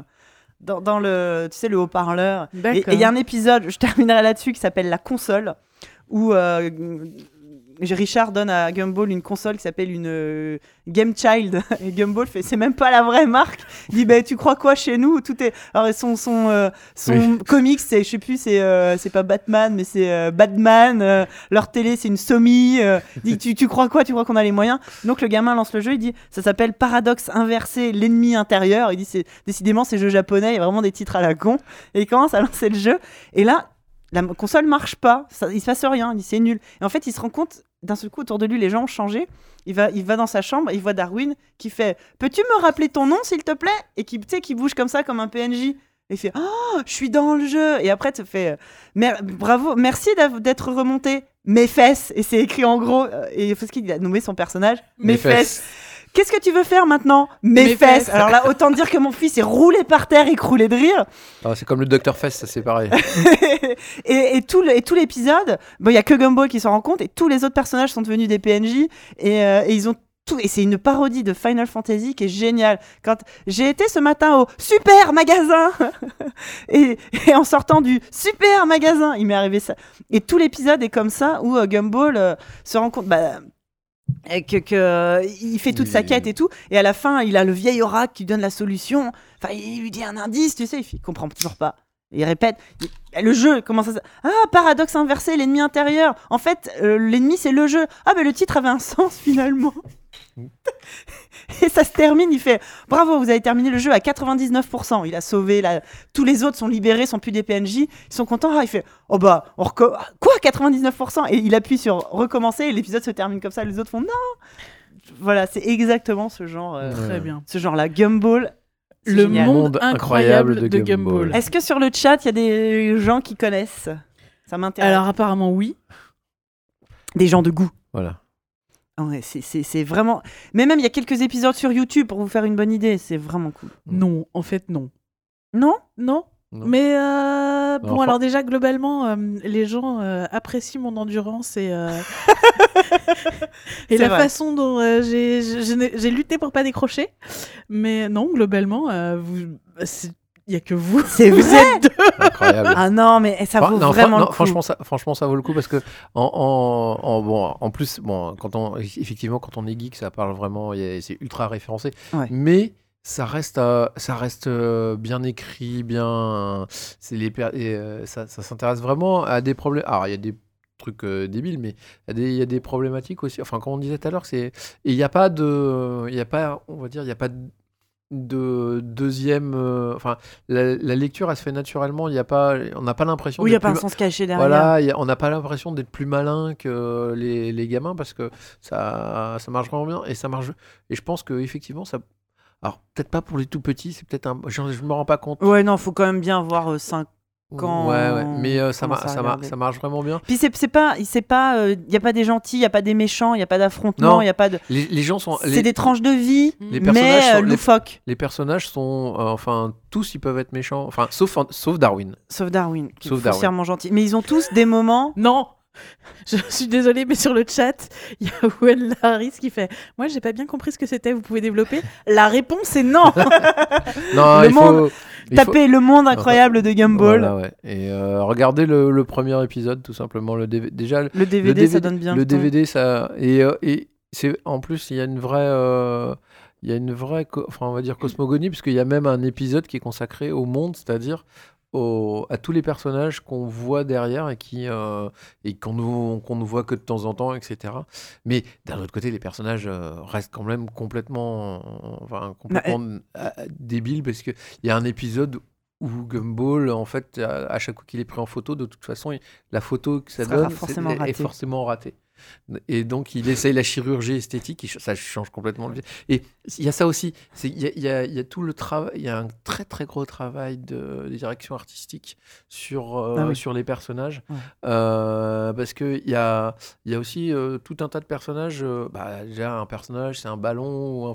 Et, un, c'est un pot il- de fleurs, un pot a de un, fleurs, c'est un nuage. une glace, un cornet de Ah glace. oui, oui, oui. oui. Et puis tous les personnages annexes. Et en fait, la, la, la relation se fait vraiment petit à petit. Et on peut les voir dans le désordre. C'est pas. enfin, Oui. Il y a des choses qu'on. Si on, si on voit les, les, les, les saisons 3 où il y a eu déjà des gros changements. Bah, à part, je peu- dis, le personnage de Penny, le Voilà. coup- mais sinon, oui, tu peux complètement les regarder dans le désordre. Il n'y a pas vraiment. un- de- Il n'y a, pas- il y a pas vraiment de, euh, de soucis. Et euh, moi, je dirais, il y a un- après, il y a. à- Après, il y a l'épisode, justement, il y a un épisode sur euh, Star Wars. C'est en fait, c'est là où ils vont voir l'avant-première de l'Odyssée de l'espace, qui est aussi méta-référencé, euh, puisqu'il y a des, carrément des scènes de Star Wars euh, qu'on retrouve. Et, avec, et donc, c'est ouais, c'est vraiment un truc de geek, et je pense qu'on peut, Oui, c'est on peut, le, complètement. on peut le voir vraiment avec ses enfants. Ah c'est oui, ouais, vraiment, c'est vraiment un plaisir parce que. le- L'épisode où Anaïs fait remarquer à Gumball qu'ils sont pas tout seuls. Gumball est persuadé qu'il y a qu'une classe dans, au collège, la sienne. Il a jamais remarqué qu'il y avait d'autres élèves. Et il dit mais regarde dans le couloir. Et c'est vrai dans comment le dessin animé est fait, on voit jamais d'autres élèves. Et d'un seul coup, Gumball ouvre les yeux, enfin et voit que le collège est plein. Et là, ça devient une parodie d'Angela 15 ans avec un personnage qui s'appelle Angela. Non, elle s'appelle Angela. Non, je sais plus. Non, mais elle a un nom comme ça. euh, et euh, et c'est raconté en voix off. Enfin, c'est cl- parce que c'est au lieu de ça s'appeler My So Called Life, c'est mon, mon pseudo monde. Mm. Et et t'as tout cet épisode qui est comme un épisode d'Angela 15 ans, qui est génial. Et voilà, ça parle, euh, ça parle à des vieux cons comme nous, quoi. Alors, je vous regarde d'une manière hyper étrange, comme deux extraterrestres depuis le début euh, Bon, on va s'arrêter là, de, parce que- de- de Ouais. cette partie. Mais apparemment, vous n'êtes pas les seuls à surkiffer, parce que je suis sur la page Wikipédia du merveilleux monde, du monde, monde incroyable, incroyable de, de Gumball. Gumball. Et euh, depuis 2011, le- la série a quand même eu 30 nominations Ouais. à divers, euh, Ah ouais, di- non, mais- divers euh, awards. euh, Mais autant dans le fond que dans la forme, c'est ça qui est fort. Et ils ont quand même gagné 16. Ouais. Donc, euh, dont euh, film international du film d'animation d'Annecy, British euh, Awards, euh, British Academy Children Awards. Euh, bref, ils, ils ont été, euh, Non, non, ils ont eu un euh, prix, euh, les fameux Nickelé- Nico- Nickelodeon. Kid Choice Awards. Ouais. Ils ont été nommés dans la catégorie dessin animé préféré. Ils ont eu des, des prix pour des, hum, des épisodes particuliers, donc La Coquille, The Elmore Song, Le Travail. Mhm. Voilà, donc euh, voilà, ça, ça a quand même l'air d'être euh, quelque Ah ouais, chose. non, c'est bien, vraiment du bon. Et c'est ça, c'est- c'est-à-dire que c'est assez rare que ça soit autant regardable par des enfants relativement jeunes, 5-6 ans, et agréable pour les adultes. C'est ultra référencé, mais ça reste accessible. Euh, c'est drôle visuellement, c'est beau. Enfin, il y a, y a pas. Ça joue clairement dans la, dans la Dans cour le haut, des- ouais, dans le haut du panier des dessins animés actuels. Donc on conseille ça plutôt pour les enfants à partir de 5-6 ans, Je pense. Oui. ouais. Oui, sans, que- limite d'âge? Euh, non. Sans aucune limite d'âge. C'est vrai que être geek euh, aide à piger voilà, des blagues sur Final Fantasy, des blagues sur euh, Star Wars. euh, C'est clairement, euh, c'est fait pas sur mesure quoi pour euh, Mais nous. ça va être un épisode. La majorité des épisodes, euh, les- le référencement est beaucoup plus, euh, beaucoup moins mar- Oui, beaucoup oui, plus subtil, en fait. Et, euh, et il parle beaucoup. Bah, il va parler du le quand c'est les les, kata- les, les du karaté. C'est le cyberbullying avec YouTube et et, euh, et ça parle à tout le monde. Il n'y a pas besoin d'être un geek. Pour, euh, L'épisode où euh, Ana- ils ont tous passé une sale journée. Anaïs dit c'est vraiment nul euh, d'être une enfant. Mm. Richard dit que c'est nul d'être un homme. Nicole dit que c'est nul d'être une femme. Et les Gumball et Darwin, enfin, et ils échangent tous. Nicole devient pendant une journée un homme, Richard un enfant, Mm. Anaïs une adulte et Gumball et Darwin des filles. Mm. Et euh, il leur arrive évidemment des trucs. euh, euh, Il y a des blagues sur le plafond de verre, des trucs comme ça. Et à la fin, ils finissent tous par dire Bon, on est tous d'accord pour dire que finalement, notre place est la meilleure et que tous les. Enfin. euh, que toutes les, hum, toutes, toutes les positions se valent, on est tous euh, malheureux. Là, t'as Nicole qui fait Bah non, je suis désolée, je trouve que la place des femmes est quand même moins enviable. Et on nous coupe systématiquement. Et l'épisode s'arrête là. Très bien. Alors, je vois bien. Vous, par contre, ça va être impossible de vous ça, couper. voilà. Donc, on va s'arrêter là. Merci beaucoup. Euh, donc, euh, on trouve ça sur Cartoon Network, sur, euh, sur Gulli. sur, Gulli, sur Gulli. Et, euh, et on enchaîne. C'est l'heure de la récré.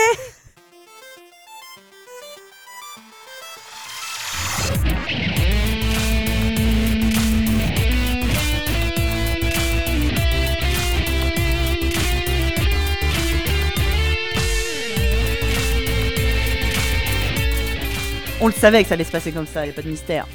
La récré, donc nos recommandations. Qui, euh, Jocelyn, est-ce que tu as envie de commencer ce tour de table? Oui, alors moi je vais recommander euh, le musée de paléontologie et d'anatomie d'anatomie, euh, comparée.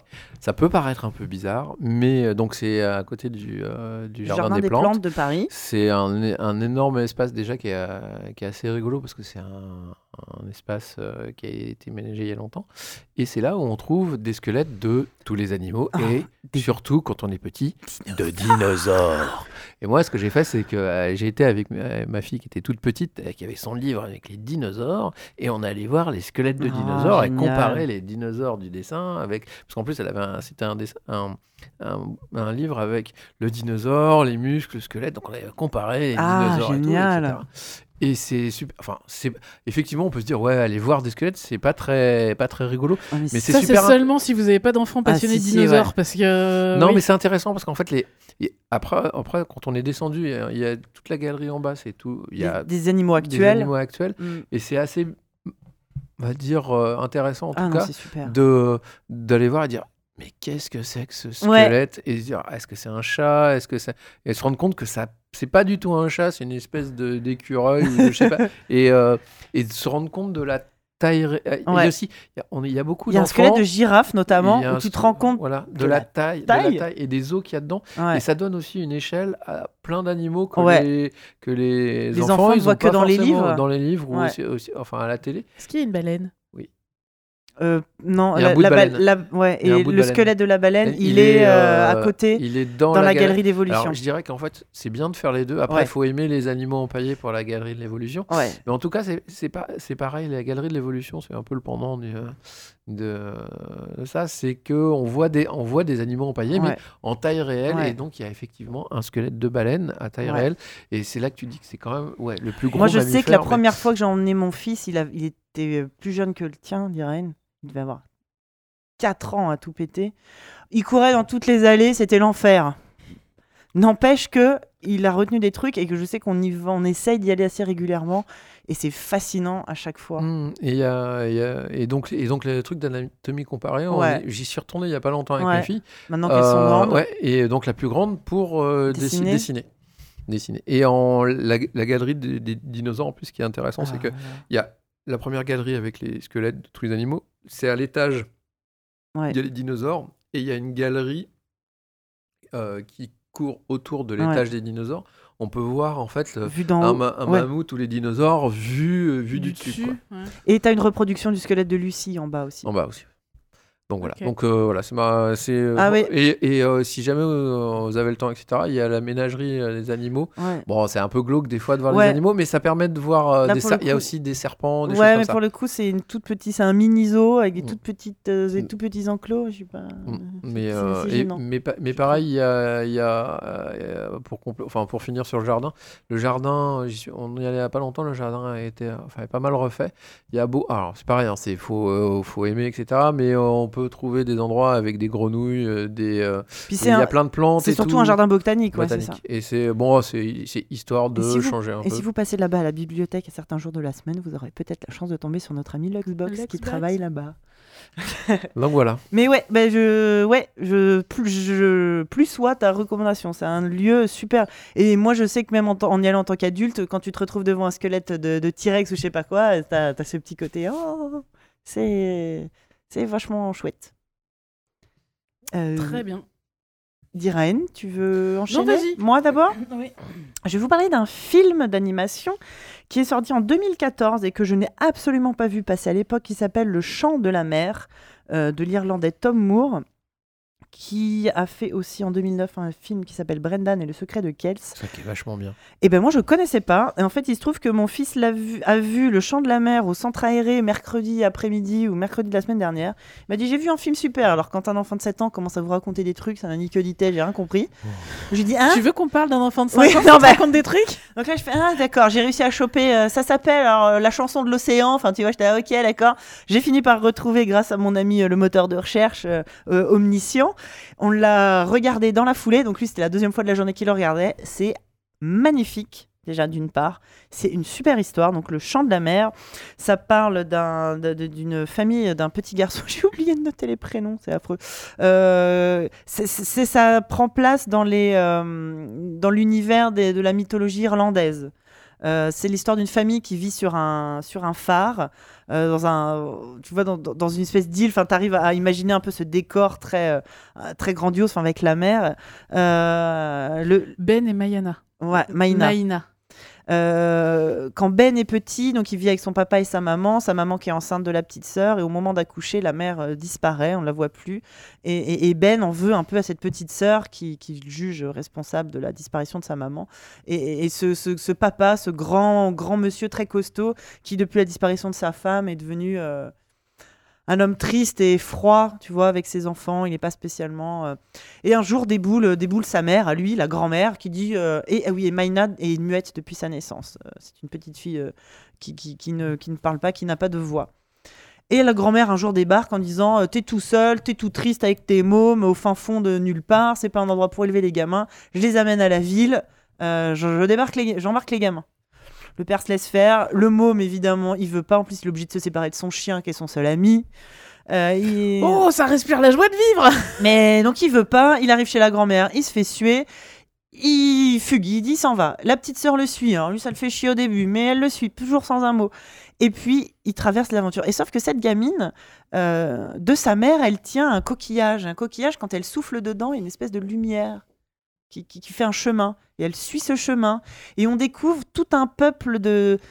Tout, tout- tout- des, plein de peuples un peu magiques. Et on sent que la mère était un, une sorte de- de- de personnage magique. La petite fille, on sent bien aussi.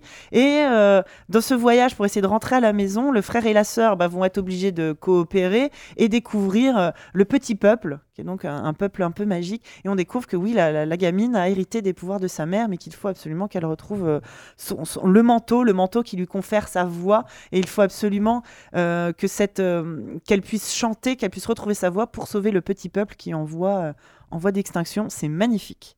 Et Autant. Bre- Brendan, c'était bien aussi. hein. Ouais, et bah du coup, euh, ce week-end, ils ont passé euh, Brendan et le secret de Kells au cinéma à côté de chez moi. Donc ma mère a emmené mon fils le voir. Donc moi je l'ai pas vu.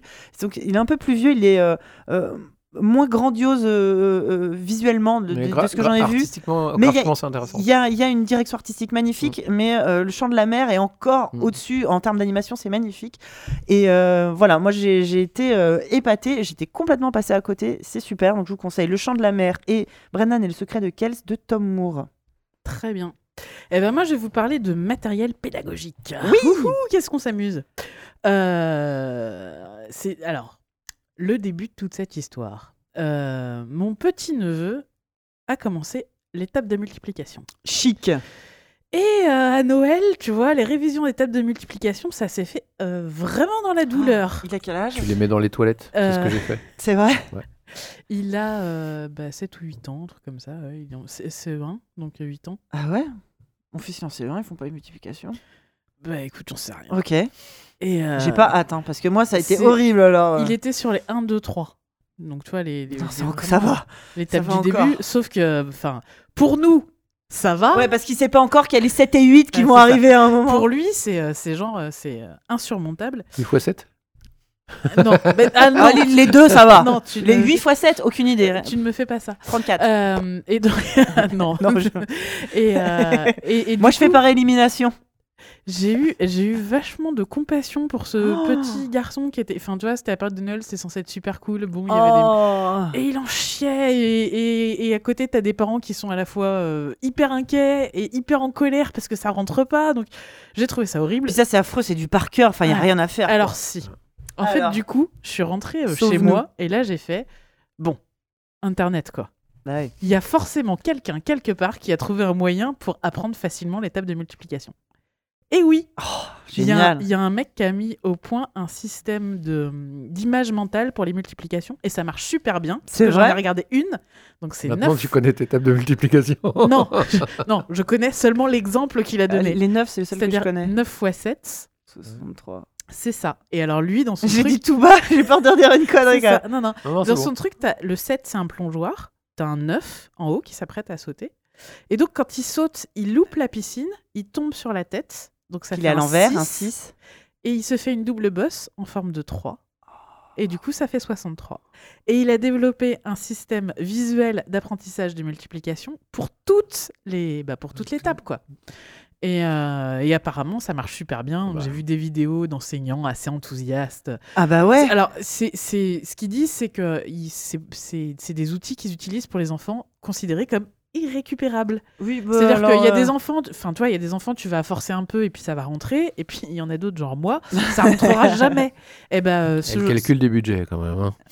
Oui, mais elle a, elle a un outil qui s'appelle une calculatrice, j'imagine. Exactement, elle est grande comme ça, elle est bleue, elle est trop belle. Mais moi, je sais que euh, calcul mental, j'ai toujours été nul. Et qu'on a, euh, nous, quand on a grandi dans les années 80, mais apprenez par cœur, vous n'aurez pas toujours une calculatrice sur vous. Et euh, ce à quoi nos nous d'aujourd'hui répondent, si. Regarde, ça s'appelle Ça un téléphone. smartphone. Et du coup, moi, le peu de skills que j'ai réussi à douloureusement gagner à l'école de calcul mental est complètement disparu Ouais, depuis l'arrivée de l'informatique. hein. Et donc voilà, donc j'ai découvert cet outil, Ah, c'est ouais. super chouette, machin et tout. Et euh, donc j'envoie un mail à ma, à ma belle-sœur pour lui apprendre ça. Et le même jour, j'emmène mon fils chez la psychomotricienne. Et euh, elle me dit bon bah c'est bon, il maîtrise les lettres capitales, mais là il est un peu en retard sur les minuscules. Je vous pro- je, je vous conseille un, coff- un coffret d'apprentissage euh, qui s'appelle les alphas. Et donc bon, je rentre chez moi, je tape sur internet, et là je me rends compte Que le même. monsieur qui a fait C'est les les mêmes alphas, c'est le mec qui a fait l'étape de multiplication. Et donc il a vraiment développé tout un système d'apprentissage bas- basé sur des histoires visuelles, parce Ouais. que c'est ça qui rentre le mieux dans la tête Mais des enfants. mais c'est vrai. Mhm. Et, Et- même des adultes, ça marche quand Et du un- coup, euh, j'ai acheté euh, le coffret des alphas à mon gamin. Le bon vieux moyen mémotechnique, hein. Ouais. on n'a jamais fait mieux. Alors, euh, le coffret m'a coûté un bras. Hein, D'accord. Disons-le tout de suite. Ça m'a coûté genre euh, 45 ou 50 boules. Ok. Dans le coffret, il y a un livre qui raconte une histoire. Et donc, c'est l'histoire d'un petit garçon qui s'ennuie parce que la télé est cassée. Ses copains sont tous partis en vacances et il sait pas lire. Ah, Donc, il se fait. Il, triple combo de la. il, la- s- il s'emmerde à mourir. Et là, il y a euh, un personnage un peu magique qui lui propose d'aller visiter une planète où vivent les alphas. Et donc, les alphas, ce sont les lettres. Et il commence à lui montrer les lettres. Alors, tu as Monsieur A, qui a toujours sa canne, Mhm. la barre du A. Ouais. Monsieur O, euh, qui, quand il est triste, fait Ah, Ah, tu vois, O. ouais, ah, ouais. euh, Madame E, euh, qui, qui, qui, quand, elle, quand elle est de bonne, de bonne Hey. composition, fait Hé. Et quand elle sait pas, elle fait Euh. Ouais, Madame I qui a mangé trop de frites, enfin bref, tout ça.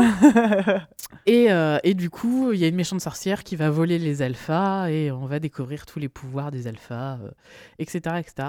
Et le coffret vient avec un sac où il y a euh, 28 lettres. Mais il y en a que 26 dans l'alphabet Mais il y en a que 26 dans l'alphabet. parce qu'il y a le E avec et sans accent et il y a le CH. Ah. Cool. Et du coup, la- l'histoire te raconte euh, comment, faut- enfin, les, les sons des lettres et t'explique que par exemple, quand la fusée tombe sur Monsieur O, ça fait faux. Et donc, c'est un, un- on commence l'apprentissage du syllabique en fait. Et euh, du coup, je me suis dit, bon, c'est quand même un peu compliqué, c'est un peu pointu pour mon gamin. Bon, bah, mon gamin, ça fait deux semaines qu'il lâche plus ses alphas, qu'il les trimballe partout, qu'il est. Alors, il est en train de les apprendre. Ça, Ouais. rentre, ça rentre pas, c'est pas magique non Oui, plus. oui, bien sûr. C'est pas en une seule fois, euh, mais euh, il adore les regarder. euh, il, il commence à essayer de faire la différence entre le Monsieur O et Monsieur A. C'est pas hyper évident. Le Z a un nom incroyable, genre, genre Zibulon ou je sais pas quoi. Il le connaît par cœur. Évidemment. Et, et du coup, voilà, ça te donne plein de petites méthodes. C'est très très chouette. Les, le matos est de très bonne qualité, sauf le DVD. Donc ça vient avec un bouquin euh, qui se présente comme une histoire illustrée D'accord. un CD audio et un DVD. Le DVD, je sais pas ce que les mecs ont foutu, c'est dégueulasse. Le son sature, l'image est, euh, est floue. Je sais pas Ah, si c'est- merde Ouais, non, j'ai regardé, j'ai fait putain, j'ai les yeux qui pleurent. Donc je sais pas si c'est mon CD qui est... saigne. je sais pas si c'est mon CD qui est niqué ou s'ils ont un problème d'édition, il faut Ah que je ouais. les contacte pour leur poser la En question. fait, c'est une VHS. C'est, j'ai, ouais, c'est- j'ai vraiment l'impression d'avoir une VHS sur DVD. Donc, il va falloir que je les contacte pour poser la question. Mais euh, voilà, c'est un, super bon euh, D'accord. matos. Donc, si vous avez des enfants qui sont en âge d'apprendre les tables de multiplication, je vous conseille de regarder euh, euh, la collection. Euh, et pour les petits, apprentis, les petits qui apprennent à lire, le livre est conseillé entre 4 et 7 ans. D'accord. Donc, ça reste quand même une fourchette assez large. Ouais. Euh, voilà. Ça s'appelle Les Alphas. Ça se trouve sur euh, le site des éditions euh, Récré à lire. On doit aussi pouvoir trouver ça sur Amazon. On Euh, mettra les liens sur la note de blog. On mettra les liens sur les notes de blog. Et voilà. Et tout ça, ça a été créé par monsieur Olivier Dubois d'Unilac. Eh bien, Et merci, à mon avis, Olivier je- Ouais, je pense que si on creuse, on doit trouver d'autres euh, méthodes euh, Ah, d'apprentissage pour euh, d'autres trucs. Bah oui, bah parce que tu vois, les tables de multiplication, c'est vraiment juste du par cœur et répété C'est bêtement. Il y a forcément des meilleurs moyens Et en fait, pour chaque, pour chaque Il a euh, réussi à trouver des histoires à chaque des fois. histoires avec un visuel. Enfin, tu vois, t'as as le visuel et l'histoire. j'ai jamais été foutu Mm. d'apprendre la table de 7. incroyable. Je vais me pencher sur cette C'est question. incroyable. Eh bien, merci. Euh, A-t-on des recommandations Oui, on a des, des auditeurs recommandations d'auditeurs. Euh, deux secondes, ne bougez pas. Euh, et oui, et, euh, comme on me le fait remarquer dans le chat, c'est c'est utilisé dans certaines écoles, euh, Oui. les alphas. Bah, ça Alors moi, pas. j'en ai parlé à la maîtresse, elle m'a fait Mais Vous croyez qu'ici on a les moyens de s'acheter les alphas? J'ai fait D'accord, très bien. Elle me fait Mais c'est très bien, mais si on n'a pas les moyens. Ouais, bah, Ok. ça, Bah, malheureusement. Ça, ça arrive malheureusement. Voilà. Alors, on a la recommandation de Loïc. Mon Dieu, elle est longue comme un jour sans pain. Loïc, qu'est-ce que t'as fait on est en fin d'émission, Loïc. Enfin, Bah voyons. oui. Euh, Pas comme bon, si on s'était étalé sur. C'est pas comme si on, a été parlé... on avait parlé deux heures du monde incroyable de Gumball. Donc euh, voilà, il a deux recos de jeux de société. Lui, son critère numéro un, c'est de dégoter des jeux de société dont les parties vont être aussi amusantes pour les enfants que pour les parents. Alors, oui, Et j'ai envie de dire, c'est une très bonne idée. Donc sa, première sa c'est la course des tortues. Ah oui, ça avait l'air génial ce truc-là. C'est un jeu jouable à partir de 5 ans qui consiste en une course de 5 tortues qui, en plus de se déplacer lentement sur la piste, ne peuvent pas se doubler par les côtés et vont donc passer leur temps à se monter les unes sur les autres. Le matériel est top, notamment avec 5 tortues en bois de couleurs différentes qui peuvent s'empiler. La première mécanique de jeu étant donc que si on déplace une tortue, eh ben on déplace en même temps toutes les tortues qui lui, ont, qui lui sont grimpées dessus. d'accord. Cette mécanique fait écho à une deuxième qui donne tout son sel à cette course endiablée. En début de chaque partie, chaque joueur se voit attribuer, attribuer secrètement la couleur de sa tortue. Il, fraude- il faudra donc augmenter ses chances de gagner en essayant de garder secrète la couleur de sa tortue le plus longtemps possible et en ne bougeant pas forcément que la sienne. C'est- son tour de jouer. C'est Hidden in Plain Sight, le jeu vidéo, mais en jeu de plateau. C'est ça. Ainsi, l'enfant va devoir développer des aptitudes de bluff, génial. de gestion de main, de stratégie et de déduction pour essayer de deviner qui est qui dans cette course. Ça a l'air vachement chouette. Ouais, un jeu simple aux règles, aux parties courtes, à l'excellente rejouabilité, Mm. amusante pour les enfants, les parents et même les grands-parents. Ça s'appelle comment? Ça s'appelle la course des tortues, La course tout des tortues. Et sa deuxième reco, c'est un jeu qui, au premier abord, n'est pas destiné directement aux enfants, mais plutôt aux apéros des adultes. mais jouable à partir de 7 ans, voire moins. Exploding Kitten. On y a joué On y a euh, joué. un On y midi. a joué, oui. Ouais, on y a joué un Oui, midi. c'est vrai que la mécanique est assez. euh, Elle est hyper simple. Euh, c'est un jeu de cartes pour ceux qui aiment les chatons et les explosions et les rayons laser et parfois aussi les boucs. Qui n'aime pas les chatons, les explosions et les rayons laser? Ça- Je, je sais pas. Des gens peu fréquentables, je pense. La règle de base est simple, elle est calquée sur la roulette russe, un paquet de cartes dans lesquelles se trouvent dissimulées des cartes chatons explosifs. On pioche chacun son tour une carte, et si on tombe sur un chaton explosif, on a perdu. Pas trop trop compliqué. oui. Seulement voilà, avant de piocher, on peut jouer des cartes actions pour éviter de piocher, faire piocher un autre Ouais. joueur à sa place, désamorcer un chaton qui explose, et, rempla- et replacer cette carte où l'on veut et secrètement dans le paquet, piquer une carte à un joueur, ouais, regarder ouais, ouais. secrètement les trois prochaines cartes de la pile, mélanger la pile, etc. etc. De base, on a de quoi se protéger d'une explosion au départ. si Ouais. je me je me souviens bien. Oui, on a de quoi désamorcer un chaton automatiquement dans la main au début. Et comme on a le droit de jouer autant de cartes que l'on veut avant de piocher pour finir son tour, on peut se lancer dans des combos de cartes qui permettent des stratégies vachardes pour obli- obliger ses adversaires à piocher un fatidique, euh, Ouais. une fatidique carte de chaton explosif. C'est exactement comme ça que ça s'est fini, Fini, ouais. partie. ouais. C'est Hearthstone cross le, le Non, euh, cross euh, Worms.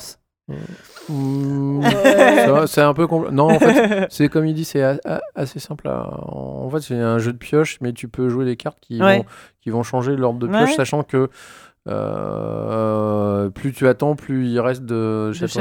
explosifs Bah oui. dans Mais le- nous, à un Et moment, moins tu as de chances de te protéger. Ouais. Nous, à un moment, il- il- ils étaient plus que deux. Il y en a un qui s'est lancé dans une, dans une réflexion du style Bon, alors si je place mon chaton, il va savoir que j'ai placé mon chaton, donc il s'attend à ce que je place pas mon chaton. On était là. Ouais, euh, euh, D'accord, très bien. Les parties sont ultra fun, courtes, les illustrations des cartes sont délirantes, on se piège et contre-piège les uns les autres dans un jeu complètement débridé, et où il y a toujours ce petit stress à chaque fois qu'on pioche une carte de tomber sur le maudit félin. Les règles. Les règles et mécaniques du jeu étant hyper simples, mon fils s'y est vite intéressé, et il a vite appris à faire exploser ses parents à coups de chatons mâchouilleurs de grenades. Euh, il dit qu'il s'est vraiment bien marré et c'est vraiment sa- son jeu et sa bonne surprise de l'année 2017. Et il en profite pour euh, plus soyer la reco d'un précédent auditeur qui parlait de per Perlin Pimpin, qui aurait figuré dans ses recos si ça n'avait pas déjà été bah, recommandé. très bien. Il nous a mis les liens, les liens vers euh, tricktrack.net. Donc euh, sur TrickTrack, vous pouvez Ouais. voir des, Mm, des, des parties. des parties, euh, des gens jouer En fait, au il y a jeu. l'expli partie, et... enfin, il y a, la- il y a le, débat... enfin, le déballage d'explication du jeu, et généralement, il y a une expli partie, une partie. euh, Une explicative. partie explicative. Bref, Bah, moi, on, il y a- vous, on vous mettra. Il y a pas longtemps, j'ai découvert un jeu que vous- sûrement tout le monde connaît, mais bon, je, je m'y connais pas trop en, en jeu comme ça, donc j'ai découvert ça il y a pas longtemps, c'est King of Tokyo. J'ai joué- avec les. Avec, les Avec, monstres. ouais, j'ai Ouais. joué avec mon fils, c'est top.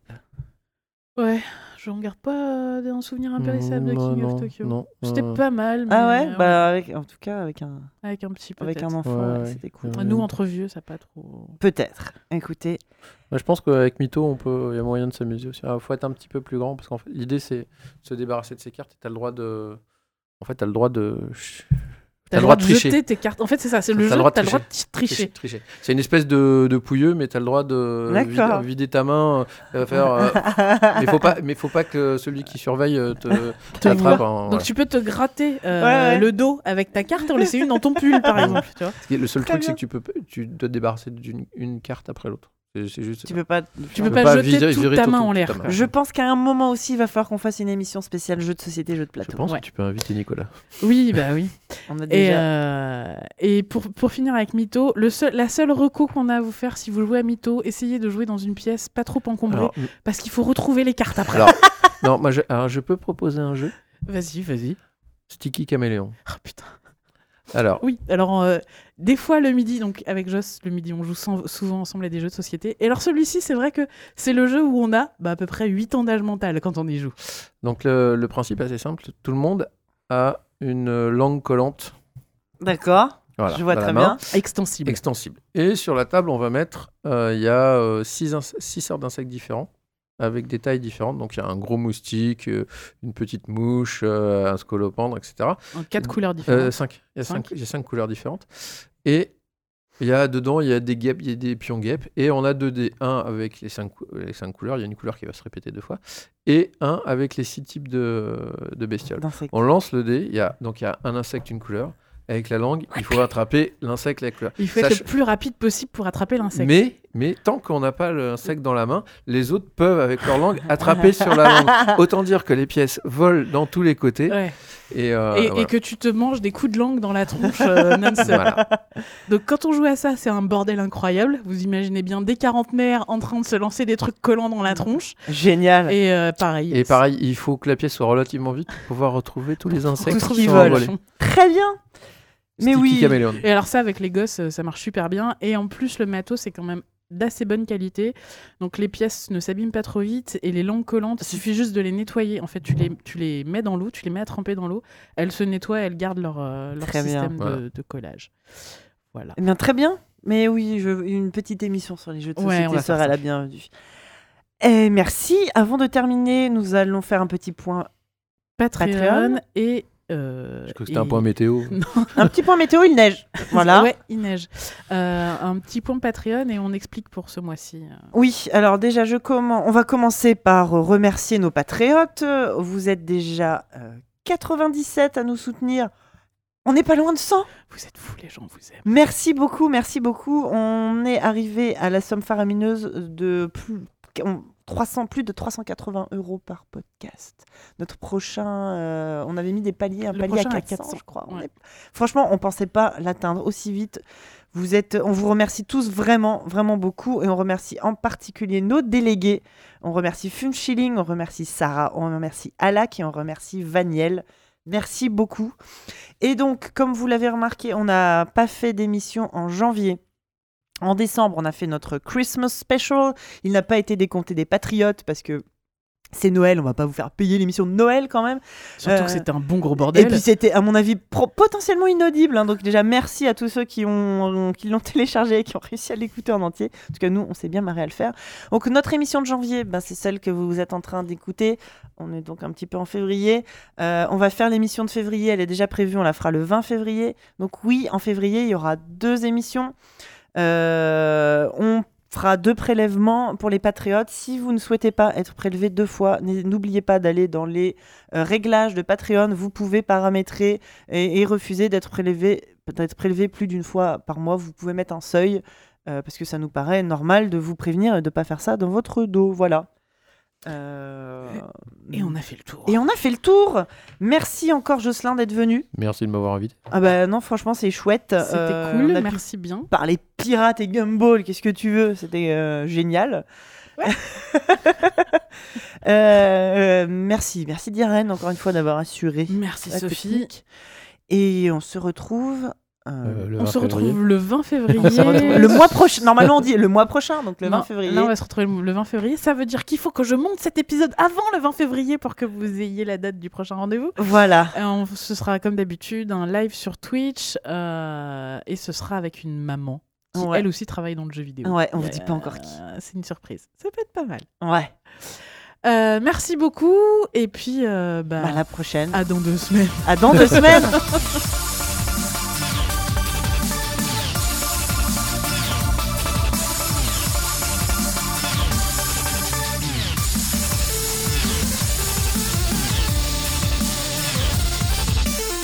Vous avez remarqué, je te coupe complètement la parole qu'on n'a pas fait de sommaire. Ah oui. On fait un sommaire, on fait pas de sommaire, c'est la surprise, on sait pas. Oh. Bah fais un sommaire, je, je- je changerai au montage.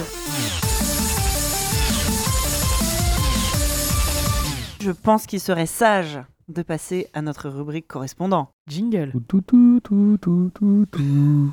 C'était le petit bonhomme en mousse. Oui.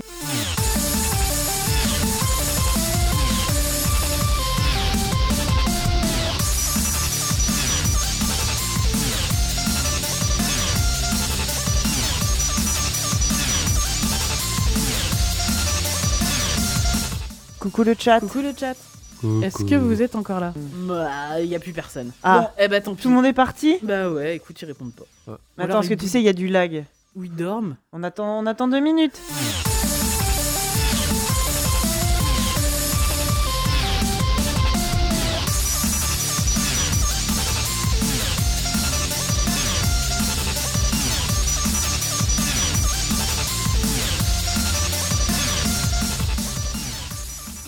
Répondez-nous. si- Le chat. Sommes-nous ces vieilles personnes qui parlent toutes seules Au secours. Me laissez pas tout seul. Oui Ah, J'ai peur. C'est bon, ils sont au moins deux. vous êtes deux, génial.